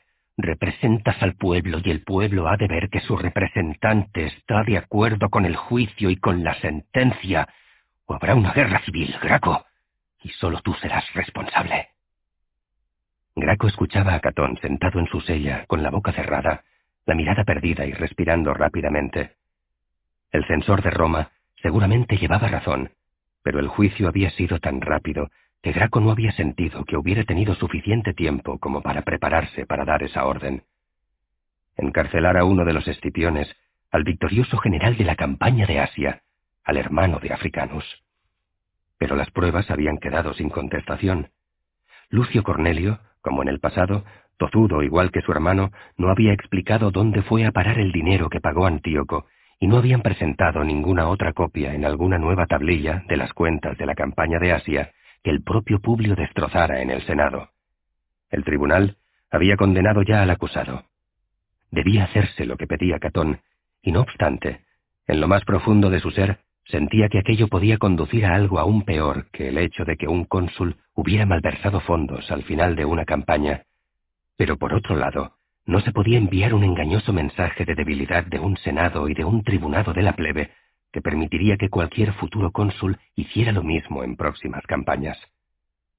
Catón seguía exigiendo que se diera la orden de prender a Lucio Cornelio. Graco miró hacia el Argiletum. Veía cómo la muchedumbre se movía de forma que se abría un pequeño pasillo que desaparecía nada más pasar Lucio Cornelio. A Graco le temblaban los labios, pero su mente mantenía su firmeza y miró a los triunviros que esperaban una orden suya. Tiberio Sempronio Graco se levantó despacio, dio un par de pasos, de forma que Catón quedó a un lado, casi a su espalda, y sin mirarle, hizo un leve gesto de asentimiento con la cabeza, mirando al oficial que dirigía los triunvirus del Comitium y al primus pilus, al centurión de mayor rango de una de las legiones urbanae, la que ya estaba estacionada en el interior de la ciudad. Ese leve movimiento de cabeza del tribuno de la plebe fue suficiente. Catón suspiró aliviado, y los altos oficiales de la policía de la ciudad y de la milicia urbana partieron raudos a cumplir la orden recibida.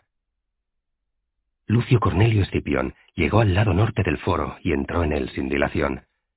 Le llamó la atención que allí había mucha menos gente. Por el contrario, estaba atestado de legionarios. Los soldados, de momento, no se acercaban a ellos, pero Lucio andaba despacio y respirando casi entrecortadamente. La tensión se podía rasgar con una daga. No desenfundéis, dijo Lucio a los hombres que le acompañaban. Entre ellos estaba Marco, el veterano Proximus Lictor que sirviera también a su hermano en Zama y luego a él mismo en Magnesia. No era hombre que se arredrara por estar rodeado de enemigos. No desenfundéis, insistió Lucio. Lo último que necesitamos ahora es una provocación. De pronto, desde el Argiletum llegaron más legionarios y triunviros corriendo. Han dado la orden, dijo Marco a Lucio. Lucio sintió repetidas veces mientras seguían caminando para cruzar el foro. Estaban a la altura del templo de Jano. Desde allí se veía ya el templo de Venus, el último edificio importante por el que tenían que pasar antes de girar y enfilar por el Vicus Tuscus para llegar a su casa. Estaban a punto de conseguirlo, pero los legionarios empezaron a moverse con rapidez y se situaron en gran número cortando el foro, trazando una diagonal que iba de las tabernas Huéteres al templo de Venus para terminar en las tabernas Novae. Cruzar aquella línea se le antojaba a Lucio una tarea imposible. Había al menos doscientos legionarios en cuatro largas hileras. Lucio miró hacia atrás. Podrían retroceder, cruzar el resto del foro en paralelo a las tabernas Huéteres y salir por el Aequimelium. Luego ya se vería pero justo detrás de ellos, un centenar de nuevos triunviros acababa de tomar posiciones. El grupo de Lucio apenas eran veinte hombres. A una orden de los oficiales, tanto legionarios como triunviros desenfundaron los gladios. Los hombres de Lucio respondieron con el mismo gesto. El foro se vaciaba de gente. Todo el mundo corría hacia sus casas. Los ciudadanos del comitium favorables a los escipiones eran disuadidos a entrar en el foro por centenares de legionarios de las legiones urbanae que habían cortado todos los accesos. El primus pilus, que había recibido la orden de apresar al condenado, se adelantó a sus hombres, y desde las proximidades del templo de Venus lanzó su petición al puñado de hombres que rodeaba a Lucio Cornelio. Tenemos orden de prender a Lucio Cornelio Escipión, condenado por el tribunal en causa extraordinaria. Entregad al condenado y no se derramará sangre. Resistid, y moriréis todos. Lucio miraba a su alrededor. Sus hombres, dirigidos por Marco, estaban apostados a sus espaldas y a ambos lados. Estaban allí dispuestos a todo, pero eran muy pocos. Tenían muchos más y muy buenos, pero estaban en Etruria, a días de viaje de allí. No tenemos ni una posibilidad, dijo Lucio a Marco. No, no la tenemos, confirmó el veterano oficial. A Lucio le corroía la rabia y esa misma rabia le embotaba la mente. Lo sensato era entregarse, pero si lo hacía, le encarcelarían, y si le encarcelaban temía lo que pudiera hacer su hermano. Igual sería más prudente dejarse matar allí mismo, pero entonces era seguro que su hermano aún reaccionaría peor. Quizá, una vez en prisión, Publio pudiera negociar algún tipo de acuerdo para sacarle de la cárcel. Entregadnos al condenado de inmediato o ordenaré a mis hombres que vayan a prenderlo. El primus Pilus insistía desde lejos, en la confianza de verse apoyado por centenares de hombres, cuando al condenado, a Lucio Cornelio Escipión, solo le apoyaba una veintena de hombres. Lucio se sentía como un maldito ingenuo. No tendría que haberse presentado al nuevo juicio. Habría tenido que salir de la ciudad, eso era seguro, pero entonces debería de haberse llevado consigo a toda la familia, porque Catón, sin duda, los habría usado como rehenes. Todo había sido tan rápido. Ahí era donde Catón y su maldito perro faldero, Graco, les habían ganado la partida. Habían actuado con inusitada rapidez, en un momento inesperado y aprovechando la ausencia de Publio. Y ahora, hiciera lo que hiciera y reaccionara como reaccionara, Publio llegaría tarde a todo. Arrojad las armas, dijo Lucio a Marco, primero en voz baja, y luego, ante la inacción de los veteranos, repitió la orden en voz alta y clara, para que resonara en todo el foro y la oyeran también los legionarios que se estaban acercando. ¡Arrojad todos las armas, por Hércules! ¡Arrojad las armas! Marco se volvió hacia sus hombres y repitió la misma orden, al tiempo que él mismo dejaba su espada en el suelo. Ya habéis oído al general. Arrojad las armas. Los veteranos, regañadientes pero disciplinados, dejaron sus espadas en el suelo. Las dagas se las guardaban porque nunca se sabía. El gesto fue suficiente. Los legionarios detuvieron su avance. El primus Pirus sonreía satisfecho. Aquel día Catón le estaría agradecido por los servicios prestados. Su carrera política empezaría a despegar pronto. Lucio se dirigió a Marco por última vez. Dile a mi hermano que se tome tiempo, que no se deje avasallar, que nada ni nadie le haga tomar decisiones apresuradas. Dile que estaré bien. Dile. Y suspiró. No encontraba las palabras. Dile que se tome tiempo. Y estrechó la mano de Marco, miró a los veteranos con aprecio, dio media vuelta y solo, desarmado y condenado, se dirigió hacia los legionarios que lo rodearon y lo escoltaron en dirección a la prisión de Roma. 101. El regreso de Publio.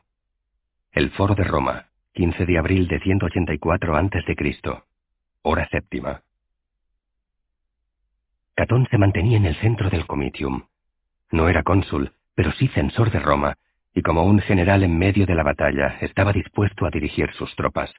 Con la connivencia del pretor urbano, sus tropas eran las legiones urbanae, y por la colaboración de Graco, tribuno de la plebe, también disponía de los triunviros. Las demás legiones no contaban, estaban demasiado lejos de allí. En Hispania, en el norte de Italia, en Sicilia o Cerdeña, en mil sitios, pero no en Roma. Este era un nuevo concepto de batalla para la ciudad que empezaba a dominar el mundo. Una guerra que se libraba entre sus calles empedradas algunas y cubiertas de polvo y barro las que más. Y daba igual que en el Pomerium no se pudiera esgrimir armas. Catón, con la aquiescencia del resto de autoridades, había hecho que legionarios y triunviros entraran armados, como en algunas de las últimas y más tensas reuniones del Senado, igual que armados habían ido muchas veces los propios senadores, a escondidas, a las últimas reuniones en la curia hostilia durante el último decenio. Y Catón se movía a gusto, seguro de sí mismo, en medio de aquel tumulto. Por fin, estaba desbaratando el omnipotente poder de los escipiones. Uno iba camino de la cárcel y el otro, el más temible, cabalgaba hacia Roma al frente de un regimiento de veteranos de viejas campañas. Los mensajeros que tenía apostados por el camino de Etruria ya le habían comunicado que Escipión regresaba a Roma enardecido, herido, furioso. Catón no tenía miedo. Todo estaba calculado. Incluso la desaforada reacción del llamado africanos. ¿Y el pueblo? Catón esbozó una de sus tímidas sonrisas. El pueblo, como no podía ser de otra forma, desenvainadas las espadas y con las legiones urbanae patrullando las calles, se había escondido en sus casas. Se trataba de los veteranos de Escipión contra las legiones urbanae y los triunviros. Las tropas urbanas eran veinte veces más numerosas. Era una lucha desigual. Era el tipo de lucha que más le gustaba. Se les ha visto a menos de veinte estadios de Roma, anunció uno de los decuriones que comandaba una de las turmas que Catón había dispuesto alrededor de las murallas. ¿Qué hacemos? Son más de quinientos jinetes. Catón frunció el ceño. Eran tantos jinetes como los que disponían las legiones urbanae, y el censor sabía que los caballeros de Africanus serían mucho más experimentados y mortíferos. En campo abierto, cualquier encuentro entre los dos grupos de soldados a caballo sería favorable a Escipión. En la ciudad, por el contrario, tenía miles de legionarios a sus órdenes. Dejadlos entrar en la ciudad. Dejad todas las puertas abiertas. Que entre por donde quiera, pero que entre. Y en voz baja, para sí mismo, continuó hablando. De poco sirve una caballería entre las estrechas calles de Roma. Será dentro donde libremos el combate. Será esta misma noche. Necesitaremos antorchas. Hora octava. Al aproximarse a la ciudad, Publio, Lelio y Silano descubrieron varias turmae apostadas frente a la puerta capena. ¿Qué hacemos? preguntó Lelio al general, que escudriñaba el horizonte de la tarde en busca de la mejor forma para entrar en la ciudad. Tendrán todas las puertas vigiladas, añadió Silano. Publio asintió, pero enseguida empezó a tomar decisiones. La puerta Fontus, dijo el general. Es la puerta más próxima a la cárcel, comentó Lelio, que intuía cuál era la prioridad de Publio. Exacto, confirmó Escipión. Nos situaremos frente a la cárcel e impediremos que puedan llegar hasta allí con mi hermano. Y el que se interponga entre nosotros y la cárcel lo lamentará. Ese es el plan. Lelio y Silano asintieron. Los tres azuzaron con los talones a sus monturas, y las bestias piafaron primero, y como un resorte, relinchando, partieron al galope hacia el norte de la ciudad. Los quinientos jinetes les seguían a pocos metros de distancia. Desde lo alto de las murallas Decenas de legionarios observaban con sorpresa la nube de polvo de aquel ejército de veteranos. 102. Las dudas de Graco. Entre el Foro y el Comitium de Roma, 15 de abril de 184 a.C. Hora nona. ¿Es todo esto realmente necesario? Preguntaba Graco, nervioso, paseando de un lado a otro frente a un satisfecho Catón. Próximos a ellos se encontraban Lucio Porcio, Quinto Petilio y Espurino. Es necesario cumplir las leyes, tribuno Graco, respondió Catón con sosiego mientras observaba los movimientos de tropas desplazándose desde el comitium hacia la cárcel. Había ordenado reforzar las posiciones en las proximidades del Tulianum. Le acababan de informar de que Escipión estaba frente a la puerta Fontus y no quería sorpresas. Es necesario cumplir las leyes, Graco, repitió. Tú, como tribuno de la plebe, debes saber eso mejor que nadie. Las leyes no estipulan prisión necesariamente en un caso como el que hemos juzgado. Podría bastar con que se les obligara a restituir una importante cantidad de dinero al Estado. Eso sería ejemplo suficiente. Un buen mensaje para futuros cónsules. Catón levantó la mano en un gesto de desdén. Graco, a veces me confundes. En ocasiones pareces firme y al momento te vuelves blando. La ley no conoce de flexibilidad. Graco calló por unos momentos. Sí, ese era Catón, terco e inflexible, igual que lo fue en sus combates en Hispania, donde apenas negoció con nadie. En eso los escipiones eran mucho más hábiles. No dudaban en negociar con el enemigo cuando eso podía ahorrar esfuerzos o bajas entre las propias tropas. Catón, en contraposición a los escipiones, era implacable, y más aún ante los propios escipiones. Graco pensó en contraargumentar que Publio Cornelio nunca aceptaría la autoridad del tribunal que en causa extraordinaria había juzgado a su hermano, pero se lo pensó dos veces y calló. Estaba harto de todo aquello. Si Catón y Escipión se querían matar entre sí, que lo hicieran de una vez. Quizás sí, al final, Roma descansaría. No dijo más. dio media vuelta y enfiló el camino hacia el foro, acompañado por un pequeño grupo de esclavos y viejos colegas de la campaña de Asia. ¿Vas a dejar que se marche así? preguntó Quinto Petilio a Catón. El censor de Roma observaba cómo Graco se alejaba y se encogió de hombros. Aquí no ayuda. Mejor que se vaya a su casa. Ahí no molestará. Añadió Lucio Porcio, pero Espurino no parecía satisfecho y se acercó a Catón para hablarle al oído. Ya te dije que Graco al final, en el momento culminante, flaquearía. Catón se separó de Espurino y le respondió en voz alta, de forma que Petilio y Lucio Porcio le oyeran también.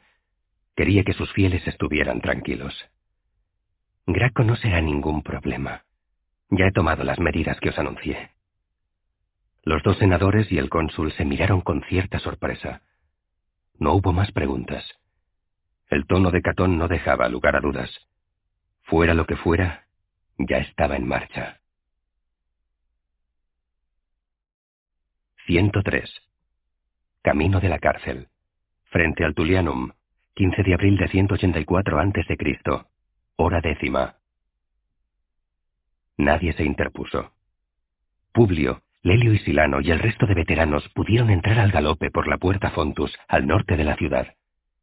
Las turmas de las legiones de la ciudad les seguían, pero sin acercarse demasiado. Los caballeros de Escipión tuvieron que ponerse en fila de a cuatro para poder pasar por la puerta y luego para avanzar por las calles que les llevaban hacia la cárcel.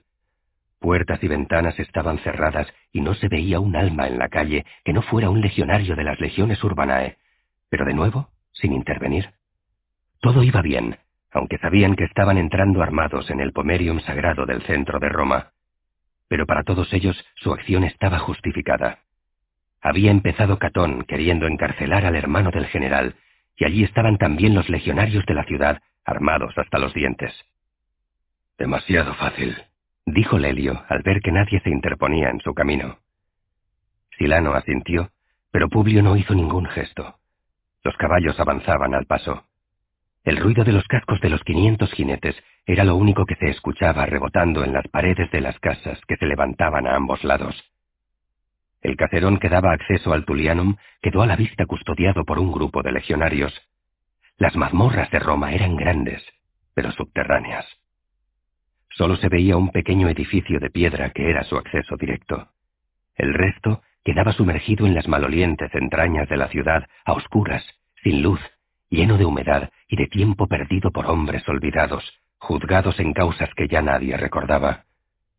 Era un mal sitio para entrar del que muy pocos salían con vida, y del que ninguno que hubiera estado quería hablar. Por Hércules, ahí están, dijo Publio señalando hacia adelante. Un centenar, no, más, dos, trescientos, cuatrocientos, seiscientos legionarios avanzando en formación, manípulo a manípulo hacia el Tulianum, que ahora quedaba entre los veteranos a caballo de Publio y los manípulos de la legión que se aproximaban. Publio abrió entonces la boca, pero no dijo nada. Silano puso palabras al silencio del general. Llevan a Lucio delante con el primus pilus. Publio, sin decir nada a nadie, azuzó el caballo y echó a galopar. Lelio reaccionó con rapidez. Silano, quédate aquí con los hombres. Envíanos una docena de jinetes de refuerzo, pero retén al resto y partió para seguir la estela del caballo de Publio. Craso, el primus pilus de la primera legión, vio a uno de los jinetes que descendían por la calle avanzar al galope contra ellos. Fue entonces cuando lamentó haber transigido con la petición del apresado Lucio Cornelio, que había solicitado poder despedirse de su familia antes de ingresar en prisión. Eso les había retrasado un par de horas. Ahora que veía a los jinetes de los veteranos de los Escipiones frente a él, ya no estaba seguro si todo no habría sido una estratagema del preso para ganar tiempo. En todo caso, ya no se podía deshacer lo hecho. ¡Esperad! ¡Que nadie arroje un pilum! gritó Craso a los legionarios de los primeros manípulos, y luego, en tono más neutro, se dirigió a sus oficiales. Veremos primero qué quieren antes de atacar. Los oficiales asintieron, Aquello parecía prudente, especialmente cuando al instante todos reconocieron la inconfundible figura de Publio Cornelio Escipión, africanus, ante ellos. Los que más palidecieron fueron el pequeño grupo de triunviros que por orden de Graco custodiaban al condenado. Ese hombre que lleváis allí esposado es Lucio Cornelio Escipión, mi hermano. Dijo Publio con seriedad, sin gritar, firme desde lo alto de su caballo. Nadie se atrevía a responder hasta que el primus Pilus tomó la iniciativa. Sea quien sea, ha sido condenado por un tribunal y tenemos la orden de encarcelarlo. Publio bajó de su caballo. En ese momento, llegaron junto a él Lelio y la docena de jinetes que había enviado Silano de avanzadilla para que escoltaran al general. Publio dio las riendas de su caballo a uno de los veteranos y avanzó despacio hacia el primus pilus. Si hubiera mirado a su hermano, se habría dado cuenta de que éste negaba con la cabeza. Publio se detuvo a tres pasos escasos de Craso. Escúchame, legionario, dijo Publio con voz grave, casi siniestra. Si quieres seguir vivo antes de que caiga la noche, entrégame a mi hermano ahora mismo. Si lo haces así, olvidaré que lo prendiste, olvidaré todo esto, y me esforzaré por olvidar tu rostro. El primus Pilus tragó saliva. Esperaba algo parecido. Él no sentía afecto especial ni por Escipión ni por Catón, y solo quería sobrevivir y sobre todo ascender. Por eso su calculada respuesta era fruto de su percepción sobre quién era más fuerte en aquellas circunstancias. Quinientos jinetes no tenían nada que hacer contra dos legiones y todos los triunviros de la ciudad. Ni siquiera el que antaño fuera el mejor general de Roma podría contra Roma misma entera. Tengo órdenes de encarcelar al condenado, general, respondió Craso, y en una reacción que denotaba inteligencia y precaución, dio un par de pasos atrás. Hizo bien, porque Publio tenía la mano en la empuñadura de la espada y estaba ponderando el efecto sorpresa que tendría si atravesaba allí mismo al centurión en jefe de la primera legión, pero el retroceso del primus pilus hacía que ese ataque fuera imposible. Tengo quinientos jinetes que no permitirán que lleguéis a la prisión con mi hermano. Fue entonces el primus pilus quien se movió con rapidez hasta situarse detrás de los triunviros que custodiaban a Lucio Cornelio. Yo creo que sí podremos ingresar a nuestro prisionero en la cárcel, general, dijo el centurión, y sacó de debajo de la coraza una daga que, para sorpresa de todos, puso de inmediato en el cuello de Lucio Cornelio Escipión, apretando tanto que hizo un pequeño corte al excónsul por el que empezó a brotar un hilo de sangre. Si no nos dejáis pasar, si no os retiráis hasta la puerta Fontus, ejecutaré al prisionero aquí mismo. Publio Cornelio Escipión no se alteró. Giró el cuello despacio hacia sus hombres y levantó la mano izquierda indicando que retrocedieran. Su escolta obedeció al instante. Solo Lelio se quedó junto al general.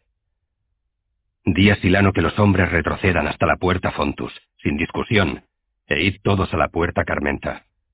Allí nos veremos. Ordenó Publio. Lelio asintió. Parecía, sin duda, lo más sensato, y montó sobre su caballo y partió hacia donde estaba Silano. El general se quedó en pie, tenso, serio, firme, en medio de la calle, acompañado por la pequeña escolta que estaba veinte pasos por detrás de su posición. Escúchame, primus Pilus, respondió Publio con un controlado tono sereno. Mis hombres van a retroceder hasta la puerta Fontus, pero te concedo una última oportunidad. Puedes cumplir las órdenes que has recibido o deponer tu actitud y entregarme a mi hermano ahora. Si no lo haces, nada habrá ya que pueda hacerme olvidar tu rostro, soldado. Y te aseguro que al amanecer mi hermano estará libre y tú muerto. El centurión no respondió nada y mantuvo el puñal afilado en el cuello de Lucio Cornelio. Los jinetes de Escipión se retiraban de las proximidades de la cárcel y Craso, con el prisionero agarrado por la espalda y el puñal al cuello, echó a andar. Te sacaré de la cárcel, hermano, te sacaré de la cárcel aunque sea lo último que haga en esta vida. Gritó Publio para que Lucio le pudiera oír mientras se alejaba cogido por el primer centurión de las legiones urbanae y rodeado por los triunviros de Graco. ¡Cuida de la familia! ¡Cuida de la familia! gritó Lucio hasta que el puñal volvió a rasgar su cuello y el centurión le ordenó callar. Publio Cornelio Escipión se hizo a un lado de la calle junto a sus hombres mientras los manípulos de la primera legión pasaban ante él gobernados por un loco. Vamos allá, dijo, y montó sobre su caballo, y sus veteranos le siguieron, todos trotando en dirección a la puerta Fontus. Publio solo pensaba ahora en reunirse con el grueso de sus hombres y planificar el ataque contra Catón. Hablaba para sí mismo. Esto no ha hecho más que empezar. Solo es el principio. El principio. 104. Una apelación desesperada. Domus de Tiberio Sempronio Graco. 15 de abril de 184 a.C. Hora duodécima. Graco sabía que venía una noche complicada y tensa, sobre todo después de hablar con Catón, pero no fue hasta que llegó una extraña visita a aquel largo y lento atardecer que comprendió que todo se había llevado más allá de los límites razonables. Y sin embargo, ya nada podía hacerse para detener el furor de la venganza de Catón y seguramente la terrible reacción de Publio Cornelio Escipión. Una mujer desea verle, mi amo, anunció un esclavo entre confuso y nervioso. Graco asumió lo de la confusión, pero ¿qué esclavo tenía miedo de una mujer? El sirviente comprendió la extrañeza de su amo, se aclaró la garganta y fue más preciso. Se ha presentado como Cornelia Menor, la hija pequeña de Publio Cornelio Escipión. Ha venido sola. La acompañaba un esclavo fuerte, extranjero, armado, pero se ha quedado a la puerta de casa. La mujer ha entrado sola y espera en el vestíbulo. ¿Qué hacemos, mi amo? Tiberio Sempronio Graco asintió y el esclavo dio media vuelta y al instante la pequeña figura de la joven Cornelia apareció en el atrio de la casa de Tiberio Sempronio Graco. Hacía más de cincuenta años que un Escipión había cruzado el umbral de la casa de los Gracos por última vez. Hubo unos breves segundos de silencio extraño. Los dos se daban cuenta de que era la primera vez que estaban a solas desde que hacía años, en una fiesta olvidada por todos, excepto por ellos mismos, se conocieran cuando aquella hermosa joven era tan solo una pequeña niña de cinco años. Ahora, tantos años después, Graco veía a aquella intrépida niña que se atrevía a hablar con extraños en casa de su padre, convertida en la más hermosa de las jóvenes patricias romanas. Lamentablemente, pasados otros encuentros, como el del foro boario, e intercambiadas cartas furtivas que no habían hecho sino engrandecer en Graco una desmedida curiosidad por aquella joven, Cornelia seguía siendo la hija de su mayor enemigo político, y no solo eso, aquella noche era la hija cuyo tío había ordenado prender. La muchacha, como en el pasado, no se anduvo por las ramas. Graco, no puedes permitir lo que está ocurriendo. No puedes permitir que mi tío sea encarcelado como un vulgar ladrón. Tiberio Sempronio Graco había pensado en ofrecer agua o algo de comer a la joven, pero la muchacha no dejaba margen para trivialidades que en aquel momento solo parecían pérdidas de tiempo. En eso la joven tenía razón. No era una noche para ocuparse de delicadezas. Tu tío, Cornelia, ha sido condenado por un tribunal. Y no tanto por el dinero, sino por negarse a responder, a explicarse. Yo. Un tribunal extraordinario inaceptable. Le interrumpió Cornelia. Eso no ha sido un juicio. Ha sido una farsa. Un juicio que por fin ha terminado. Interrumpió él a su vez, elevando la voz y sin arredrarse ante el empuje de la muchacha. Hace años tu padre y tu tío se mofaron de la justicia de Roma. Dejaron un juicio incompleto y ahora se ha completado. Tenía que hacerse y se ha hecho. ¿Y por qué no ante el pueblo? Porque tu padre los manipuló durante el Judicium Populi y el Senado no estaba dispuesto a otra pantomima semejante. El tribunal ha escuchado a unos y otros, a la acusación por un lado y a las alegaciones de tu tío por otro. Pero tu tío no ha sido capaz de explicar qué pasó con el dinero de la campaña de Asia, y tu padre destrozó las cuentas de los cuestores. ¿Qué hemos de hacer? Por todos los dioses. ¿Hemos de transmitir al resto de futuros cónsules que no han de rendir cuentas al Estado? ¿Que si se consigue la victoria todo da igual? ¿Que pueden hacer lo que quieran con el botín de guerra? que pueden despreciar la autoridad del Senado y de los tribunales de Roma, que pueden abandonar el comitium aunque aún no se haya declarado una sentencia? ¿Es eso lo que debemos permitir que piensen los futuros magistrados de Roma? ¿O es que como ese Catón al que tanto odias siempre augura, es que ya nada de todo eso importa, porque acaso tu padre haya decidido que ya no va a haber más magistrados que él. Tú mejor que nadie, Tiberio Sempronio Graco, tú que has combatido con él, sabes que eso no es cierto. Sí, Cornelia, combatí con él y aprendí que es un gran militar, pero un hombre que también deja que lo personal influya en sus decisiones. Y como lamentaba tu acercamiento hacia mí, me mandó a misiones imposibles, como la de negociar el paso de las legiones con el rey Filipo de Macedonia, o situarme en la maldita ala izquierda durante la batalla de Magnesia, donde esperaba mi muerte segura. Tu padre ya no sabe trazar una línea clara entre lo personal y lo público, y el juicio de hoy ha de enseñarle que esa línea existe. Cornelia le miraba enfurecida, en parte porque algunos de los argumentos esgrimidos por Graco eran ciertos, pero no estaba dispuesta a rendirse. Por todos los dioses, Graco, tú sabes que mi padre no va a permitir que su hermano, mi tío, se pudre en la cárcel y que hará lo que haga falta para sacarlo de allí. Tú sabes que todo esto es un plan de Catón para provocarle, para hacerle caer en lo que Catón dice que mi padre es. Pues basta con que tu padre acepte el veredicto. Tu tío no permanecerá mucho en la cárcel. En unos meses saldrá del Tulianum y la paz se restituirá al tiempo que toda Roma verá que ni los escipiones están por encima de la ley. Unos meses. Cornelia se dio la vuelta, giró sobre sí misma. Miró al suelo primero, luego al cielo oscuro abierto del atrio, donde empezaban a dibujarse las estrellas de la noche, y se volvió de nuevo hacia Graco. Un mes en el Tulianum es un año de vida.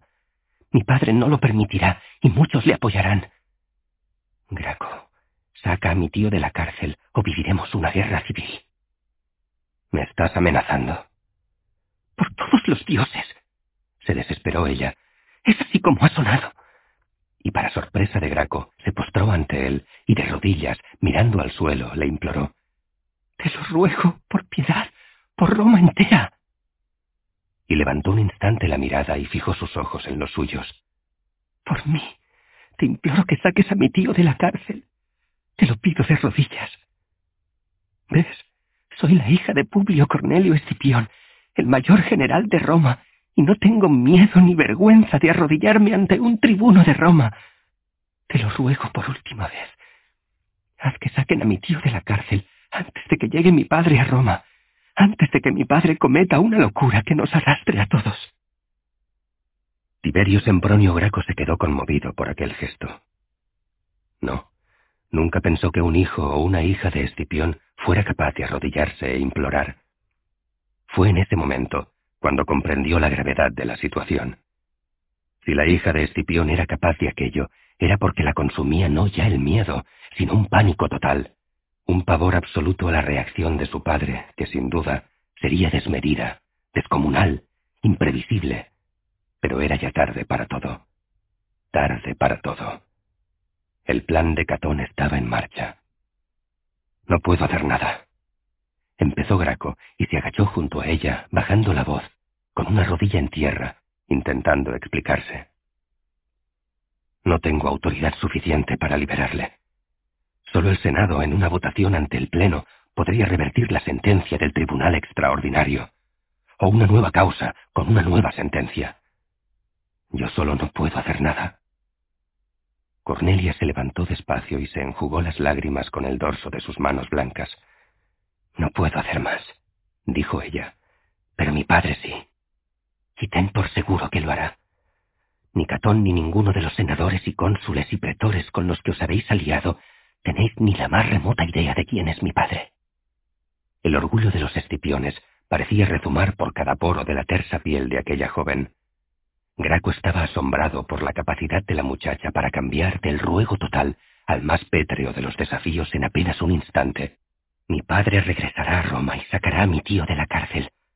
Lo que no sé ya es quién quedará vivo en Roma cuando todo esto termine. Ni siquiera sé si quedará alguien vivo y se dio media vuelta y se encaminó hacia el vestíbulo. Graco la veía alejarse y quería decirle algo, pero no tenía palabras que añadir cuando la joven se detuvo un instante y le lanzó su dardo más envenenado. Ese que solo reservamos cuando nos sentimos traicionados por alguien a quien, en el fondo, casi sin saberlo, admirábamos. Creía que venía a la casa de un hombre justo, de un hombre con el que muchas veces no estoy de acuerdo, pero con el que se podía hablar. Pero hoy me he dado cuenta de que he venido tan solo a la casa de un esclavo de Catón. Cuando llegue a la domus de mis padres, me lavaré y me perfumaré para quitarme el olor a miseria y podredumbre que se respira en este atrio. Y tú, Tiberio Sempronio Graco, límpiate con aceite el cuello, las muñecas y los tobillos, porque las cadenas y la argolla con las que te ha atado Catón, más tarde o más temprano, te harán llagas que te corroerán hasta las mismísimas entrañas. Y se fue. Tiberio Sempronio Graco, en un absurdo acto reflejo, se llevó la mano al cuello, como si temiera tener en realidad una argolla de hierro alrededor de su cuello. Una vez que se dio cuenta de lo estúpido de su gesto, empezó a caminar por el atrio. Estaba nervioso. Una idea rebrotó en su mente. Cada vez que aquella muchacha se había cruzado con él y habían hablado, su propia vida había corrido peligro de muerte. Lo sensato sería atrincherarse en su casa y no salir en toda la noche. Y sin embargo, salir adecuadamente escoltado, y ver por sí mismo cómo estaban las calles de Roma, le ayudaría a valorar cómo estaba la situación realmente. Era tribuno del pueblo. Graco se debatía entre su miedo y su sentido del deber. Como disciplinado servidor de Roma, pesó más en su ánimo su sentido del deber sagrado a Roma, y a la media hora de que Cornelio hubiera abandonado su casa, ordenó a sus esclavos y al grupo de veteranos fieles que custodiaban la puerta de su casa que se armaran para salir en una improvisada patrulla nocturna que escudriñara el pálpito de la ciudad que aspiraba a gobernar el mundo en la noche más terrible a la que se veía abocada desde su fundación. 105. Un túnel. Bitinia, Asia Menor, primavera de 184 a.C. Aníbal caminaba con tiento, palpando con su mano derecha la pared recién excavada, mientras que con la mano izquierda sostenía en alto una antorcha. La luz de la llama iluminaba gran parte del túnel, pero no se veía el final. Sus hombres habían hecho un buen trabajo. Majarbal habría estado orgulloso de ellos. Habían trabajado durante dos meses para tener aquel túnel completado. Aníbal Siguió caminando hasta que atisbó al final, donde su vista le hacía más imaginar que ver la luminosidad del exterior. Esa era la salida. Dejó entonces la antorcha en el suelo y fue avanzando despacio para no tropezarse con los desniveles del suelo, algo desigual en algunas zonas. No quería llevar la antorcha hasta la boca del túnel para así evitar que alguien, desde fuera, pudiera observar la llama y percatarse de la existencia de aquella salida. Al llegar al exterior, Aníbal salió con cuidado y miró alrededor. No se veía a nadie. Sus hombres habían amontonado, según sus instrucciones, bastantes hierbas y maleza en torno a la salida para disimularla, pero no le pareció suficiente, así que reunió aún unas cuantas ramas de pino que se arrastraban a ras de suelo de algunos árboles que nadie había podado nunca, y las arrancó con sus propias manos, y las empleó para desde dentro del túnel tapar aún más la salida.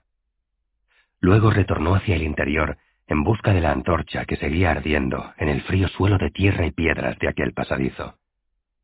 El túnel estaba bien hecho y era largo y sólido.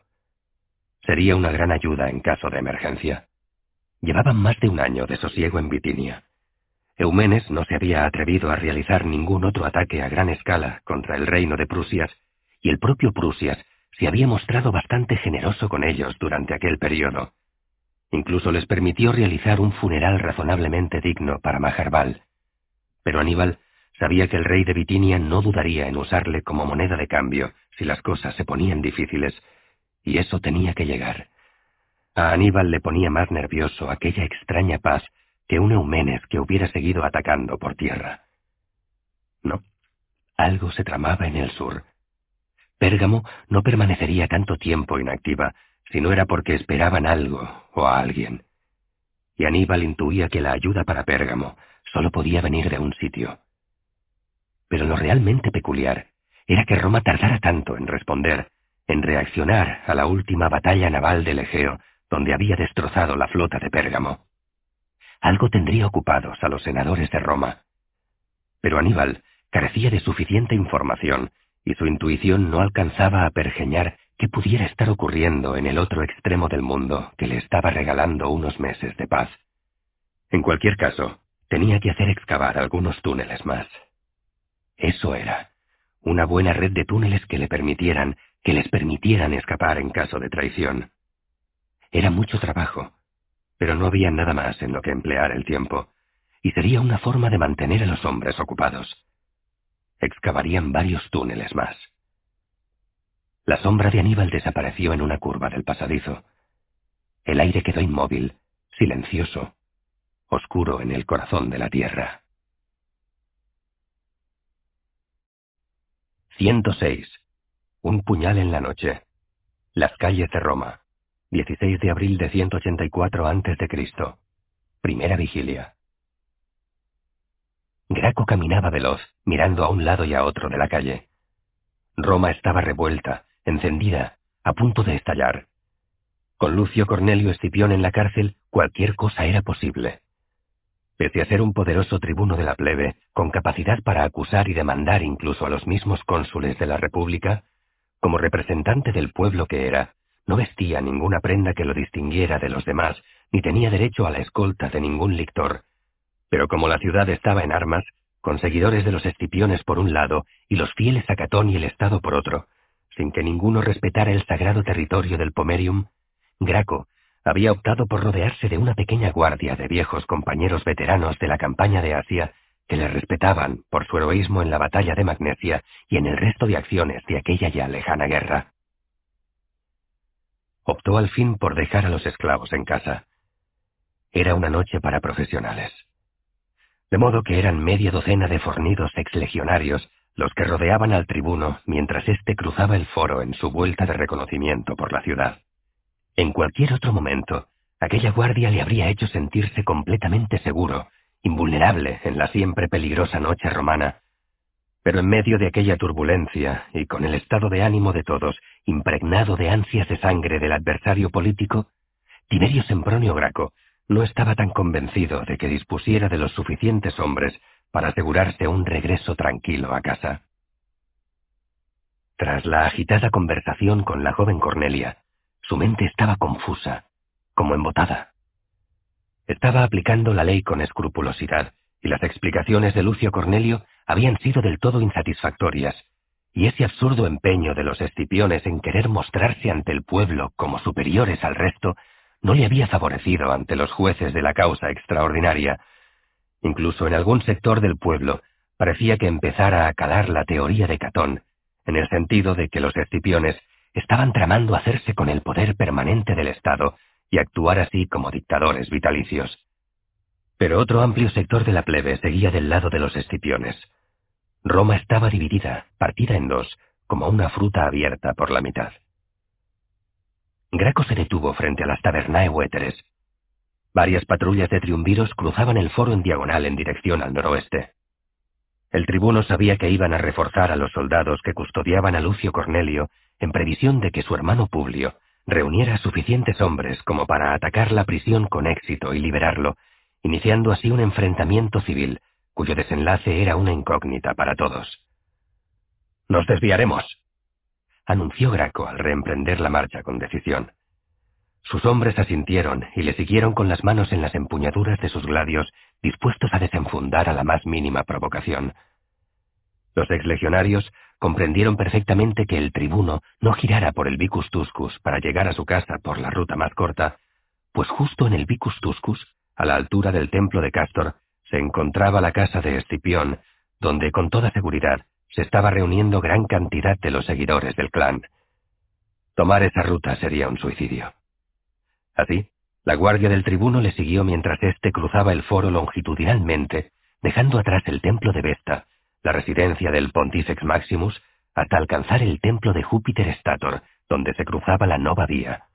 Ese habría sido el sitio natural para girar y alcanzar el Clibus Victoriae de regreso tras el largo rodeo, pero en su lugar, el tribuno continuó alejándose del centro de la ciudad.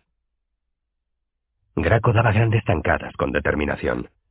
Visto lo visto, con innumerables seguidores de los Escipiones armados y corriendo por todas las calles, no quería regresar a casa sin asegurarse de que el plan de Catón seguía su curso, Así que tomó la vía tusculana que le conduciría, pasando entre el monte Esquilino y el monte Quelio, hasta la puerta de Caelius, en las murallas orientales de la ciudad. Llegaron todos sudorosos por la veloz marcha que había dirigido el tribuno, pero Graco vio su esfuerzo recompensado al encontrar justo lo que andaba buscando. Por la gran puerta oriental de Roma estaban entrando, armados hasta los dientes y con cara de muy pocos amigos, el grueso de las legiones urbanae, por orden del pretor urbano a instancias del Senado comandado por Catón. Con aquellas tropas, el control de la ciudad quedaría, sin duda alguna, en manos de la República. Otra cosa es que los escipiones, dirigidos por un Publio Cornelio rencoroso y cegado por querer liberar a su hermano, pudieran plantear una lucha que los llevaría a una muerte segura, pero en la que con toda probabilidad se llevarían por delante a muchos de los legionarios que estaban entrando en aquel mismo instante en las calles de la ciudad por la vía tusculana. Aclarada la situación, Tiberio Sempronio Graco se identificó ante uno de los centuriones de las legiones urbanae y éste, de inmediato, le aseguró que enviaría un manípulo completo para custodiar su casa o para que le siguieran en su ruta nocturna.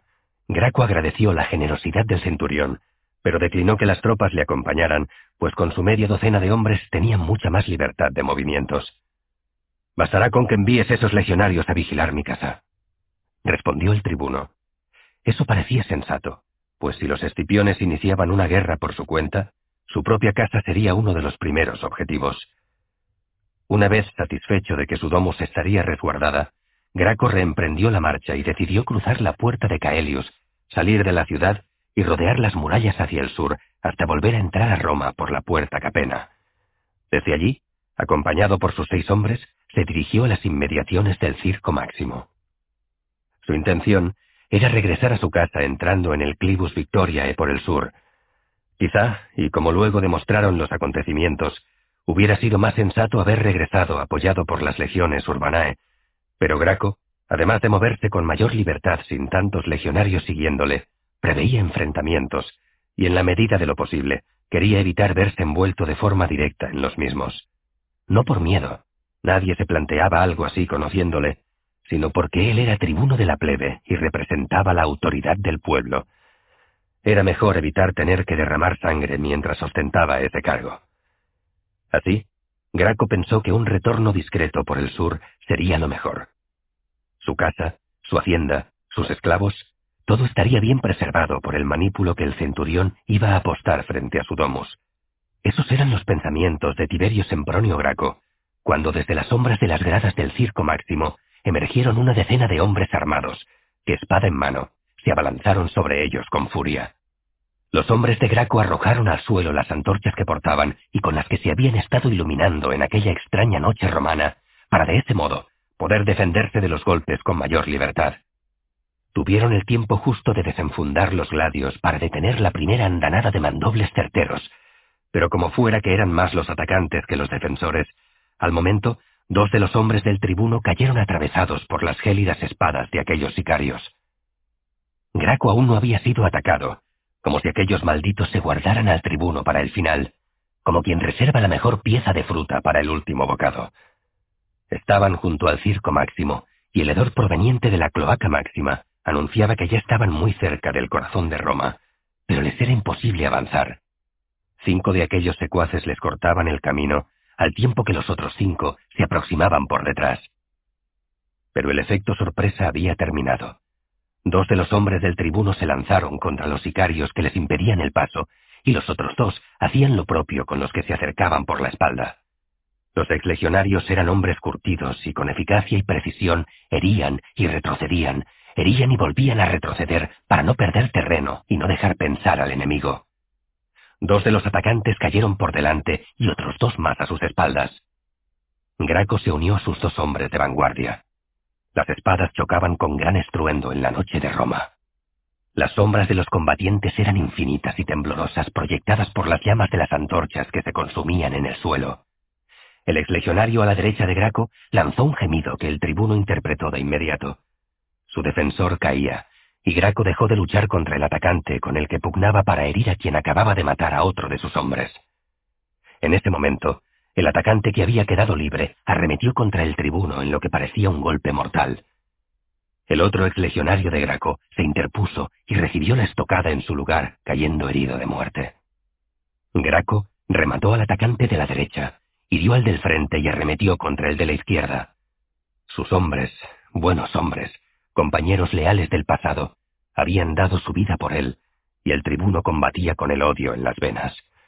El atacante herido se retorcía en el suelo, y el que quedaba con vida dio media vuelta y huyó arropado por las sombras nocturnas.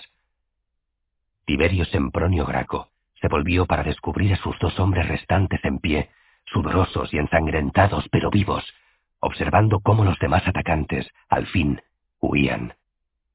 Los escipiones parece que han empezado ya a saldar cuentas, dijo uno de los exlegionarios de Graco, con sangre propia y enemiga corriendo por sus brazos, mientras blandía aún la espada, como asegurándose de que ya no había más enemigos que abatir. Graco asintió. Quedaba un sicario herido allí mismo. El tribuno se aproximó al atacante que se retorcía de dolor en el suelo. Le cogió por el pelo, del cogote, tirando con fuerza al levantarle el rostro. Quería ver de cerca la cara de uno de aquellos hombres que se habían atrevido a atentar contra la vida de un tribuno de la plebe. ¿Quién te envía, maldito? Por todos los dioses, dime quién te envía o te mato aquí mismo. Espetó Graco con vehemencia, tirando del pelo hasta hacer aullar al maltrecho sicario. Uno más ya no importa. ¡Escipión! ¡Ah! ¡Nos envía africanos! Respondió entre alaridos de dolor el soldado herido. Tiberio Sempronio Graco soltó el pelo del sicario y dejó que su cabeza chocara contra el suelo. Un nuevo gemido. Estuvo tentado de patearlo, pero recuperó la compostura que debía a su cargo. No estaban en medio de un campo de batalla, o al menos no aún. Estaban en Roma. Las cosas debían hacerse de acuerdo a la ley.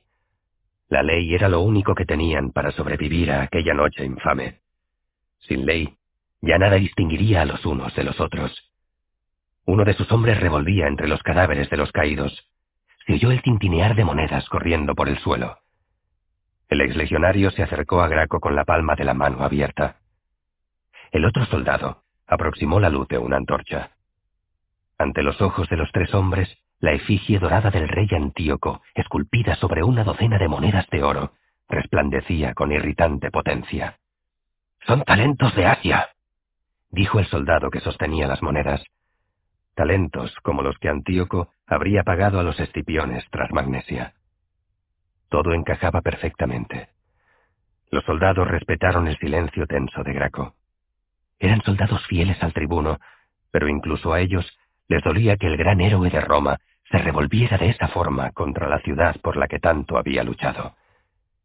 Era triste ver en qué se había convertido el legendario Africanos.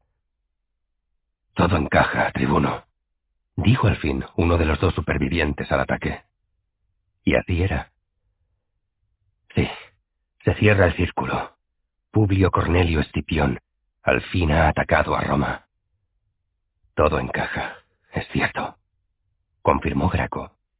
Y empezaron a caminar despacio en dirección al Clibus Victoria, pero la mente del tribuno de la plebe hervía por dentro. Todo era tan claro, tan preciso, que era demasiado perfecto. De pronto se dio cuenta de una cosa extraña. Había sido un ataque feroz, brutal, y no tenía ni un solo rasguño. Habían caído cuatro de sus hombres y los otros dos estaban heridos, y en un principio los atacantes ni tan siquiera se habían dirigido a él. Era cierto que sus hombres se habían interpuesto para protegerle. Quizá fuera todo pura casualidad. Y estaban las monedas. ¿Qué más prueba quería? Y ya había visto en la campaña de Asia que Escipión no se andaba con tonterías cuando se trataba de eliminar enemigos, pero incluso entonces, Africanus le hizo partícipe de las peores misiones, como la negociación con Filipo, o le situó en la peor de las posiciones en Magnesia. Pero nunca un ataque directo. Nada como eso. Como si siempre quedaran los dioses para decidir el final de lo que debía ocurrir. Esa noche, en cambio, todo había cambiado. O bien Escipión había cambiado para siempre, o bien algo. Algo no encajaba. Algo estaba fuera de lugar. Estaban las monedas, sí, pero los talentos de Asia circulaban por Roma y no solo podían proceder de los Escipiones. Muchos soldados habían traído monedas de Asia. Además, si Escipión hubiera tomado la decisión de darle muerte estando él en Roma ya, era algo tan personal que Graco estaba seguro que Escipión mismo habría venido en persona a hundir su espada en sus entrañas mirándole a la cara. Escipión podía hacer muchas cosas, pero no era hombre de enviar sicarios para que otros hicieran el trabajo sucio al abrigo de la oscuridad de las calles de Roma. No, ese no era su estilo. Tiberio Sempronio Graco se detiene un instante. Asiente despacio. Hay algo en el fondo de su mente, un recuerdo, traído por alguno de sus sentidos, que le perturba. Respira con profundidad. La cloaca máxima con su hedor parece apagar cualquier otro olor, pero no. Hay algo más en el aire. Algo más. ¿A qué huele? Inquiere el tribuno. Sus hombres se miran sin entender bien a qué viene aquella pregunta. Graco comprende que no pueden ayudarle. Se da media vuelta y regresa sobre sus pasos en busca de los cadáveres de los atacantes que han abatido.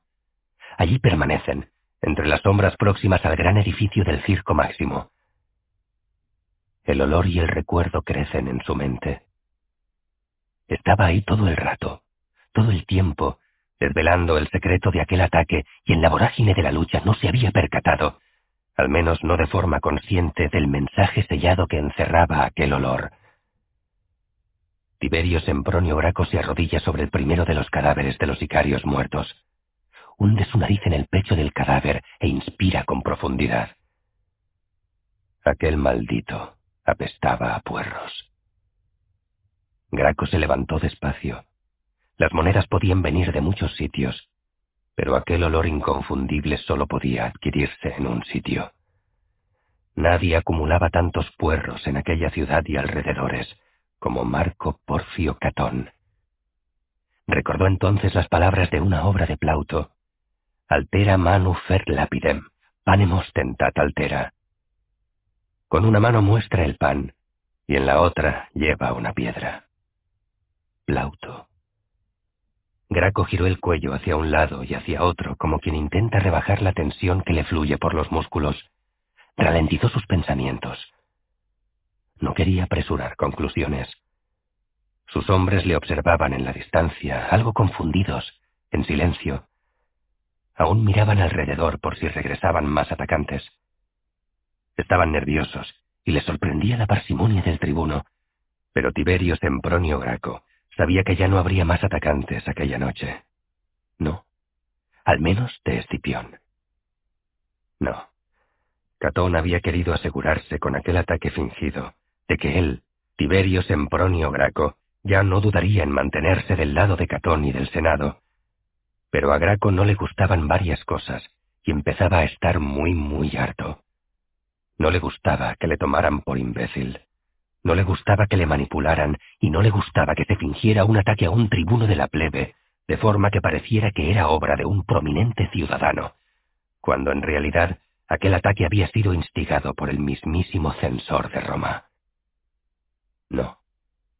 Tiberio Sempronio Graco ya estaba harto de estar en medio de dos aguas, entre Escipión y Catón.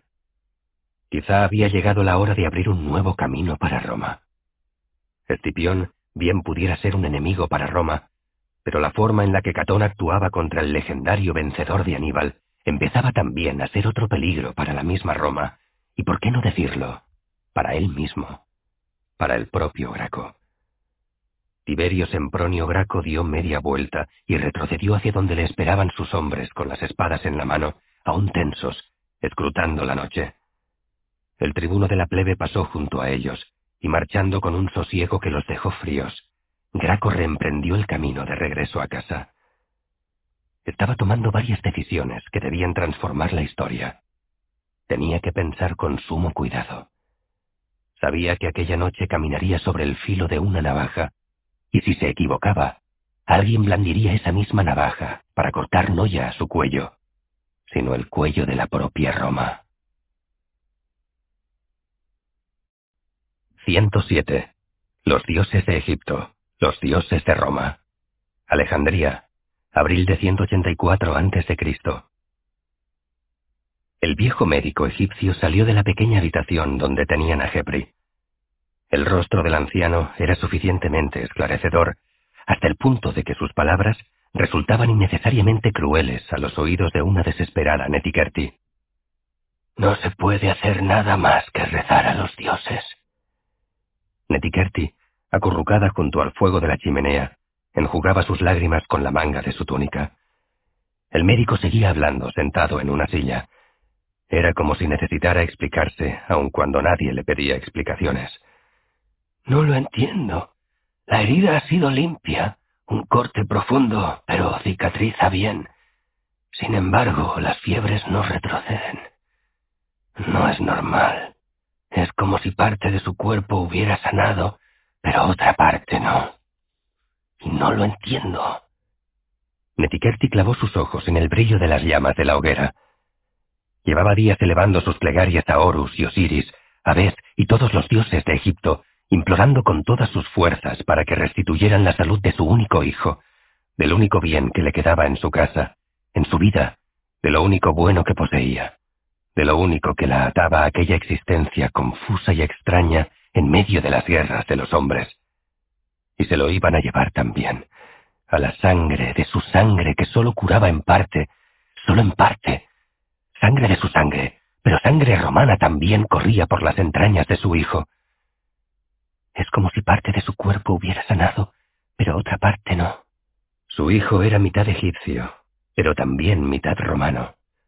Metikerti se levantó como una yegua en celo, y con la velocidad de una centella abrió la puerta y desapareció en medio de la noche. En la estancia se quedó el médico a solas con la hermana de la madre del enfermo, que le miraba como intentando pedir disculpas por aquel comportamiento. Está muy asustada, dijo la hermana de Netikerti. El médico asintió. Respetaba el dolor de los familiares de sus enfermos. Cada uno reaccionaba de forma diferente. Lo frecuente es que las madres estuvieran junto al lecho hasta el último instante, pero no era la primera vez que veía a una madre huir del lugar donde yacía su esposo, o como era el caso, su hijo moribundo. El médico había visto demasiado sufrimiento en su vida como para juzgar a nadie, y se limitó a hacer un comentario práctico. Regresaré al amanecer. Sería una buena idea que alguien velara al enfermo para intentar bajarle la fiebre con paños húmedos. La hermana de Netikerti asintió. Ella se ocuparía. Estaba extrañada de que su hermana, que tan valiente había sido en el pasado, huyera de aquel modo extraño en medio de la noche, dejando a su hijo malherido, sin su atención. No lo entendía, pero casi nunca había comprendido las acciones de su hermana, y luego siempre tenían sentido, aunque quizá esa noche el miedo parecía haberla derrotado. En cualquier caso, no estaba enfadada, sino triste. Acompañó al médico a la puerta, la cerró y se volvió para cuidar a Jeffrey. Netikerti vagaba por las calles de Alejandría en una noche nublada y sin estrellas. Era primavera, y el fresco de la madrugada le venía bien para enfriar su mente acalorada y embotada por el dolor. No podía perder a Jeffrey, no podía perder a su único hijo. No tenía nada más. Nada más. Caminaba a toda velocidad, casi corriendo, cruzando calles casi sin mirar, afortunada porque hubiera poco tráfico de carros aquella noche sin luz, sin luna, sin nada más que el dolor y la preocupación. Nadie le molestó, porque parecía que amenazaba tormenta, y en esas noches poco frecuentes en Alejandría, hasta los malhechores se ocultan por miedo a los rayos y los truenos y la lluvia tan extraña como inclemente para con todos. Así, Netikerti pudo llegar a casa de Casio en una hora sin tener que luchar por su vida, una vida a la que en ese momento tenía muy poco aprecio, si se trataba solo de una existencia abocada a tener que seguir viendo pasar los días sin la presencia de su hijo junto a ella. Llamó a la puerta y los esclavos abrieron y se hicieron a un lado al reconocer a la mujer que su amo ya recibiera en otro tiempo y a la que daba dinero con regularidad. La acompañaron al atrio donde la hicieron esperar, mientras el atriense se adentraba en las estancias del interior de la casa en busca de su amo. La tormenta estalló en ese momento, y los vientres hinchados de las nubes desparramaron su contenido con brutalidad sobre una Alejandría que intentaba dormir ajena a los rayos y los truenos que la azotaban. Casio se presentó en el atrio para recibir, de nuevo, a aquella mujer que siempre le sorprendía con sus reacciones incomprensibles. Iba a hablar, pero nada más asomarse en el atrio, en medio de una lluvia torrencial que lo inundaba todo, vio la figura de una mujer arrodillada frente al pequeño altar de los dioses romanos que Casio había hecho construir en una de las paredes del patio. Allí, empapada por la tormenta que descargaba sobre la ciudad, imperturbable a la lluvia y al viento, totalmente humillada ante aquel pequeño altar de dioses romanos, Casio escuchó la voz de la mujer musitando palabras en demótico que le resultaban incomprensibles, pero que por su cadencia y sus sílabas que se repetían sin fin, no tenía duda alguna de que se trataba de una larga y profunda oración. Casio comprendió que esa noche aquella mujer no quería ni dinero ni enviar ninguna carta a nadie de este mundo. Preparad toallas y algunas mantas, ordenó Casio al atriense. Cuando termine tendrá que secarse o se morirá de frío. Y se mantuvo allí, observándola, admirado de que alguien pudiera ignorar una lluvia como aquella por el ansia de rezar a unos dioses que a fin de cuentas no eran los suyos. 108. Un mensaje difícil de entregar. Roma, 16 de abril de 184 a.C. Seconda vigilia. Aún no había amanecido. De hecho, faltaba aún mucho para el nuevo día. Plauto miraba a un lado y a otro de la calle. El Clibus Victoria estaba desierto. Al fondo se veía un grupo de legionarios de las legiones urbanae apostados frente a la casa de Tiberio Sempronio Graco, tribuno del pueblo. Roma estaba en una calma tensa. Era una noche de nervios y podía convertirse en una vigilia sangrienta. Tras la detención y encarcelamiento de Lucio Cornelio Escipión, las calles se habían vuelto más peligrosas que de costumbre. Uno de los triunviros que había enviado el tribuno para escoltarle en su trayecto desde su casa en el Aventino le indicó que no se detuviera. Por Hércules, el tribuno quiere verte enseguida. No podemos hacerle esperar. Plauto asintió y reinició la marcha. Hacía tiempo que no sentía miedo. A sus sesenta y cinco años había conocido la guerra, el hambre y la esclavitud, pero también había gozado de ciertas comodidades y lujo tras el éxito de sus obras. No tenía miedo, pero sí preocupación. Se consideraba a sí mismo un ser débil, cansado por los años. En la vejez no encontraba fuerzas para la gallardía o para heroicidades. Seguramente, y esto le atormentaba, en esta etapa de su vida no se habría atrevido a interceder por Nevio como hizo en el pasado. Ahora, cada día, todo le costaba más esfuerzo, incluso escribir, aunque mantenía una muy notable fluidez en la redacción de sus nuevas obras que lo mantenían apegado a la vida, a la vida de escritor, de actor, al escenario. Pero alejado de la vida real, de la política, de las nuevas guerras, de la constante lucha por el poder, recibió la noticia del encarcelamiento de Lucio Cornelio Escipión sin sorpresa. El acoso de Catón a los Escipiones había ido en aumento en los últimos años y era conocido por todos. Tampoco sintió Plauto indignación. Eran luchas que no iban con él, pero sintió algo de lástima. Escipión, Publio Cornelio Escipión, le había ayudado en el pasado en dos ocasiones. La segunda vez demasiado tarde, pero al menos hubo voluntad de ayuda. No podía sentirse alegre de que Catón triunfara al encarcelar al hermano de alguien que le ayudó en el pasado. Pero ¿qué podía hacer él? ¿Quién era él? Un modesto escritor en medio de la tumultuosa confrontación por el poder en Roma entre las poderosas familias senatoriales. Él era una hormiga, un ser insignificante, un torrente de palabras que entretenía a Roma, pero ni tenía soldados, ni legiones, ni apoyos políticos. De hecho, en su proceso de acomodamiento al poder, había reducido las críticas veladas en sus obras contra el Senado, reducía los diálogos y aumentaba los cántica. Ya no se atrevía a indisponerse contra los patricios, y menos aún contra el emergente Catón. Un día, estaba seguro, Catón prohibiría el teatro, aunque eso le hiciera impopular entre los romanos. Plauto albergaba la esperanza de estar ya muerto cuando llegara ese triste momento. En medio de toda aquella locura de acontecimientos, el tribuno del pueblo, Tiberio Sempronio Graco, había enviado a una patrulla de triunviros para sacarle de la cama y hacerle venir a su domus en el Clibus Victoria. Las puertas de la casa del tribuno del pueblo se abrieron de par en par, y los legionarios que las custodiaban hicieron un pasillo por el que solo Plauto pasó. Los triunviros quedaron fuera. Las puertas se cerraron de golpe. Se encontró solo en un pequeño vestíbulo. Un esclavo salió de una puerta lateral y le señaló el atrio que se adivinaba al fondo del vestíbulo. Plauto entró y allí, sobre una cátedra, encontró al tribuno del pueblo. Tiberio Sempronio Graco no se levantó ni le ofreció nada de beber. Era conocido por todos que era un hombre que no se andaba con rodeos, ni en el campo de batalla ni en la política. Te he hecho llamar porque necesito que entregues un mensaje. Plauto avanzó un poco hasta quedar a cuatro pasos del tribuno. ¿Un mensaje? preguntó Plauto confundido. Estoy seguro de que el tribuno puede encontrar gente más fuerte y más veloz con la que entregar mensajes. Lo digo con respeto, pero es que mis huesos no son los que eran y nunca fui un gran soldado.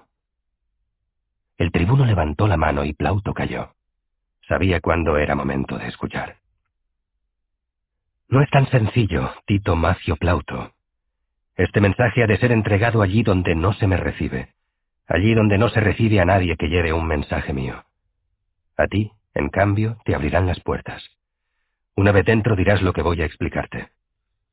Plauto asintió, aún sin entender bien, y a continuación realizó la pregunta esperada.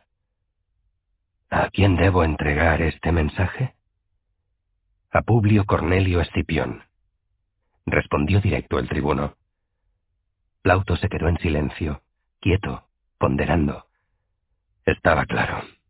El tribuno del pueblo quería comunicar con un enemigo político, pues todos sabían que Graco, durante todo aquel tiempo, había estado al lado de Catón en su persecución y acoso constante contra los escipiones. Era lógico que ni Graco ni nadie enviado por el tribuno pudiera ser bienvenido en casa de los escipiones, y más aún después del encarcelamiento de Lucio Cornelio y de algunas de las reyertas que habían tenido ya lugar en las calles de la ciudad entre seguidores de los escipiones y legionarios dirigidos por el Senado. El tiempo de las palabras parecía haberse agotado. En cuanto mencione tu nombre, empezó Plauto, Publio Cornelio me arrojará de su casa. Graco sonrió. Es muy posible.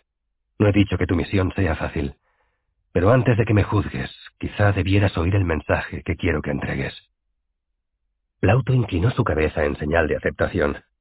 El tribuno fue claro y preciso, y con las palabras justas condensó un mensaje en parte humillante para los escipiones en parte esperanzador. Un mensaje complejo, un mensaje difícil de entregar, peligroso de exponer, delicado de explicar. Plauto escuchó atento y en silencio. No interrumpió al tribuno hasta que éste hubo terminado. Publio Cornelio no aceptará los términos de tu propuesta, tribuno. Respondió al fin Plauto. Tiberio Sempronio Graco se levantó entonces despacio de su cátedra y avanzó hacia el escritor. No te he hecho venir para saber tu opinión sobre el mensaje. Eres solo una herramienta, no quien decide.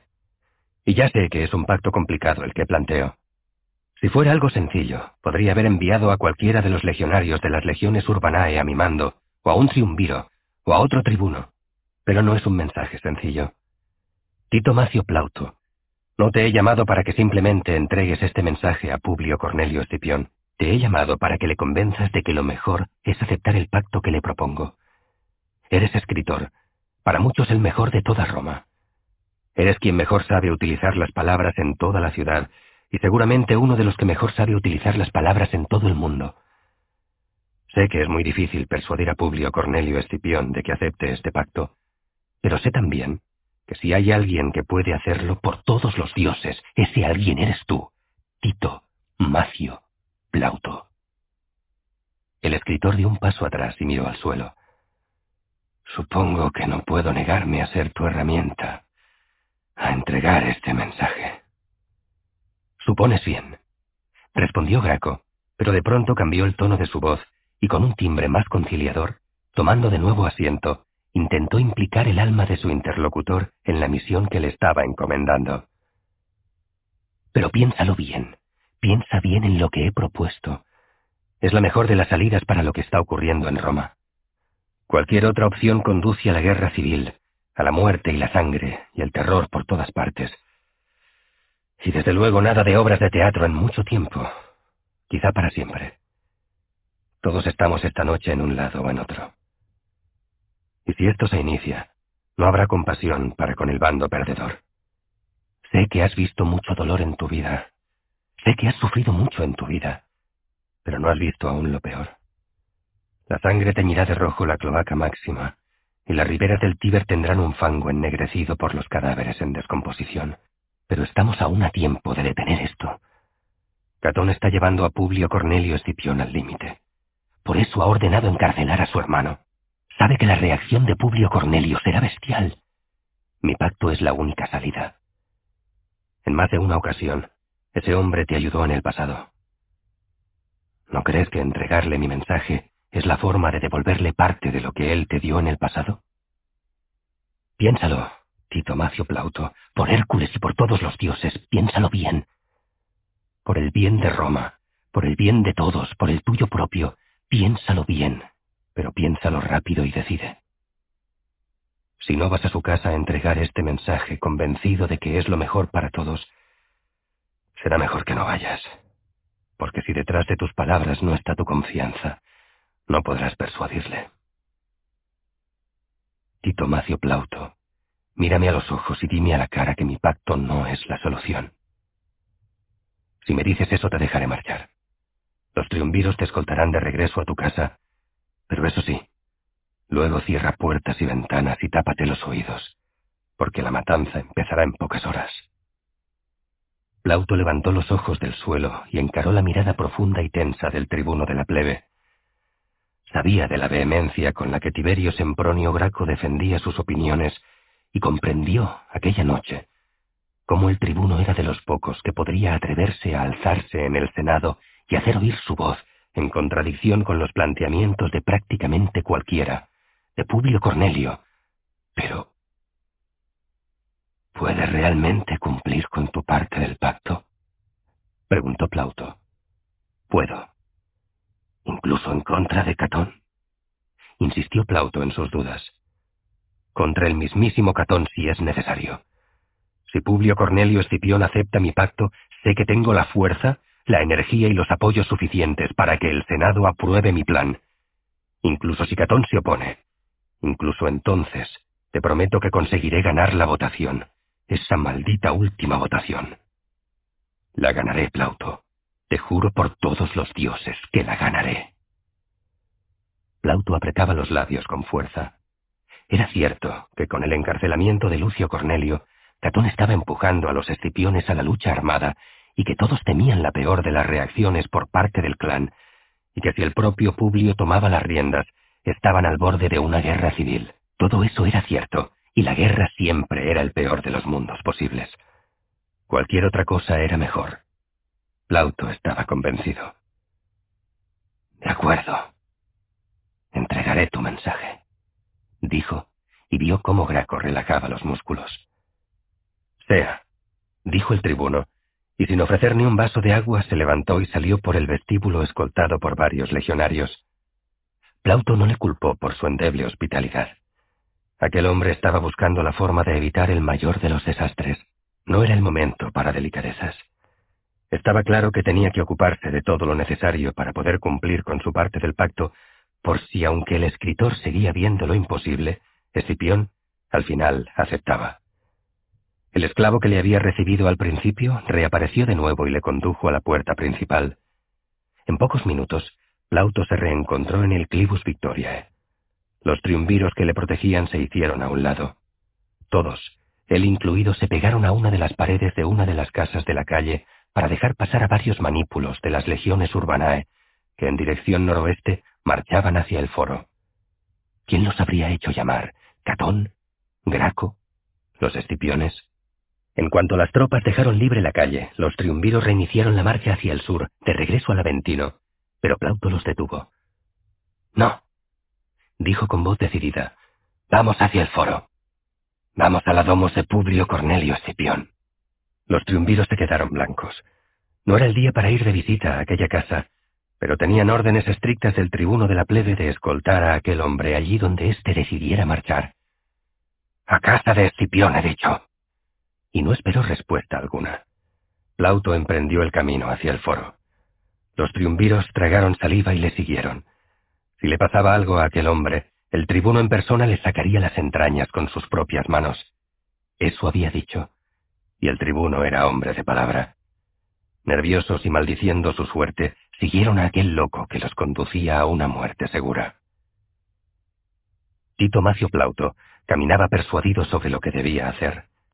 Graco llevaba razón y le había convencido, y a cada momento que pasaba estaba más seguro de que el mensaje que llevaba era la única salida para evitar la guerra total en las calles de Roma.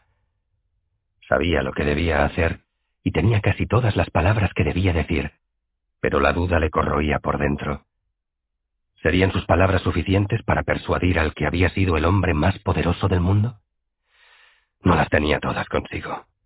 Necesitaba un aliado. ¿Pero quién? No había hombre capaz de doblegar la voluntad de Escipión.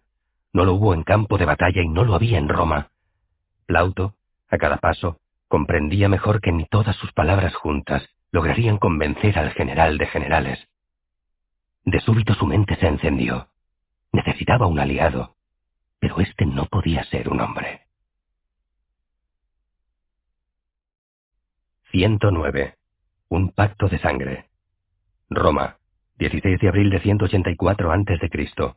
Tercera vigilia. Plauto y los triunviros ascendieron hacia el norte por el Clivus Victoriae.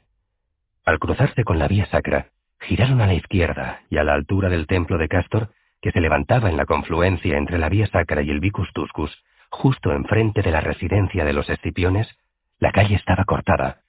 Un centenar de hombres armados con corazas, gladios y cotas de malla de las legiones impedía el paso. Había viejos soldados que habían sacado sus armas oxidadas del interior de cofres olvidados en sus casas humildes de los alrededores de Roma y de las orillas del Tíber. Pero se veía a jóvenes resueltos, con armas relucientes que denotaban su condición de hijos de patricios, y junto con ellos se adivinaba también la figura recia de oficiales veteranos curtidos en mil batallas. Y nadie tenía cara de buenos amigos. A la luz de las antorchas encendidas en medio de aquella noche de nervios, las miradas de los que cortaban el paso eran desafiantes, decididas y prontas a desenfundar espadas y arrojar lanzas a la más mínima provocación. Los triunviros que acompañaban a Plauto ralentizaron la marcha. Sabían que no sería fácil acercarse a la casa del general de generales, pero tampoco habían esperado una tan tremenda oposición. ¡Estos vienen a por el general Escipión! ¡Por Hércules vienen a por africanos! Aulló una voz entre los soldados que cortaban la calle. Los triunviros se detuvieron en seco. ¡Todos quietos por Júpiter! ¡Que no se mueva nadie o nos matarán a todos! gritó Plauto. Los triunviros le obedecieron como si de un general se tratara. Plauto tomó una de las antorchas que portaba un triunviro y se adelantó despacio hacia la turba de soldados apostada junto al templo de Castor. Ante él, escuchó el inconfundible sonido de las espadas desenfundándose. La guerra no se olvida. La vivió en el pasado y reconocía cada ruido, cada mirada, cada movimiento rápido y nervioso del enemigo. El escritor sabía que tenía poco tiempo antes de que un exaltado le atravesara con una certera lanza. No fallarían. Se veía muchos veteranos entre aquellos hombres. Soy Tito Macio Plauto. Soy amigo de Escipión. Soy amigo de africanos. Estos hombres me acompañan. No vienen a prender a nadie. Un murmullo se extendió entre los soldados. Emergió entonces de entre todos ellos la silueta corpulenta de un oficial de alto rango. Plauto no tardó en reconocer la figura de Cayo Lelio, pero le sorprendió la frialdad de su recibimiento. Si Lelio estaba tan serio, es que las cosas estaban mucho peor de lo que había imaginado. Dejad pasar a este hombre. vociferó Lelio, y empujó a varios a un lado para que se le obedeciera con celeridad y enseguida se dirigió al propio Plauto. Puedes pasar, pero más te vale tener un buen motivo para venir aquí esta noche, porque esta noche nos vamos todos al infierno. Plauto avanzó despacio. Otro veterano se acercó, le quitó la antorcha y le palpó el cuerpo. No querían dagas cerca del general aquella noche. No va armado, dijo, y se separó del escritor. Los triunviros permanecían a una treintena de pasos de distancia sin saber qué hacer. Lelio les aclaró las ideas. ¿Y vosotros? Marchaos de aquí a toda velocidad, antes de que ordene a mis hombres atravesaros y cortaros la cabeza, miserables. Y decidles a vuestros amos que ni un triunviro ni un legionario de las legiones urbanae saldrá con vida si se atreven a asomar entre el templo de Jano y el templo de Castor. Justo en medio se levantaba la domus de Escipión. El mensaje era claro. Los triunviros salieron corriendo, y no se detuvieron hasta alcanzar la residencia de Tiberio Sempronio Graco unos pocos, mientras que otros siguieron corriendo buscando el refugio de una de las dos legiones urbanae, que según decían, se estaba armando al sur de la ciudad, ahora ya entre la Porta Capena y el Aqua Apia. Al norte, en el campo de Marte, se estaba reagrupando la otra legión de la ciudad, pero los hombres de Escipión parecían haber tomado el centro y no querían arriesgarse a intentar cruzar por entre unas calles dominadas por los veteranos de africanos. Que aquel maldito autor de comedias se las compusiera como pudiera. Lauto se encaró con Lelio. Esto es una locura, cayó Lelio. Esto es la guerra, escritor. Si no liberan al hermano del general antes del amanecer, el nuevo día traerá mucha sangre. No es momento para una velada de teatro. Sentenció Cayo Lelio y añadió una pregunta. ¿A qué vienes? He de hablar con el general. Tengo un mensaje. ¿De quién? Inquirió Lelio mirando hacia el fondo de la calle por encima de Plauto, asegurándose de que no venían tropas de las legiones urbanae. Eso es cosa mía y del general. Sea. Es tu vida replicó Lelio sin dejar de mirar hacia el fondo de la calle. El general está especialmente fuera de sí. No está para juegos ni secretos. Tú mismo. Adelante y que los dioses te protejan. Nunca me has caído mal, pero creo que esta noche estás equivocándote al venir aquí. No es este sitio ni para escritores ni para palabras. Y se llevó la mano a la espada. Esto es lo que queda ahora. Esto es lo único que ese miserable de Catón entiende, y con esto nos explicaremos esta noche. Plauto caminó sin ser molestado entre los soldados fieles a Escipión por un estrecho pasillo que se abría ante él de la misma forma que se cerraba en cuanto el escritor acababa de pasar. No, no sería fácil que los legionarios de la ciudad se abrieran paso entre aquellos hombres, no sin un cruento enfrentamiento y sangre, mucha sangre. Era una noche para la sangre. Pero había otras sangres. Otras sangres. Plauto apresuró el paso. Dejó el templo de Castor con las fuerzas de Escipión atrincheradas en mitad de la calle. Cruzó el Vicus Tuscus y se detuvo frente a la domus de Publio Cornelio Escipión, príncipe senatus, el hombre más poderoso de Roma, pero también el que más enemigos tenía, el mayor de los generales de Roma, a quien Roma le había arrebatado a su propio hermano, para encarcelarlo en las mazmorras excavadas próximas a la curia hostilia. A cada lado de la puerta había una docena de hombres. Veinticuatro centinelas.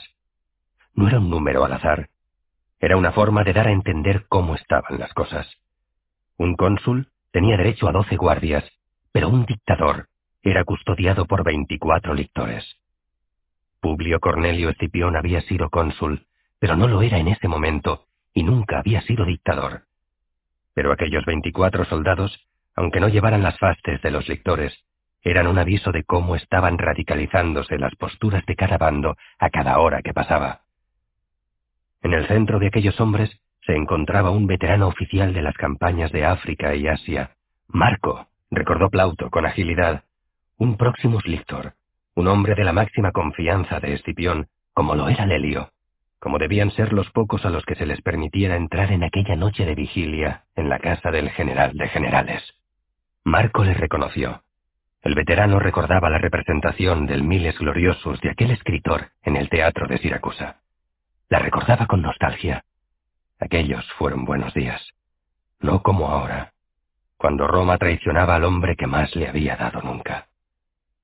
No es noche de visitas, por los dioses, dijo Marco, pero sin levantar la voz con firmeza pero sereno. Traigo un mensaje. Lelio me conoce y me ha dejado pasar. Yo también te conozco. Se llevó una mano a la barbilla. ¿Dices que Lelio te ha dejado pasar? Eso es evidente. Y vivo. Eso ya es más raro. Unos segundos de silencio. Espera aquí. Marco se volvió hacia la puerta. Dile al príncipe Senatus que traigo un mensaje importante. Dile que es sobre su hermano. Marco se detuvo y se volvió de nuevo hacia el escritor. La mirada rezumaba perplejidad, impregnada de admiración. Aquel no era un escritor y ya está. Era alguien extraño que se atrevía a cruzar Roma en medio de una noche, en la que se fraguaba una guerra civil con un mensaje que podía ser clave. Marco pensó en preguntar, como había hecho Lelio, quién remitía el mensaje, pero lo meditó con rapidez y decidió dejar eso al general. El veterano oficial asintió un par de veces y desapareció tras la puerta. Alrededor, Plauto sentía las miradas de sorpresa y de curiosidad de los soldados que vigilaban la residencia de los escipiones. Todos querían saber, pero nadie osó decir palabra alguna. La puerta se abrió y Marco reapareció con el rostro serio. Pasa y que los dioses te acompañen. Los dioses nos acompañen a todos esta noche. Plauto entró en la vieja casa que también conocía. Allí, veintiocho años atrás, acudió Casca, su protector de antaño, muy escéptico, pero sin perder toda la esperanza, a entrevistarse con un entonces muy joven edil de Roma para proponer una serie de obras de teatro entre las que se encontraba la Asinaria, su primera obra. Casca retornó con la sorpresa reflejada en el rostro para anunciarle que el joven edil romano, Publio Cornelio Escipión, había aceptado varias obras y entre ellas la del entonces desconocido Plauto. Desde aquel día, el escritor no pudo dejar de pensar en aquel joven edil con cierta simpatía, un sentimiento, no obstante, salpicado siempre de desavenencias y diferencias por la forma en que Escipión, como el resto de patricios, a juicio de Plauto, abusaban de la guerra para enriquecerse. Quizá Escipión menos que los otros, pero... Un esclavo le recibió en el vestíbulo y Plauto detuvo sus pensamientos del pasado. No era momento de recuerdos, sino una noche para cambiar el futuro que se estaba forjando con la fuerza indómita del odio. Necesitaba algo tan poderoso como el odio para persuadir a alguien aún más indómito. Publio Cornelio Escipión. Pero, ¿qué hay que pueda con el odio? En el atrio de la casa de los Escipiones, Plauto encontró al corazón del clan. En el centro, sentado en un sólido solium, con el rostro serio y ojeras marcadas por las largas horas sin sueño y repletas de preocupación, estaba Publio Cornelio, que no dejaba de escuchar a todos, pero nadie sabía exactamente cómo resolver el principal de los problemas. Sacar a Lucio de la cárcel con vida antes de que empezaran los combates. Alrededor estaba Emilia Tercia, su esposa, sentada en una sella a su derecha, un poco hacia atrás, y en pie, su hijo Publio. A su izquierda y tras él, sentadas en pequeñas sellae, como su madre, las dos hijas, Cornelia Mayor, que había acudido junto con su esposo Násica, y Cornelia Menor.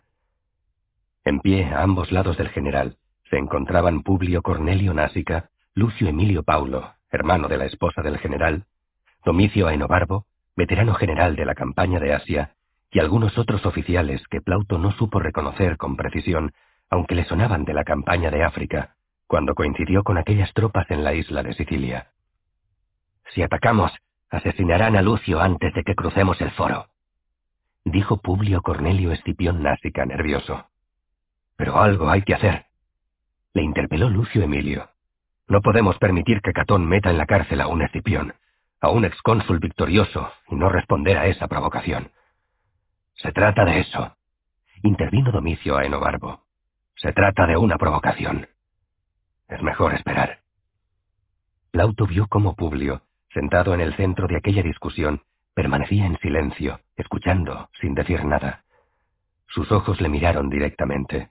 Plauto caminó hasta quedar frente al veterano general. Publio Cornelio Escipión, príncipe senatus, despegó los labios y todos callaron. El general se dirigía al recién llegado. Dicen que traes un mensaje sobre mi hermano. Así es, príncipe senatus. Habla entonces, pero ve al grano. No hay tiempo para las palabras. Te escucho. Plauto miró a su alrededor. Todos habían callado y todos le observaban extrañados por aquella visita, intrigados por aquello que aquel escritor tuviera que decir sobre el hermano del general.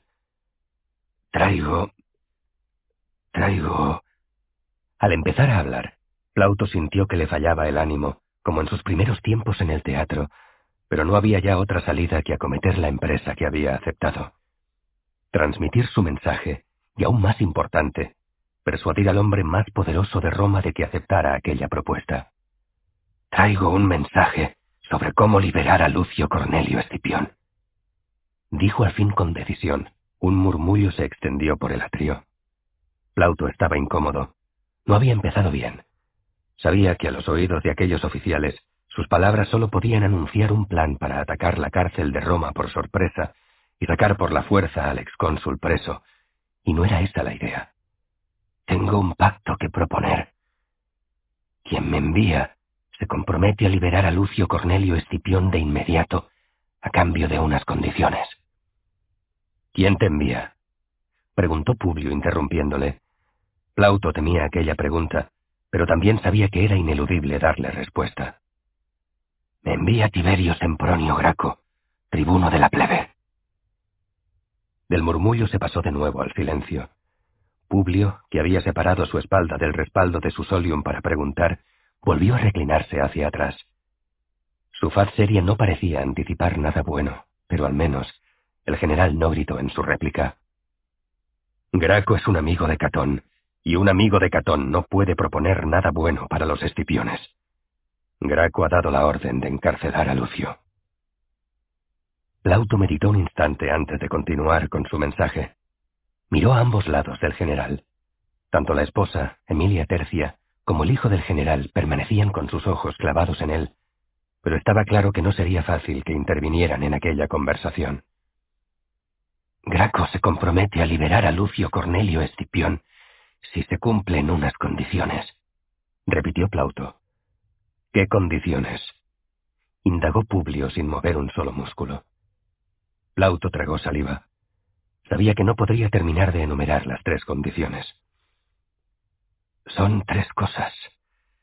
Primero, que se satisfaga el pago a las arcas del Estado que se exija a Lucio con relación a la campaña de Asia. Y en segundo lugar... En segundo lugar... Habla de una vez, por Hércules. Espetó Publio, aún sin mover un ápice un solo músculo de su cuerpo. En segundo lugar, el general deberá exiliarse de Roma. De inmediato, decenas de imprecaciones contra Catón, contra Graco y contra el mensajero emergieron de boca de Lucio Emilio, de Domicio Enobarbo y del resto de oficiales presentes. Los hijos y la esposa del general callaban. Plauto elevó su voz para hacerse oír por encima de los insultos que le llovían como una infinita andanada de lanzas mortales en medio de un campo de batalla. Es la única forma, Insisto, la única forma, según Graco, en la que el tribuno puede persuadir al Senado de que se vote una moción de liberación de Lucio Cornelio. Si se paga el dinero, se satisface una de las exigencias que los favorables a Catón vienen reclamando desde hace años. Y si el general sale de Roma, la teoría de la conspiración, la teoría de que Publio Cornelio Escipión quiere hacerse con el poder absoluto en Roma, quedará sin base. Con esas dos condiciones es posible aprobar esa moción de liberación en el Senado y sacar al hermano del general de la cárcel sin derramamiento de sangre. El exilium sería un exilium justum, sin pérdida de ciudadanía o de la patria potestas, y la pérdida del connubium y el justum matrimonium sería compensado manteniendo el vínculo familiar por la affectio maritales del ius gentium. La vida seguiría igual para el general, pero fuera de Roma, en un lugar de su elección. Plauto cayó al fin. Había dicho lo que tenía que decir. Al menos la primera parte. Los insultos seguían, y en medio del griterío se desenvainaron algunas espadas que se esgrimían amenazantes hacia Tito Macio Plauto. El escritor, por su parte, permanecía quieto, mirando al general, que sin moverse, y observaba a su vez con detenimiento. Plauto sabía que el general estaba pensando, pero no tenía ni idea de en qué sentido iban los pensamientos de aquel hombre, y eso sí le ponía nervioso. No temía las espadas, pues nadie se atrevería a derramar una sola gota de sangre en aquella casa sin que antes diera la orden el general. Pero ¿qué pensaba Escipión de lo que se le había propuesto? Publio miraba a Plauto intrigado. ¿Por qué aquel escritor se había prestado a transmitir aquel mensaje? ¿Por qué arriesgarse a ser, como estaba ocurriendo, el receptor de toda la ira de sus seguidores? ¿Por qué? Publio Cornelio Escipión se levantó despacio del solium. Enseguida, los gritos se esfumaron, pero las espadas, aunque bajadas, no se envainaron. Todos querían ser el primero en ensartar a aquel traidor en cuanto el general diera la orden. ¿Por qué? preguntó Publio. Plauto le miró confundido. El general se explicó mientras se acercaba con lentitud hacia el escritor. ¿Por qué vienes tú a traerme este mensaje? ¿Por qué has aceptado? ¿Te obligan? ¿Temes acaso la guerra en las calles de Roma? Por todos los dioses, Plauto, ¿por qué te metes en esto? Explícame. Dame una razón para que no diga a cualquiera de estos hombres que te maten aquí y ahora. Pues acabas de pedirme que me exilie de Roma, de mi ciudad, de mi patria, a mí, por todos los dioses, por Júpiter óptimo máximo, al mismísimo príncipe Senatus de Roma. Y me lo has pedido aquí, en mi propia casa, ante mi esposa y mis hijos y mis amigos. Dime, Plauto, ¿por qué estás aquí? ¿Qué te mueve? Plauto optó por responder sin rodeos. En el pasado me ayudaste. Contrataste mis obras primero y luego me ayudaste a sacar a un amigo de la cárcel. Es justo que más allá de nuestras diferencias, te ayude yo ahora. ¿Y crees que con este mensaje me ayudas? Espetó Publio con desprecio, rodeando a su interlocutor mientras hablaban. Plauto, por el contrario, Permanecía inmóvil en el centro del atrio, girando la cabeza para seguir con la mirada al general. Parece una locura, pero es la mejor de las salidas si se quiere conseguir la liberación de Lucio Cornelio y evitar un derramamiento de sangre que sabemos cómo empezará, pero no cómo ni cuándo terminará. Queda una condición por desvelar, Plauto, dijo Publio sin dejar de dar vueltas a su alrededor. Dijiste que Graco imponía tres condiciones. ¿Cuál es la tercera condición? Plauto bajó la mirada al suelo y dejó de respirar durante unos instantes. No había marcha atrás. El mensaje debía entregarse por completo. El tribuno exige un rehén que debe quedar en Roma para asegurar al Senado el cumplimiento de las dos condiciones previas. Este rehén será tratado con respeto y nunca encarcelado o maltratado. Un rehén asegurará al Senado que se realizarán los pagos exigidos y que el príncipe Senatus nunca regresará a Roma en vida. Ni muerto tampoco. Y Publio lanzó una extraña carcajada. Si me exilio en vida jamás regresaré a esta ciudad, ni vivo ni muerto. Un rehén. Un rehén. ¿Y a quién se supone que debo entregar? ¿A mi hijo primogénito? ¿Como hacemos con los reyes a los que sometemos en lejanas regiones del mundo? Supongo que ese es el pago que me pide el tribuno de la plebe, ya que se me acusa siempre de querer convertirme en rey. ¿Es eso lo que quiere Tiberios en Boronio Graco? Que entregue a mi hijo. ¿Y qué más debo hacer? ¿He de arrodillarme en público ante Catón y abrazarle las rodillas implorando clemencia? ¿Está eso incluido en las condiciones de esto que tú te atreves a llamar pacto? Plauto ignoró todos los sarcasmos y explicitó el sentido de la demanda de Graco. No. La tercera condición es que entregues a tu hija menor en matrimonio al tribuno de la plebe. Eso bastará para que el Senado interprete que hay voluntad por parte de los escipiones de cumplir el resto de condiciones. Publio Cornelio Escipión se detuvo en seco. Eso no lo había esperado. Casi habría visto con mejores ojos entregar a su hijo como rehén que entregar a su hija pequeña. Puede que no se hablara apenas con la pequeña, pero era su debilidad personal, aunque no supiera hacérselo entender a la muchacha, aunque ella se negara siempre a seguir sus indicaciones o sus consejos, aunque ella se negara siempre a aceptar ninguno de los pretendientes que él había propuesto como apropiados. Pese a todo ello, La pequeña Cornelia era su hija del alma, la única de todos sus hijos que era como él, la única que había heredado su osadía, su inteligencia, su capacidad para resistirlo todo, y ahora le pedían que la entregara al único hombre de quien había renegado él siempre, el único hombre con quien no la querría ver casada jamás. Esto que pides es imposible, respondió gélido el general. Plauto comprendió que hasta ahí todo habría sido posible, pero que Graco se había equivocado con esta última condición. Pero el escritor estaba también al límite de su ingenio y había llegado el momento de buscar aliados. Levantó la mirada y la clavó en Emilia Tercia. Solo una mujer podía interceder aquí. Solo una mujer podía doblegar la voluntad de Escipión. Esa era su gran idea. Pero Plauto, al ver la cara abrumada y desolada de Emilia Tercia, se percató de que hasta la propia esposa de Escipión estaba completamente superada por la situación. Su plan se desmoronaba por momentos. Ya no había nada que hacer. Y sin embargo, había tenido esa intuición tan clara, tan precisa, tan nítida de que una mujer podría doblegar al general de generales, que no podía evitar añadir a su desolación una dosis adicional de sorpresa. Pero no quedaba ya nada por hacer.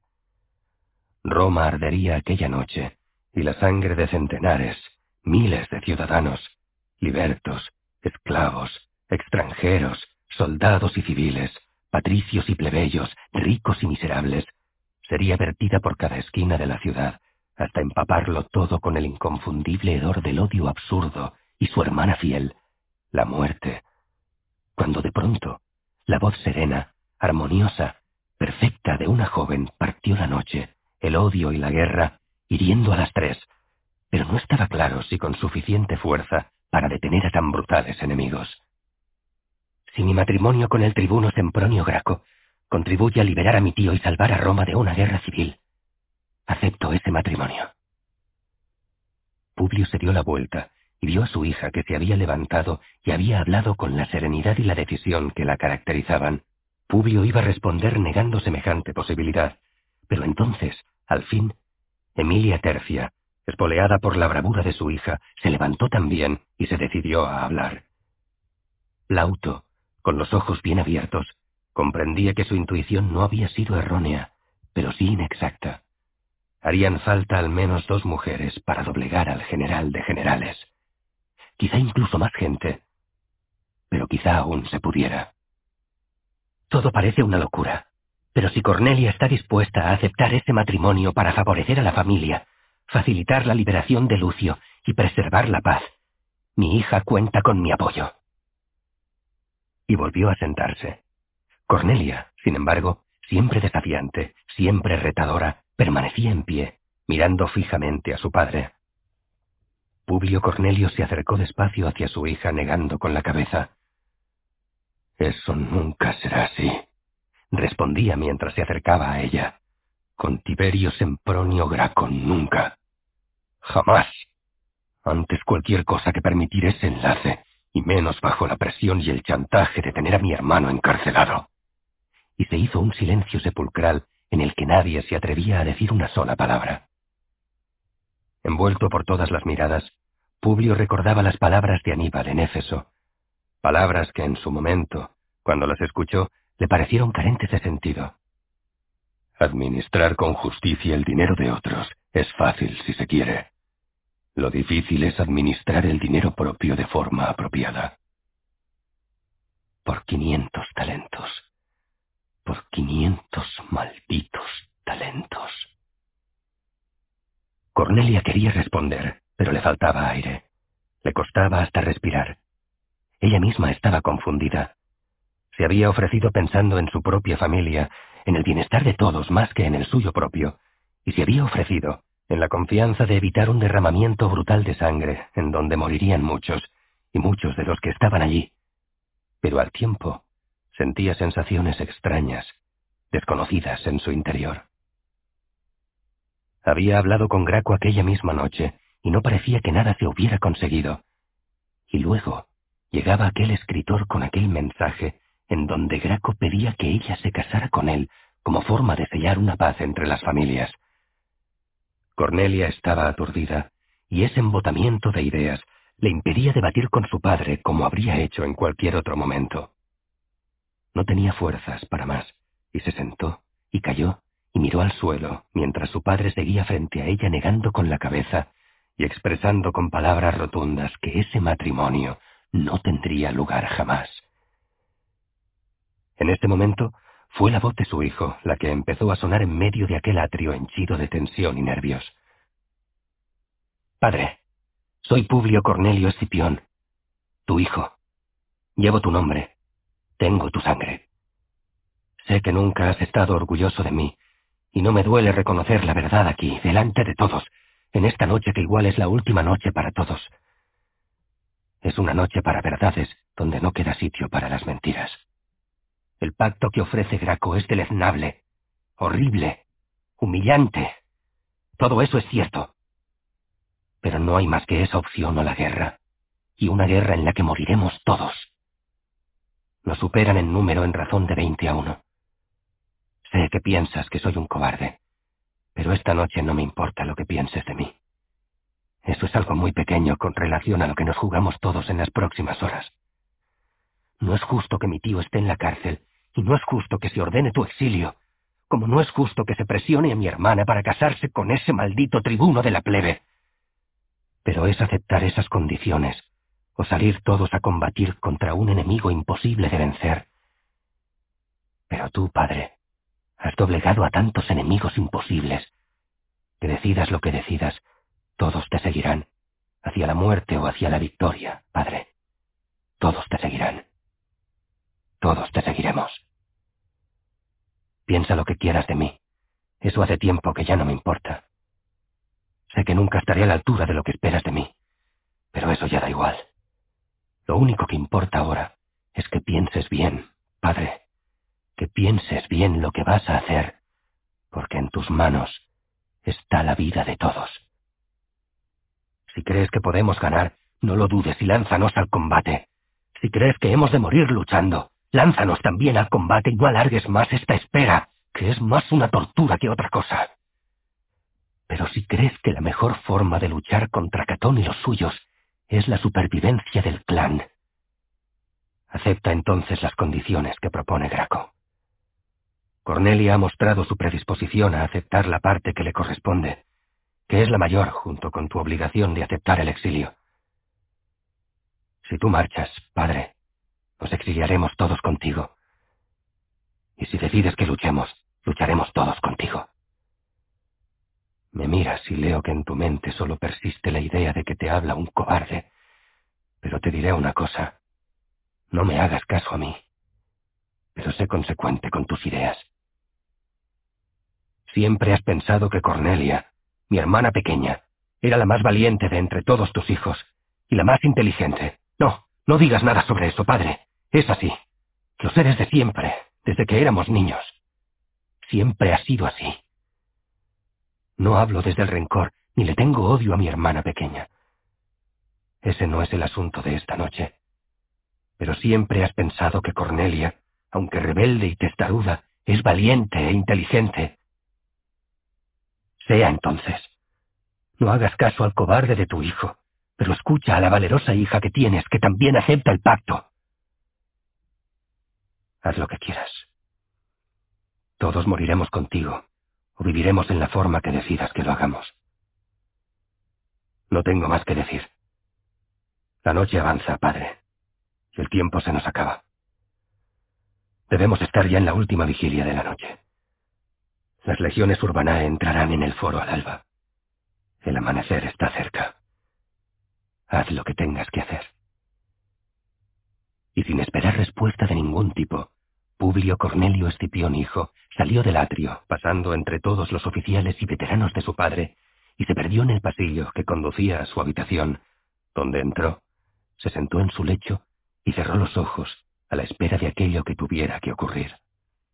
Fuera, en el atrio de la gran domus de los Escipiones, Publio Cornelio Escipión padre, mudo, silencioso, tomó de nuevo asiento en su solitario solium, y rodeado por todos, pero sin que nadie se atreviera a decir nada, meditaba mirando al suelo, con los ojos sin parpadear, con un sudor familiar, frío, que le producía escalofríos asomando por su frente.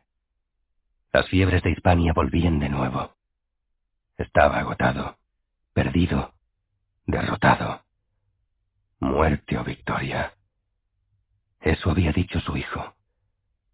Por una vez, por una sola vez, había hablado bien. Muerte o victoria. No había otro camino. Eso o la humillación absoluta disfrazada de pacto. Demasiado para engullir. Demasiado alto el precio de la paz. En realidad no era muerte o victoria, sino muerte o humillación, y entregar a su hija al único hombre con el que nunca querría verla casada. La victoria, como general, sabía que era imposible. Cualquier opción se le antojaba insufrible, intolerable, imposible. Y no se veía otro camino. Estaba obligado a decidir. ¿Cómo echaba de menos una carga con ochenta elefantes, el aire envuelto en arena, el bramido de las bestias, el miedo de los legionarios, la incertidumbre de la guerra? Cualquier cosa era mejor que esa soledad en la que tenía que decidir sobre el destino de su vida, la supervivencia de su familia y el futuro de Roma. 110. La noche más larga. 16 de abril de 184 a.C. Cuarta vigilia. Patrullas de uno y otro bando se cruzaban en la noche. A falta de órdenes de ataque por parte de ningún líder, pues tanto Catón como Graco por un lado, como Escipión por otro, callaban, los soldados de los unos y los otros procuraban evitarse, pero la omisión de derramamiento de sangre en todos los casos resultaba imposible. A veces bastaba un grito airado, en ocasiones una mala mirada y decenas de gladios se desenvainaban. Las espadas chocaban unas contra las otras y al poco, los gritos ahogados de unos y los insultos de los otros daban el lance por terminado. Una docena de sombras se alejaba dejando un largo reguero de sangre, mientras los vencedores se quedaban en medio de la calle, desafiantes, esperando el amanecer. Lelio estaba en una de esas patrullas, en la parte sur del foro, controlando que nadie se atreviera a adentrarse en el Vicus Tuscus, cuando de pronto uno de sus hombres aulló con potencia. ¡Es ese! ¡Es ese! Cayo Leli ordenó callar al legionario y le conminó a explicarse. Ese de ahí, el que está con esa treintena de triunviros junto al templo de Vesta, es el maldito Primus Pilus que encarceló al hermano del general. Cayo Lelio se olvidó de todo y de todos. En su gran domus, Escipión debía aún decidir qué se iba a hacer, si luchar a muerte contra las legiones urbanae y seguramente morir en el combate, o ceder y pactar con Graco.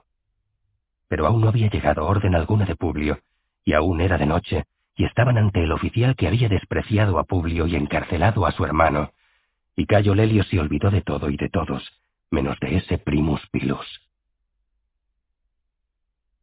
Craso caminaba pavoneándose como un gallo en un gallinero, como el león jefe ante toda la camada, como un dios supremo ante sus dioses inferiores y servidores. Había sido él el que había encerrado a Lucio Cornelio Escipión, desafiando, retando al mismísimo Publio Cornelio, al mismísimo Africanus, y allí estaba él, sabedor de que pronto recibiría todo tipo de recompensas por parte de Catón y del resto de senadores, por cumplir fielmente con las órdenes recibidas.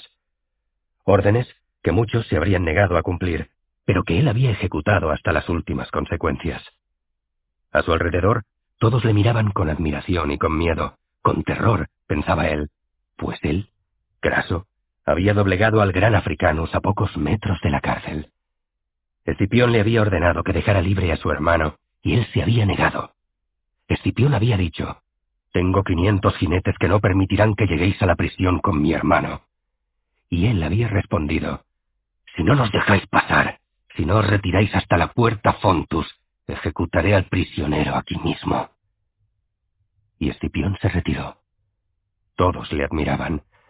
Estaba tan henchido de gloria que no tenía ojos para el enemigo y cometió el único error imperdonable, infravalorar las posibilidades del oponente. Estaba convencido de que Escipión se rendiría al alba. Le superaban por veinte a uno. Nadie se atrevería a atacarles. Nadie se olvidó de Lelio. Craso no vio al medio centenar de veteranos de Hispania y África que se lanzaron bajo el mando de un excónsul loco contra el templo de Vesta. Fue una acción rápida, casi quirúrgica. La sangre no se desparramó más allá del lago de Juturna, y para cuando los triunviros recibieron refuerzos desde la Nova Vía por el este y desde el templo de Venus desde el norte, ya era demasiado tarde. Solo encontraron treinta cadáveres de los triunviros y siete veteranos de Escipión malheridos, a los que no perdonaron la vida. Era lo único que podían hacer. Rematar a los enemigos. Uno de los legionarios de las legiones urbanae se arrodilló ante un cadáver y llamó a su superior. El centurión al mando acudió con rapidez. ¿Qué pasa? preguntó el oficial. El legionario señalaba el cuerpo del compañero caído al tiempo que hablaba. A este le falta la cabeza. Cayo Lelio Caminaba entre los veteranos de Escipión portando en su mano derecha la cabeza de Craso. No estaba claro si aquello era el principio del fin o sólo el final de una pesadilla, pero a Lelio le sabía a gloria haberle arrancado de cuajo la cabeza a aquel miserable. 111. Memorias de Publio Cornelio Escipión. Africanus. Libro sexto. Acepté para evitar la muerte de toda mi familia. Eso me decía a mí mismo, y eso me gusta pensar aún cuando quiero engañarme, porque entonces esa decisión habría estado cargada de sensatez, pero en realidad otros eran mis pensamientos. Ahora ampliaré esto. Comuniqué a Graco, de nuevo a través del propio Plauto, que aceptaba las condiciones, que satisfaríamos el pago que el Senado reclamara sobre el dinero de la campaña de Asia, que abandonaría Roma para siempre y que le entregaría a mi hija en matrimonio a cambio de la libertad de mi hermano, pero que si alguna vez llegaba a mis oídos que maltrataba a mi hija, regresaría para sacarle las entrañas a golpes hasta matarle. No creo que Plauto trasladara mi mensaje de forma literal, o quizás sí, pero en cualquier caso, el pacto se cerró. Mi humillación empezaba entonces. Publio Cornelio Escipión, el hombre más poderoso del mundo, había caído, traicionado por la Roma por la que tanto había luchado. Pero en el fondo de mi ser, y no estoy ahora orgulloso por ello, hay que ver en lo tremendamente mezquinos que nos pueden convertir la rabia y el odio, en el fondo de mi alma estaba seguro de que daba igual que aceptara aquel pacto, porque era del todo imposible que el ingenuo de Tiberio Sempronio Graco pudiera derrotar en el Senado al más temible de los políticos romanos, a Marco Porcio Catón. Aceptaba un pacto vacío. Catón derrotaría a Graco en la última votación, y las legiones urbanae cargarían contra mis hombres. Entonces, solo nos quedaría defendernos, y eso sí, llevarnos por delante a tantos como pudiéramos. 112. La votación final. Roma, 16 de abril de 184 a.C. Hora primera. A instancias de Graco, el praetor Urbanus aceptó convocar al Senado de urgencia.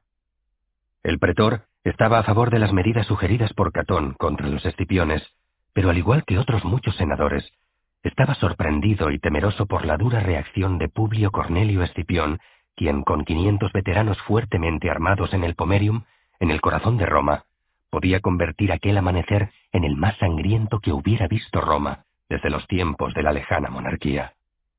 Ya había habido unas cuantas decenas de muertos en diversos enfrentamientos en el foro, donde había caído un primus pilus, además de otros combates en varias calles adyacentes y en las puertas Carmenta y Fontus, donde un centenar más de veteranos de Escipión habían intentado entrar en la ciudad, pero todavía no se había desatado la locura total e incontrolada de una batalla civil en el corazón de la ciudad a gran escala. Aún podía evitarse lo peor, pero estaba difícil, muy difícil. El edificio de la curia estaba completamente rodeado a su vez por centenares de legionarios, hasta el punto de asemejarse más al praetorium de una campaña militar que al lugar donde se congregaban los patres conscripti. Los soldados habían habilitado varios pasillos que cruzaban el comitium y el foro para facilitar el acceso al edificio de la curia a todos aquellos senadores que quisieran atender la convocatoria del pretor. Todos los seguidores de Catón, con Lucio Porcio, Espurino y Quinto Petilio al frente, acudieron raudos a la convocatoria. Catón no la creía necesaria, pero ya sabía que había sido convocada a petición de Graco y no podía permitirse el lujo de no asistir. Espurino estaba preocupado, pero Catón, confiado en que los sicarios hubieran hecho el trabajo según lo estipulado, aun sin estar seguro, pensaba que Graco, revuelto ahora sí contra Escipión, querría exigir medidas todavía más duras. Quizá incluso querría ordenar la detención del propio Publio Cornelio por interferir en el encarcelamiento de su hermano. Si así fuera, Catón se aseguraría de que el tribuno de la plebe obtuviera todo el apoyo del Senado. Lo que no le gustaba tanto al censor de Roma era ver tantas caras de preocupación entre muchos senadores. Estaba claro que la mayoría eran unos débiles, unos flojos que se asustaban por cualquier cosa. ¿Qué importaba que Africanos tuviera un pequeño regimiento armado?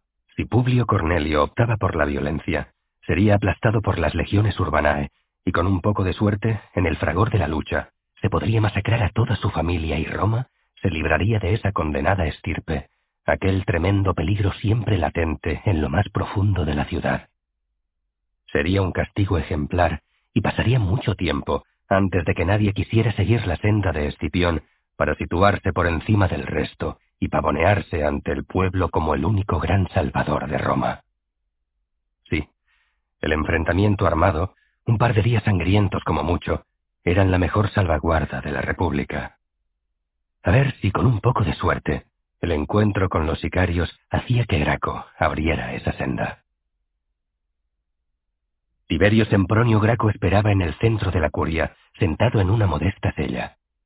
Como temía, todos los seguidores de Catón habían hecho acto de presencia, también bastantes de los senadores independientes, pero del grupo de patres conscripti que solían apoyar a los escipiones, ahora que era cuando más falta hacían, apenas si habían aparecido unos cuantos, y de entre ellos, ninguno de los más relevantes.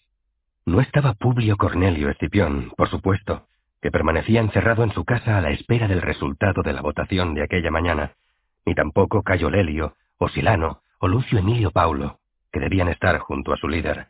Así, aún sería más difícil persuadir al Senado del camino a seguir, pero debía intentarlo. Graco se lo repetía una y otra vez. Debía intentarlo aunque lo más probable es que fracasara en el intento, pero al menos su conciencia estaría más limpia que la de otros cuando las calles de Roma se bañaran de sangre de ciudadanos de uno y otro bando. El presidente, sentado justo detrás de él, pronunció las palabras acostumbradas para abrir la sesión del Senado, y Graco escuchó su nombre. Era su turno para hablar. Se levantó despacio. Era la primera vez que se iba a medir con Catón en el Senado. Era la primera vez que alguien que no fuera uno de los escipiones o uno de los amigos íntimos de los escipiones iba a enfrentarse contra Catón. Graco miró a su alrededor. Los ojos de todos le observaban cargados de curiosidad, intrigados, algunos buscando un rayo de esperanza en aquel amanecer gris. Había en muchas miradas el temor a la guerra civil. Graco se sintió mejor. Había algo por donde empezar. Inspiró despacio. En el pasado, la diosa Fortuna se había mostrado generosa para con él, pero pese a todas las situaciones límite vividas en los últimos años, el enfrentamiento de aquella mañana se le antojaba el más difícil de todos. Unos cuantos, empezando por el propio Catón, Espurino, Lucio Porcio y otros más, le iban a acusar de traidor, pero eso no era lo importante.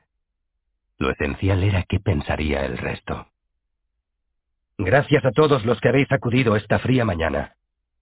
Empezó con solemnidad, y es que pese a estar en abril, Parecía que el sol había decidido esconderse hasta que Roma decidiera qué iba a hacer consigo misma. Patres conscripti. Hemos aplicado las leyes de la ciudad y se han cumplido, pero Roma se ve abocada a una dura elección y nosotros tenemos la posibilidad de decidir por qué camino queremos ir. Tenemos dos opciones ante nosotros. La muerte o el pacto.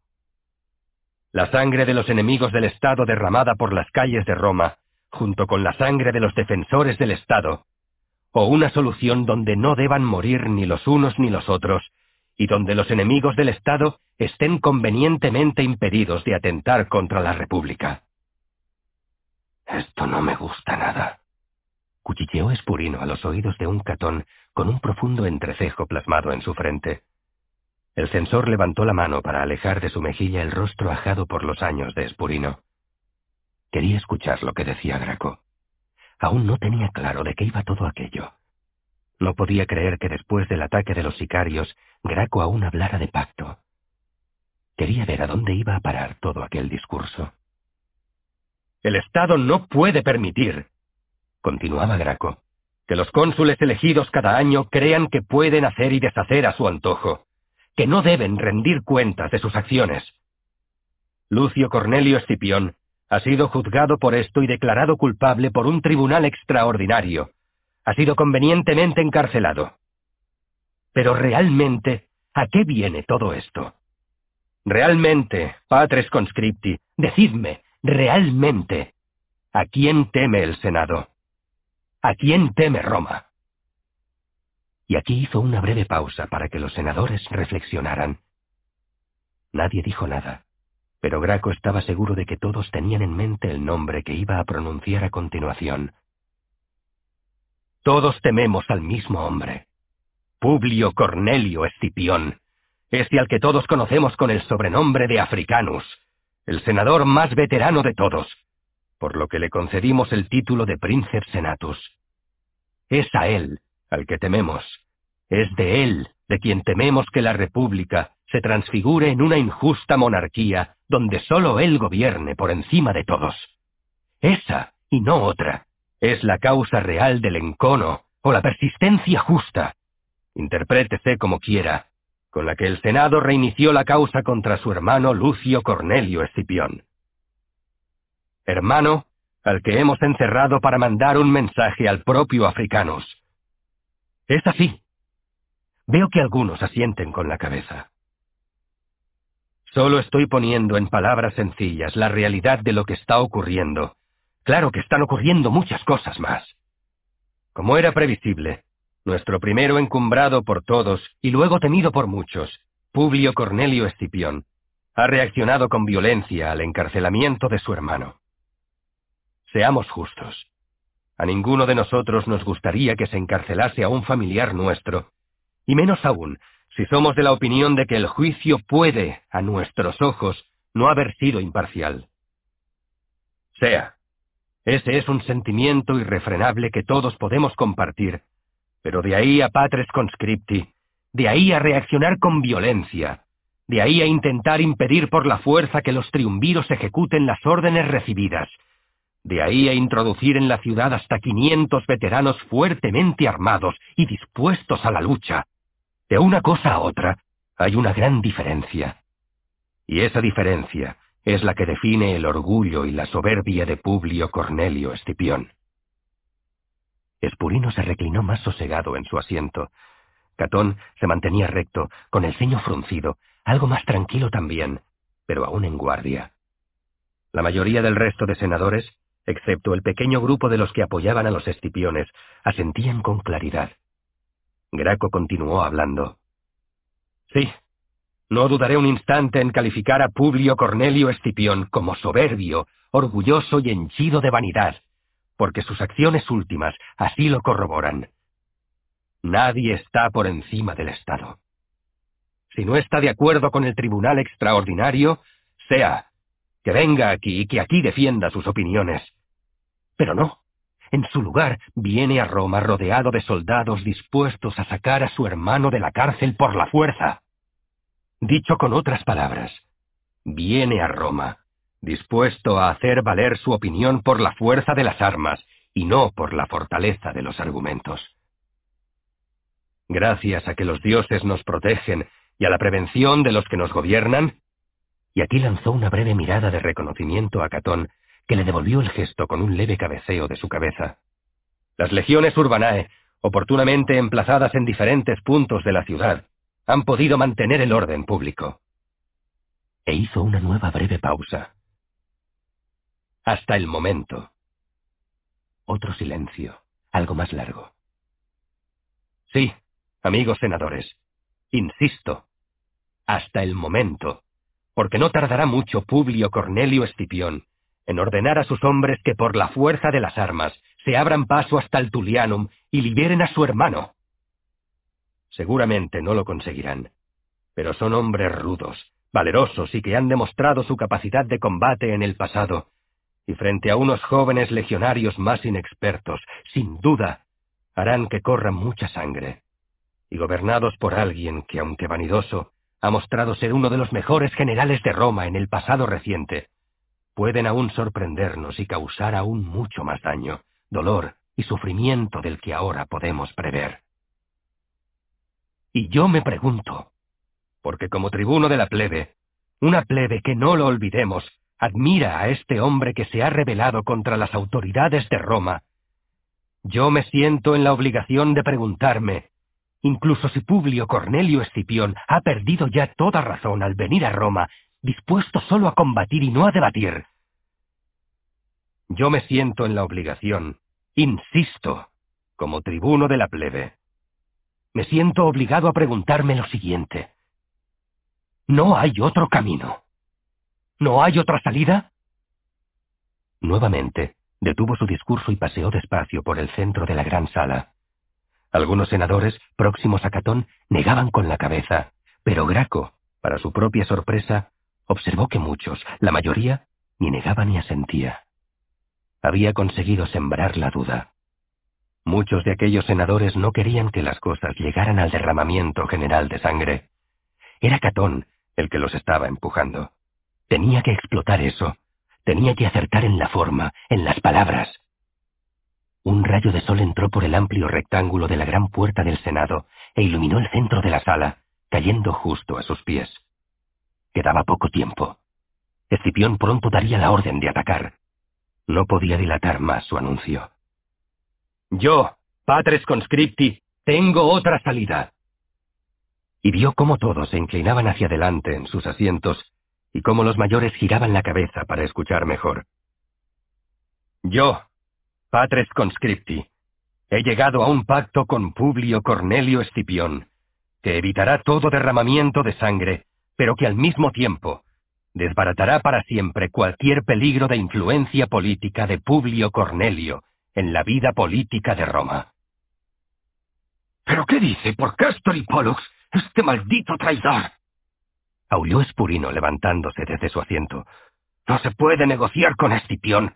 Por todos los dioses, tú mismo lo has dicho. Graco no se arredró y reemprendió su parlamento superponiendo con potencia su voz a las voces disonantes que surgían del entorno de un catón que le clavaba los ojos como dagas afiladas. Publio Cornelio Escipión irá al exilium, un exilio permanente fuera de Roma. Precisó Graco, y las voces de los seguidores de Catón callaron confundidas, mientras el resto de senadores abría las bocas con sorpresa o parpadeaban incrédulos. Sí. Empezó a explicarse Graco con rapidez. Publio Cornelio Escipión se exiliará de Roma, se recluirá en el sur, en su villa del Iterno, con la prohibición expresa de nunca jamás retornar a Roma será un exilium justum, que en consecuencia no afectará a la totalidad de sus derechos privados o a su ciudadanía, pero que le impedirá retornar jamás a esta ciudad o influir nunca más en la vida pública de Roma. De ese modo, se terminará para siempre ese temor creciente entre todos nosotros de que Publio Cornelio, valiéndose del apoyo del pueblo, quiera nombrarse cónsul o dictador vitalicio, o como se le ha acusado en repetidas ocasiones, rey de Roma. No. Publio Cornelio Escipión habrá desaparecido como peligro para el Estado. Hoy mismo, antes del mediodía, si esta sesión acepta esta alternativa y la votación se realiza pronto, hoy mismo, repito, al mediodía, en la hora sexta, Publio Cornelio Escipión saldrá de Roma junto con todos sus veteranos para no volver nunca jamás, sin enfrentamientos, sin derramamiento de sangre, sin violencia. Este es un buen pacto para Roma. Marco Porcio Catón, incapaz de contenerse por más tiempo, se levantó de su asiento. Y si puede saberse, querido Graco, esto que tú denominas pacto, ¿qué costará a Roma? ¿Cuánto dinero hemos de pagar a Escipión por su, digamos, generosidad? ¿O es que hemos de creer que Publio Cornelio Escipión va a salir de Roma sin nada a cambio? Y extendió los brazos mirando al resto de senadores para provocar que muchos insistieran en preguntar en voz alta qué obtendría Escipión a cambio. Pero Graco, rápido, antes de dar tiempo a que intervinieran otros senadores, replicó con celeridad sorprendente. La libertad de su hermano. Esa es la parte del pacto que el Senado debe cumplir. Liberamos a su hermano y Publio Cornelio se exilia de Roma para siempre. ¡Eso es chantaje! Respondió Catón bajando al centro del Senado y encarándose ya abiertamente contra Graco. El tribuno, pese a que el censor de Roma se acercaba, no retrocedía, pero Graco no dejaba de mirar bien las manos de Catón. Mientras estuvieran a la vista no retrocedería, pero si las ocultaba, aunque solo fuera un instante, entre los dobleces de su toga, entonces sí daría unos cuantos pasos atrás. Ya había tenido bastantes dagas por la noche, y no quería ver más aquella mañana. El censor de Roma puede llamar a este pacto como quiera, pero es un pacto que evita el derramamiento de sangre y que no deja sin castigo la vanidad y el orgullo de Publio Cornelio, de su hermano y de toda su familia. Su malversación de fondos en la campaña de Asia y sus actitudes intolerables de los últimos días o su desplante en el Judicium Populi del pasado, todo quedará más que castigado con exilio permanente del jefe del clan de los Escipiones. Además de que los Escipiones deberán satisfacer un pago que resarza al Estado de la apropiación indebida de dinero público durante la campaña de Asia. Cualquier nuevo cónsul sabrá que malversar en una campaña o desafiar a las autoridades de Roma le llevará, como mínimo, al exilio obligado tras además haber tenido que devolver el dinero robado. Ese es un buen mensaje para las futuras generaciones de gobernantes, y no me cansaré de insistir. Un pacto que nos permite encontrar una solución al día de hoy que evita muertes innecesarias. Por todos los dioses, Roma debe luchar en sus fronteras, no en sus entrañas. Catón miró hacia las bancadas senatoriales. Muchos asentían, incluso algunos de los suyos, que eso sí, en cuanto su mirada se acercaba, dejaban de mover la cabeza y miraban al suelo como el niño que ha sido cazado en medio de una fechoría. El censor de Roma veía que los senadores, flojos, débiles, dubitativos, estaban dispuestos a pactar con Escipión a instancias de Graco. Cobardes, cobardes y miserables todos. Todos. El tribuno veía, por su parte, no sin cierta perplejidad, que su planteamiento estaba siendo bienvenido entre muchos de los patres conscripti.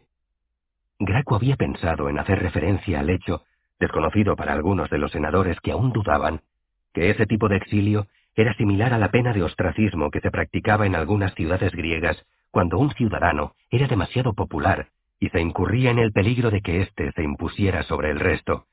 Pero igual de rápido que le sobrevino la idea, la desechó, pues Catón aprovecharía que se trataba de una costumbre griega para desautorizarla por extranjerizante y contraria a las costumbres de los antepasados de Roma. No, era mejor hablar solo de exilium, algo contemplado en el ordenamiento jurídico romano. Marco Porcio Catón no estaba dispuesto a darse por vencido. Se daba cuenta de que a la mayoría de senadores aquel pacto les parecía bien. Claro que quedaba un aspecto clave en todo acuerdo, que se cumpliera por ambas partes, y para eso hacían falta garantías. Aquí iba a morder, y aquí iba a destrozar a Tiberio Sempronio Graco para siempre. Veo que los patres conscripti de Roma, contrariamente a lo que yo aconsejaría, se muestran proclives a aceptar un pacto tan insólito como el que el tribuno nos propone. Pero pregunto yo ahora. Es mi turno para preguntar ahora añadió con cierto tono irónico que puso a Graco de inmediato en guardia. Pregunto yo, Tiberio Sempronio Graco, si nosotros, el Senado, damos hoy orden de liberar a Lucio Cornelio Escipión, ¿cómo sabemos que Publio, su hermano, corresponderá cumpliendo su parte del pacto. Graco iba a decir algo, pero Catón levantó su mano derecha y prosiguió con una nueva pregunta. Y más importante aún, incluso suponiendo que Publio Cornelio Escipión saliera esta misma mañana de Roma, llevándose consigo a su familia, a la que pondría a buen recaudo, ¿cómo sé yo? ¿Cómo podemos saber todos nosotros aquí presentes que a los pocos días ese nuevo amigo tuyo, Publio Cornelio Escipión, no levantará en armas Italia entera y se pondrá al frente de un ejército de veteranos de todas sus campañas pasadas y asediará Roma hasta rendirnos por hambre o por la fuerza de las armas. Sé que movidos por la bondad que existe en el corazón de todo buen senador romano, muchos de vosotros os habéis dejado conmover por las palabras de Graco y que queréis evitar que mueran ciudadanos romanos. Pero pregunto yo, ¿no será mejor que mueran ahora unos pocos centenares de legionarios de las legiones urbanae y los quinientos veteranos de guerra de Escipión, a que nos veamos abocados a una guerra civil de grandes dimensiones, en donde toda Roma será asediada y en donde muchos de los que ahora, con vuestras buenas intenciones, queréis pactar, seáis también pasto de los buitres? Pensad bien lo que vais a votar, porque no votáis solo sobre el futuro del Estado, sino que votáis sobre la vida de cada uno de vosotros. Y de pronto, como movido por un resorte invisible, Catón se revolvió hacia Graco para asestarle la estocada final, no con una daga, como había temido el tribuno, sino con su mejor arma, con punzantes palabras que despedazaban siempre a sus contrincantes políticos. ¿O es que acaso ese pacto incluye algún rehén de la familia de los Escipiones? Pero Catón no esperó respuesta, porque estaba seguro de que no la había, y resuelto, entre las aclamaciones de Espurino, Quinto Petilio, Lucio Marcio y otros de los más fieles senadores, fue caminando de regreso a su asiento para saborear, como tantas otras veces, la miel dulce de la victoria política. La voz de Graco, por inesperada, le hizo detenerse de golpe y darse la vuelta de nuevo para encarar al tribuno. No sé si es un rehén o no, precisó Graco. Pero este pacto incluye que Publio Cornelio Escipión tendrá que entregar en matrimonio a su hija pequeña, con un senador aquí presente. Yo me he propuesto para ser ese senador. Todos sabéis que Publio Cornelio Escipión me tiene como uno de sus mayores enemigos políticos, pero no he cedido en ese punto. Sin ese matrimonio no hay liberación de su hermano, incluso si acepta el exilium. El pacto incluye tres cosas por su parte. Pago a las arcas del Estado, exilio y entregar a su hija menor. Por la nuestra solo una, liberar a su hermano. Escipión nunca atacará Roma, ni hará nada que pueda poner en peligro la vida de su hija. Todos sabéis que Escipión adora a su hija pequeña. Por mi parte, yo tenía otros planes para mi vida, pero si esto ayuda a Roma, y si el Senado así lo acuerda, estoy dispuesto a desposarme con la hija menor de Escipión, liberar a su hermano y ser testigo de cómo Publio Cornelio abandona Roma para siempre y sin derramamiento de sangre, ni ahora ni en el futuro. En una sola cosa, estamos de acuerdo el censor de Roma y yo. En todo pacto debe haber un rehén, y este también lo incluye. Y antes de que Catón pudiera reaccionar, Graco se dirigió al presidente del Senado en voz alta, potente, soberana. Exijo una votación sobre mi propuesta. Quiero saber si el Senado quiere luchar a muerte contra Escipión, o ver cómo se exilia, dejando detrás a su hija en prenda de cumplimiento permanente de su pacto con Roma. Y exijo esa votación ahora mismo. El presidente no pudo negarse a la petición del tribuno. Miraba a Catón, pero por primera vez en la vida parecía que al senador Marco Porcio Catón le faltaban las palabras. Tiberio Sempronio Graco, tribuno de Roma, ganó aquella votación por un estrecho margen, pero la ganó. Marco Porcio Catón se quedó sentado en su banco de la curia hostilia, con la mirada vacía y la boca cerrada, apretando tanto los labios que se convirtieron en una fina línea blanquecina sin sangre ni color.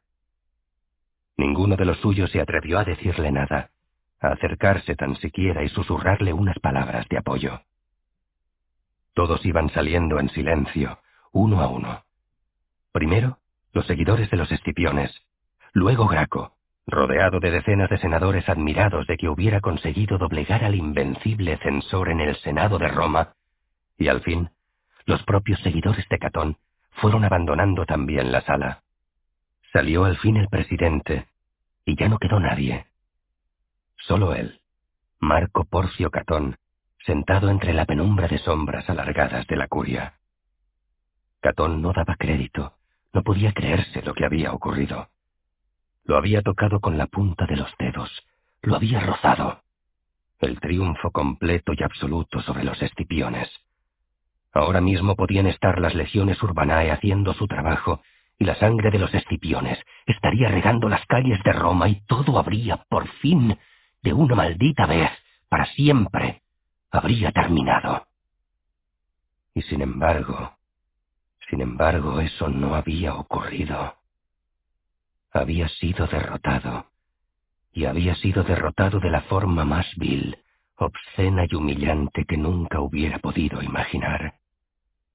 Catón cerró los ojos y sacudía la cabeza enfurecido, sin gritar la agonía de su rabia sin fin, engulléndola, masticándola con dentelladas de odio y miseria. Había sido derrotado por Cornelia Menor. Había sido derrotado en el Senado por una maldita mujer. Libro séptimo. El crepúsculo de los generales año 184 a.C., año 570 desde la fundación de Roma. Etiam si omnibus tecum viventibus silentium libur indixerit, venien qui sine offensa, sine gratia judicent. Aun cuando tus contemporáneos te silencien por envidia, otros vendrán que sin favor ni pasiones te harán justicia. Séneca.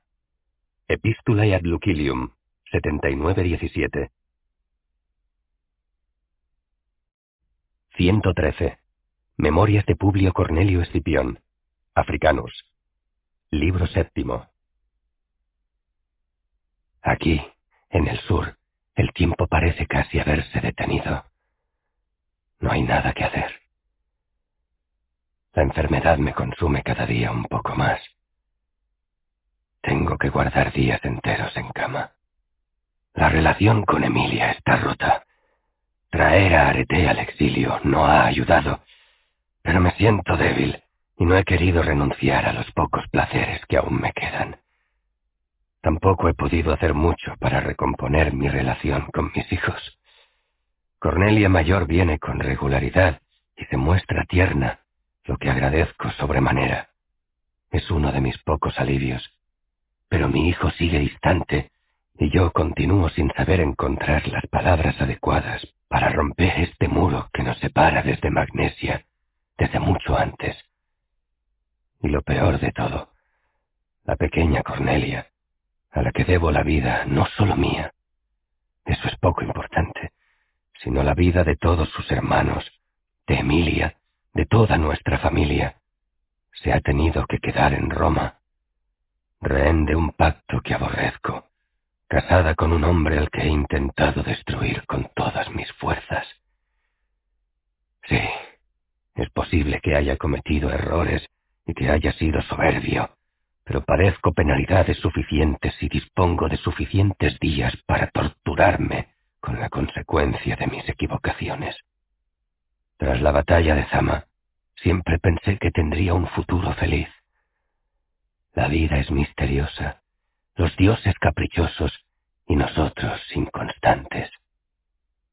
Todo se puede perder con pequeñas acciones que se van acumulando hasta levantar una montaña de errores que nos envuelven y nos atrapan como una telaraña de fracaso.